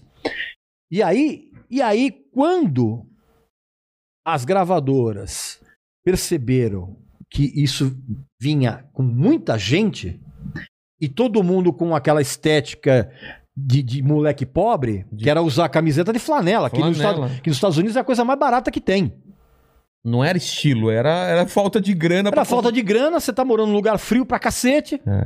E, e o que, que- o que, que é um- alguma coisa que é- é- é- custa menos que uma camiseta? Uma camisa de flanela. Calça rasgada porque ninguém tinha grana pra comprar calça nova. E aí, meu amigo, a indústria veio e Transformou isso. pegou tudo, embalou num negóciozinho chamado grunge, uma caixinha grunge. Foi- e daí, meu amigo, Quem vender. que falou? Quem começou com esse termo grunge? Eu acho que foi um jornalista, eu não vou lembrar agora. Quem- grunge é sujo, é uma coisa. É, é, é, é, quem, cara, quem foi? Foi um, um- Eu não sei se foi. eu acho que foi um jornalista ou foi um, um assessor, eu não, eu não lembro agora. É, e aí o sistema veio, cara, e fagocitou Abraçou, é. aquilo. E aí, vamos vender discos para. Vamos fazer disco, vamos fazer som mais radiofônico, que isso que matou o Soundgarden, briga entre eles por causa disso. Vamos fazer a moda grunge. Aí você via na- nos grandes magazines aqui do É. Brasil, camisa de flanela, calça rasgada propositalmente. Então, Total. você dá o nome de movimento, e isso é a coisa que aconteceu com o punk também. O punk só virou um movimento, bicho, quando o sistema foi lá, abraçou e começou a lançar é, é, camisa com alfinete. Aí virou movimento. Até então, não, cara. Entendi. Então, sempre quando o sistema ele abraça um negócio, ele fagocita e ele gospe um produto, aí é movimento. New Wave também virou um movimento? Claro, Virou, né? pô. Eu lembro do Cara, tênis a- quadriculado, Cara, a- o, camisa fosforescente. o lance da New Wave vendeu mais roupa do que disco. Também acho. Eu lembro, cara. Essa época todo mundo. Aquelas Gel calças de colorido, elástico. É, né? Camisa colorida pra caramba. É, calça. Calça de elástico. cami- né, calça de elástico da, eh, eh, amarela com É. camisa quadriculada. que Parecia o chão do Rose Bombom. Cara, eu tenho até medo de ver essas fotos. É. Depois você pesquisa aí. Moda New Wave, é, cara. Era é, uma coisa É, horrorosa. os caras venderam mais roupa que disso. É. Ó, o Rafael Dias mandou aqui uma grana agora. Ele falou: parabéns ao Regis por, no mundo de hoje, resistir sem preocupação ao cancelamento. Hoje em dia, Você teve algum problema com isso? Não, por enquanto que eu saiba, não. É porque, eu sou, cara, eu sou tão sincero, bicho, que as pessoas nem vão perder tempo em me cancelar, É cara. porque só é cancelado quem se importa com cancelamento também, né? Só é cancelado quem se importa e quem pede desculpa. Aí, o cara pediu desculpa, esquece. Aí a Você porrada vai pedir desculpa. Peraí, peraí, você vai pedir desculpa por um negócio que você pensa? que você acredita. Que você acredita? É. Aí você, aí você tá é cancelado. É. Mas é aquela geração de artistas que fica fazendo, É. né? Aí ele fala: hoje em dia a crítica é vista como algo pessoal e ninguém pode falar mais nada. Acho que esse trabalho é importante justamente para amadurecer pessoas extremamente mimadas que temos hoje em dia. É quando que, que a é, mas- crítica virou pessoal? Mas Nunca a era. crítica sempre foi pessoal. Não, mas eu tô falando pessoal de... Parece que é um pessoal de ataque à pessoa quando você... não, não. você tá é, falando da a- arte, aliás, você entendeu? eu, não, eu entendi, mas assim, a- o, o que é preciso deixar muito claro é o seguinte: não existe crítica imparcial. Por exemplo. Claro, senão não é Não existe. Não existe. Ah, todo mundo. ah, tem um monte de, de bocós. Pô, Regis, você precisa fazer crítica mais impessoal. Não, cara, isso não existe. A partir do momento que você emite uma opinião, seja ela qual for, numa crítica, É. e, e, e para você fazer isso, você tem que embasar em argumentos sólidos. Não basta dizer, ah, essa balinha aqui é uma merda. Por quê? Ah, não gosto dela. Cara, isso, isso não é crítica. É só um... Isso é só um Comentário. É, exato. A partir do momento que você emite uma opinião, não é mais imparcial, não é mais impessoal. Então as pessoas precisam entender que crítica é pessoal. Ela não é endereçada pessoalmente ao artista, mas ela é a opinião pessoal, é a argumentação que você tem. E muito obrigado pelo elogio, porque assim, o que eu realmente desejo é que as pessoas não que concordem comigo, mas que elas parem para pensar. É. Puta, meu, esse negócio que o Regis falou, cara, eu não tinha, eu não tinha parado para pensar nisso. Se você chegar à conclusão de que eu falei é uma merda, ah, esse Regis é um babaca mesmo, eu pensei mesmo e é uma merda. Ok. Ok, você parou para pensar, o meu trabalho tá feito, cara. Porque se você quiser agradar todo mundo, você vai o mais perto do senso comum. O que, que todo mundo acha sobre isso? Eu vou falar então o que todo mundo acha. Cara, se eu quiser, se eu quiser é, agradar todo mundo, eu vou tocar no Jota Quest. Que é o Luciano Huck do rock. É o Luciano Huck. Por É. quê? Não, o Jota Quest é o Luciano Huck do rock. E o Luciano Huck é o Jota Quest da TV. Que ali é tudo bonzinho, cara. Ah, tá. Nesse ali é sentido. tudo. Cara, não tem um mínimo sinal de agressividade, de, de, de, de, de potência, de, de, de, de, de, de, Virilidade. de crueza. Você apresentaria essa banda, essa banda pro seu. Pra... Cara, eu apresentaria essa banda pra, pra numa festa onde tá todo mundo de, de, de sapatênis e bermuda com um cintinho combinando Tá. com. Já entrevistei os caras do Jota Quest, os caras são muito gente boa, cara, mas o som não é pra, não é, não é pra mim, cara. Falta. Falta. Não importa que você vai fazer dance music, não. Precisa ter culhão, velho. Você pega os discos do Chic, é uma banda de disco music espetacular, você consegue ver que ali tem um culhão ali, cara. Tem o Nile Rodgers com aquela mão direita espetacular, tem o Tony Thompson com aquela bateria, o Bernard Edwards com aquelas linhas de ba... Na disco music, você tinha. Cara, É, você- é muito asséptico, é é- cara, é muito pasteurizado. Ah, tá. O Skunk sai um pouco disso? Não, não, o Skank não. O Skank, tem, tem- o Skank teve momentos disso, mas é, é, ele tem momentos que ele fugiu dessa pasteurização. Eu recentemente eu, eu ouvi, fazia muito tempo que eu não ouvia dois discos do Skank, que é o Maquinarama e o Cosmotron. Eu São discos que envelheceram muito bem, cara. É. Envelheceram muito bem, cara. O Skank, de vez em quando eles dão umas escorregadelas, assim, na, naquela coisa do bom mocismo, assim, mas. Roupa nova, cara. Sabe? Músicos extraordinários fazendo, fazendo canção pra é, é, Festival do, do Pastel. Pô. Vamos, Mano. experim- vamos experimentar agora vários tipos de pastéis. Temos 27 pastéis. Vamos lá. Whisky a gogô. hum, sapato velho. Ou sapato velho. É, uma coisa que estão perguntando muito aqui no chat é, Ih, lá vem. E- Lá vem. É. Lá Se vem. estão perguntando Se muito. estão perguntando muito, lá vem. Lá vem, lá vem merda. Quer ver? qual que é a opinião do Regis com relação a Greta Van Fleet? É a prova que todo roqueiro tem o restart que merece. Olha só. Porque, cara, tô falando com um bala na boca, meu, dane É um negócio tão sem vergonhamente armado para conquistar uma faixa de público carente do rock antigo. Existe uma faixa de mercado consumidora e de alto poder aquisitivo e sente saudade dessa época, das bandas, grandes bandas do passado. E o cara fica gastando dinheiro sempre com as mesmas bandas. E aí o que acontece? Surgem quatro moleques regurgitando tudo que o Led Zeppelin fez, assim, inclusive beirando o plágio, Caramba. com um visual hippie, descolado, sem noção. Né? Não dá pra você levar a sério um vocalista que sobe no palco de chinelo e meia, desculpa. Eu, eu não, eu não levo a sério. Não dá. O cara com umas batas, umas batas assim, né? Só falta aquele espelhinho, sabe aquele espelhinho que vem na bata? Né? Muito patchouli, o vocalista sósia do Marquinhos Moura. Fazendo pastiche de Led Zeppelin, cara. E as pessoas são tão. A, a molecada que não quer, quer bancar a raivosinha, revoltadinha, aí eu vou gostar de Greta Van Fleet, porque é rock do passado, contra esses K-pops da vida. Aí eu vou. Eu vou é, é, é, Resgatar. eu vou, eu vou resgatar, eu vou combater isso com Greta Van Fleet.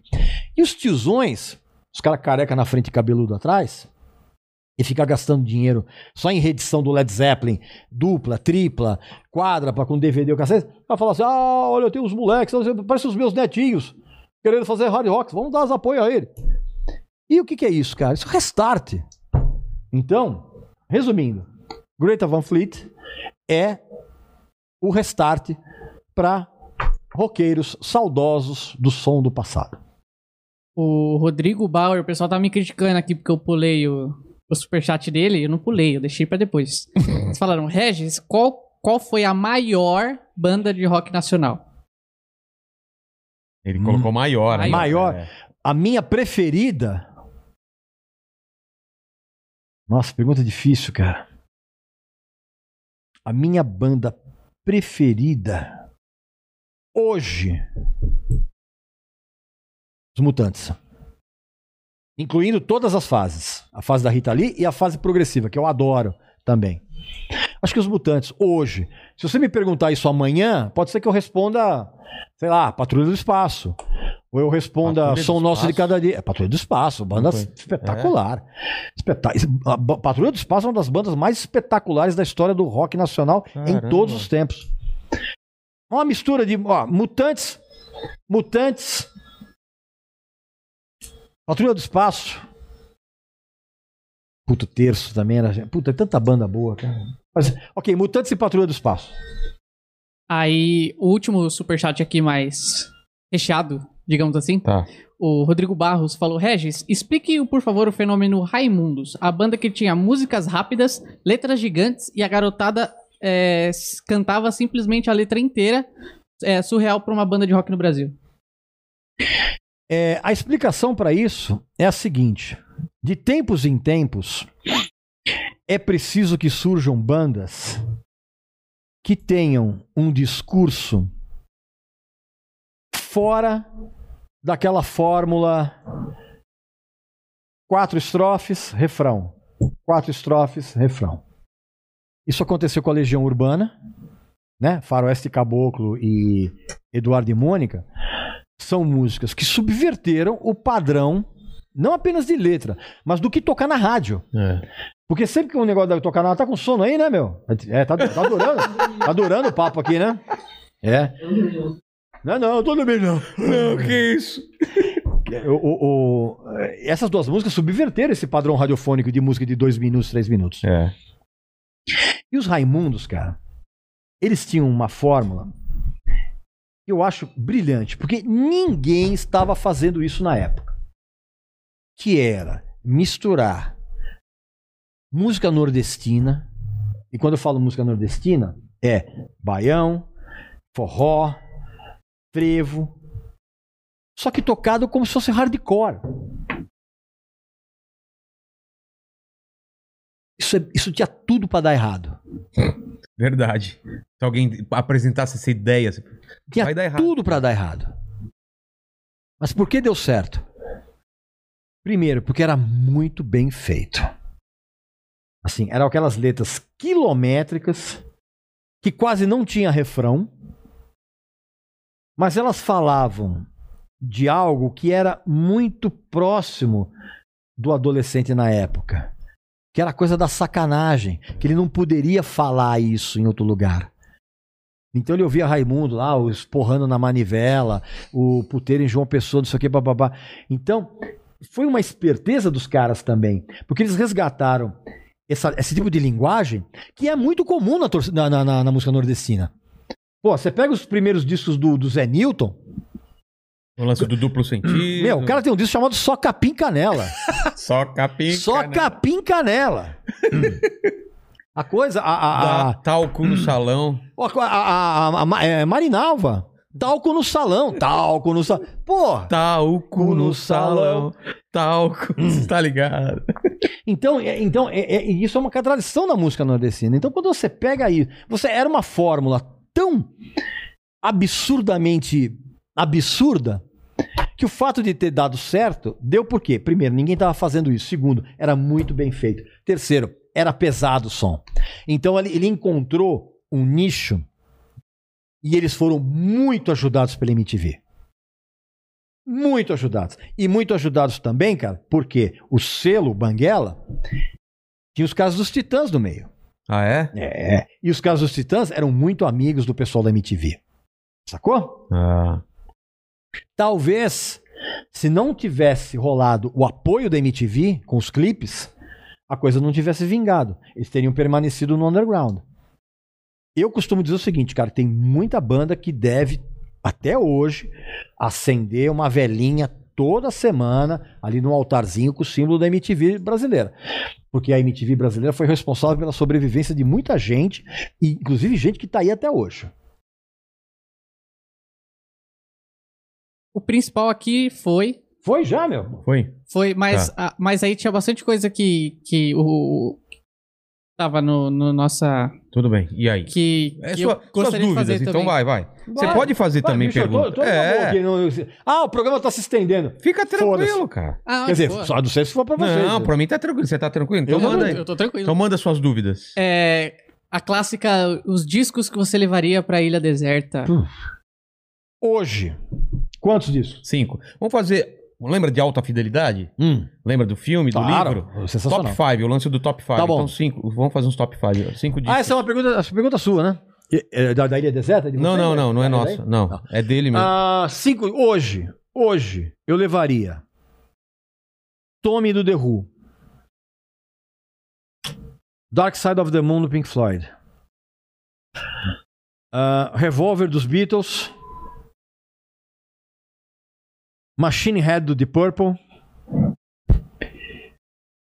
E. Eu que- eu queria levar um de música brasileira. Eu levaria o, Cri- o Criaturas da Noite do Terço. É um disco brilhante também. Ilha deserta, né? Sem possibilidade de sair. Sem É. possibilidade, isso aí pro resto da vida. Eu- Sem, sem, eu- sem eu encontrar a Sharon Stone do outro lado da ilha, né? É. É, tem Aquela essa clássica também. piada. É. Aí a gente tinha, a gente tinha conversado antes da live aqui também, se faria uma lista de tops guitarristas, bateristas. baixistas. Fácil, sem problema. Quanto? Cinco também? Cinco, Sim, seria top 5. Tá. Vamos lá. Guitarristas, é isso? É. Guitar Hero? Não necessariamente. Ah, tá. Hendrix, óbvio.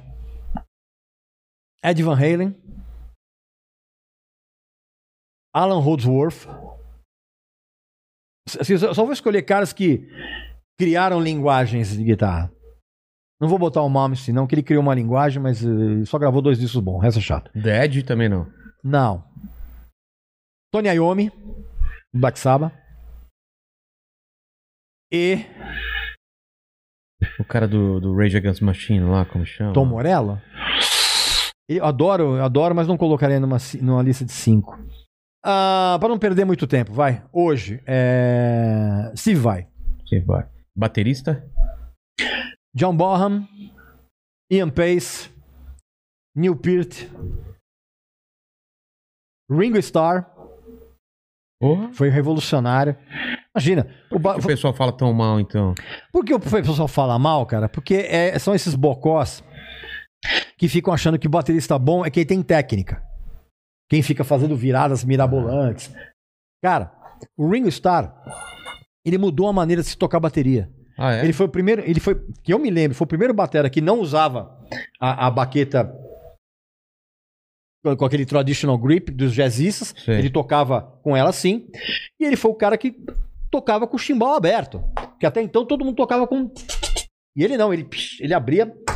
Então, John Bonham, Ian Pace, Neil Peart, Ringo Starr, Terry Bozzio. Tá. Que era do Zappa. que mais? É, baixistas. Baixistas.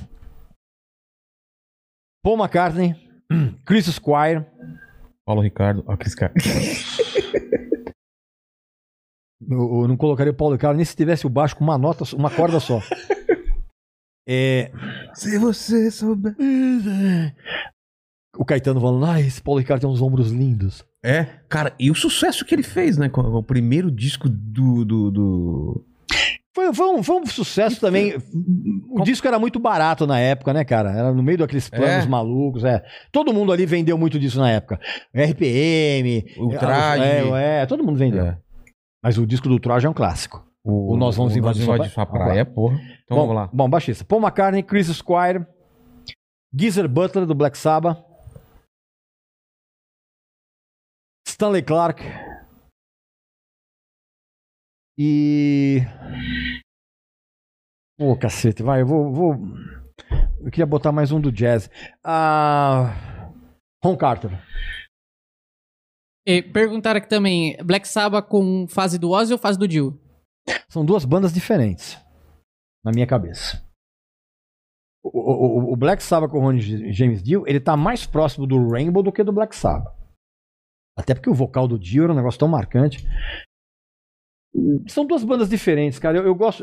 É que a, a discografia com, com- com o Ronnie James Dio, ela, ela é mínima, mas ela é sensacional. São três discos incríveis. Mas se eu tiver que escolher, cara, se eu tiver que levar pra uma ilha, eu vou levar o, o Ozzy. E vocais do rock? Vocais do rock. Cara, tem, tem alguém.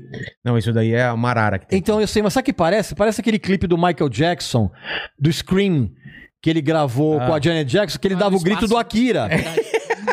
Era o, lembra que ele, Lembro. imitava, né? Que o Akira, que o, o- sabe o desenho Akira? Que, que ele, ah! E o Michael Jackson fazia também. Isso é um pterodáctilo, parece. É, isso é um. É, um- É, vocalistas.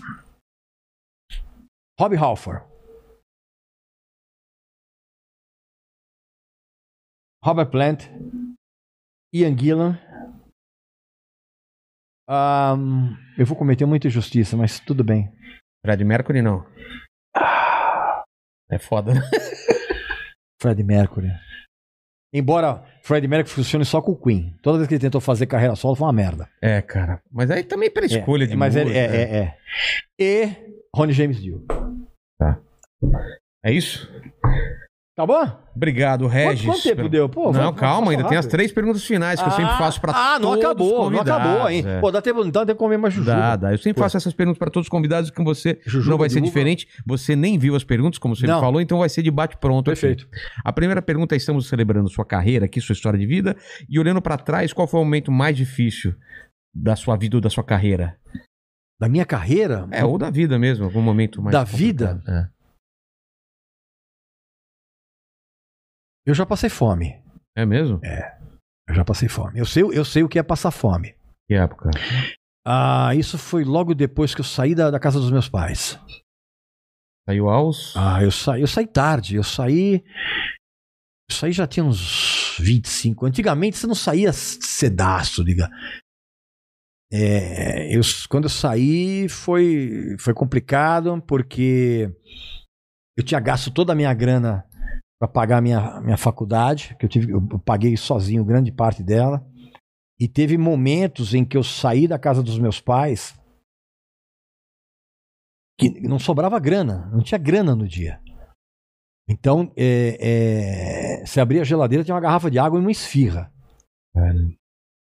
Então, eu, eu sei o que é passar fome. Por isso que eu dou muito valor hoje. é, sempre dei, né?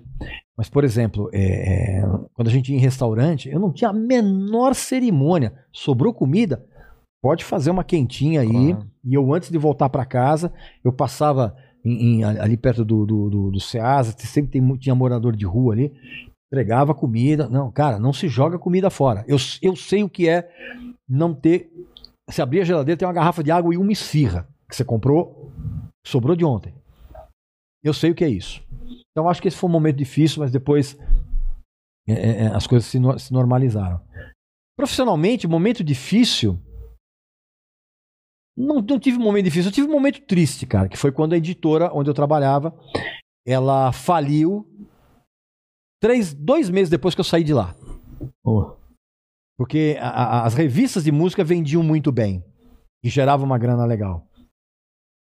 E aí tomou-se uma decisão administrativa muito errada, que era de investir em revistas de outros segmentos, que teoricamente iam trazer mais grana, mas a gente sabia que não.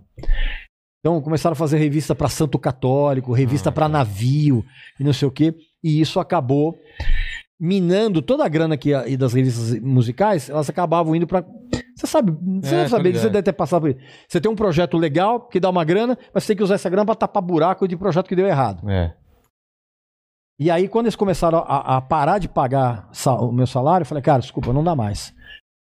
E eu, e- porque a editora e as revistas eu, eu encarava como meus filhos. Assim como meus discos são meus filhos, as revistas que eu fiz são como filhos meus. Então, quando eu tive que sair da editora, porque a editora não pagava mais, e dois meses depois eu fiquei sabendo que a editora faliu, pô, cara, foi um momento de muita tristeza. Mas enfim, você só amadurece. É o que eu costumo dizer, cara. Você só amadurece sofrendo. Você não amadurece sendo feliz. Claro que não. E a segunda pergunta é: vamos morrer um dia todos nós? E esse vídeo, como todos os vídeos do seu canal, vão ficar aí pra sempre.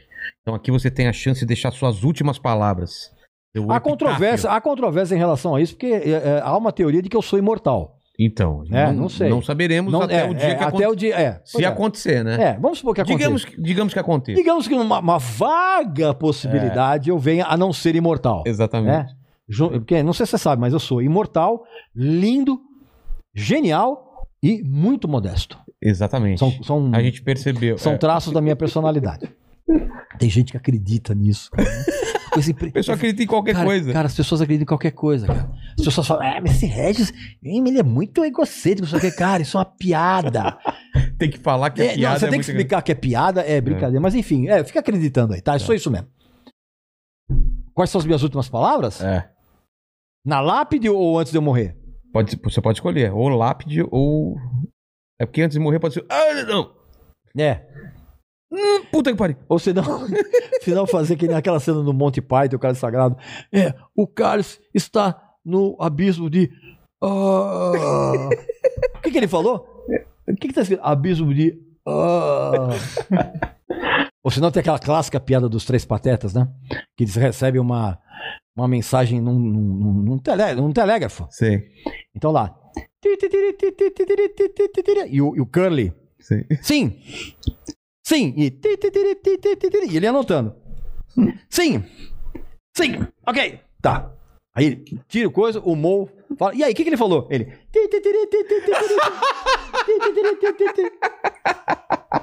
Muito boa, não conhecia. Meu, meu, três patetas. Três patetas irmãos Marx. É um negócio inacreditável. Imagina, em 1936, o, o, o Groucho Marx faz a, a, O quê? a seguinte piada. Olha só. Ou você morreu ou meu relógio parou. Sensacional. Sensacional. Ah, minha- eu- eu- uma vez, eu- cara, uma vez eu vi uma, o o Miele falando uma frase que eu acho que é muito legal. Na lápide, Tá. Na lápide e o, e o último suspiro, tá?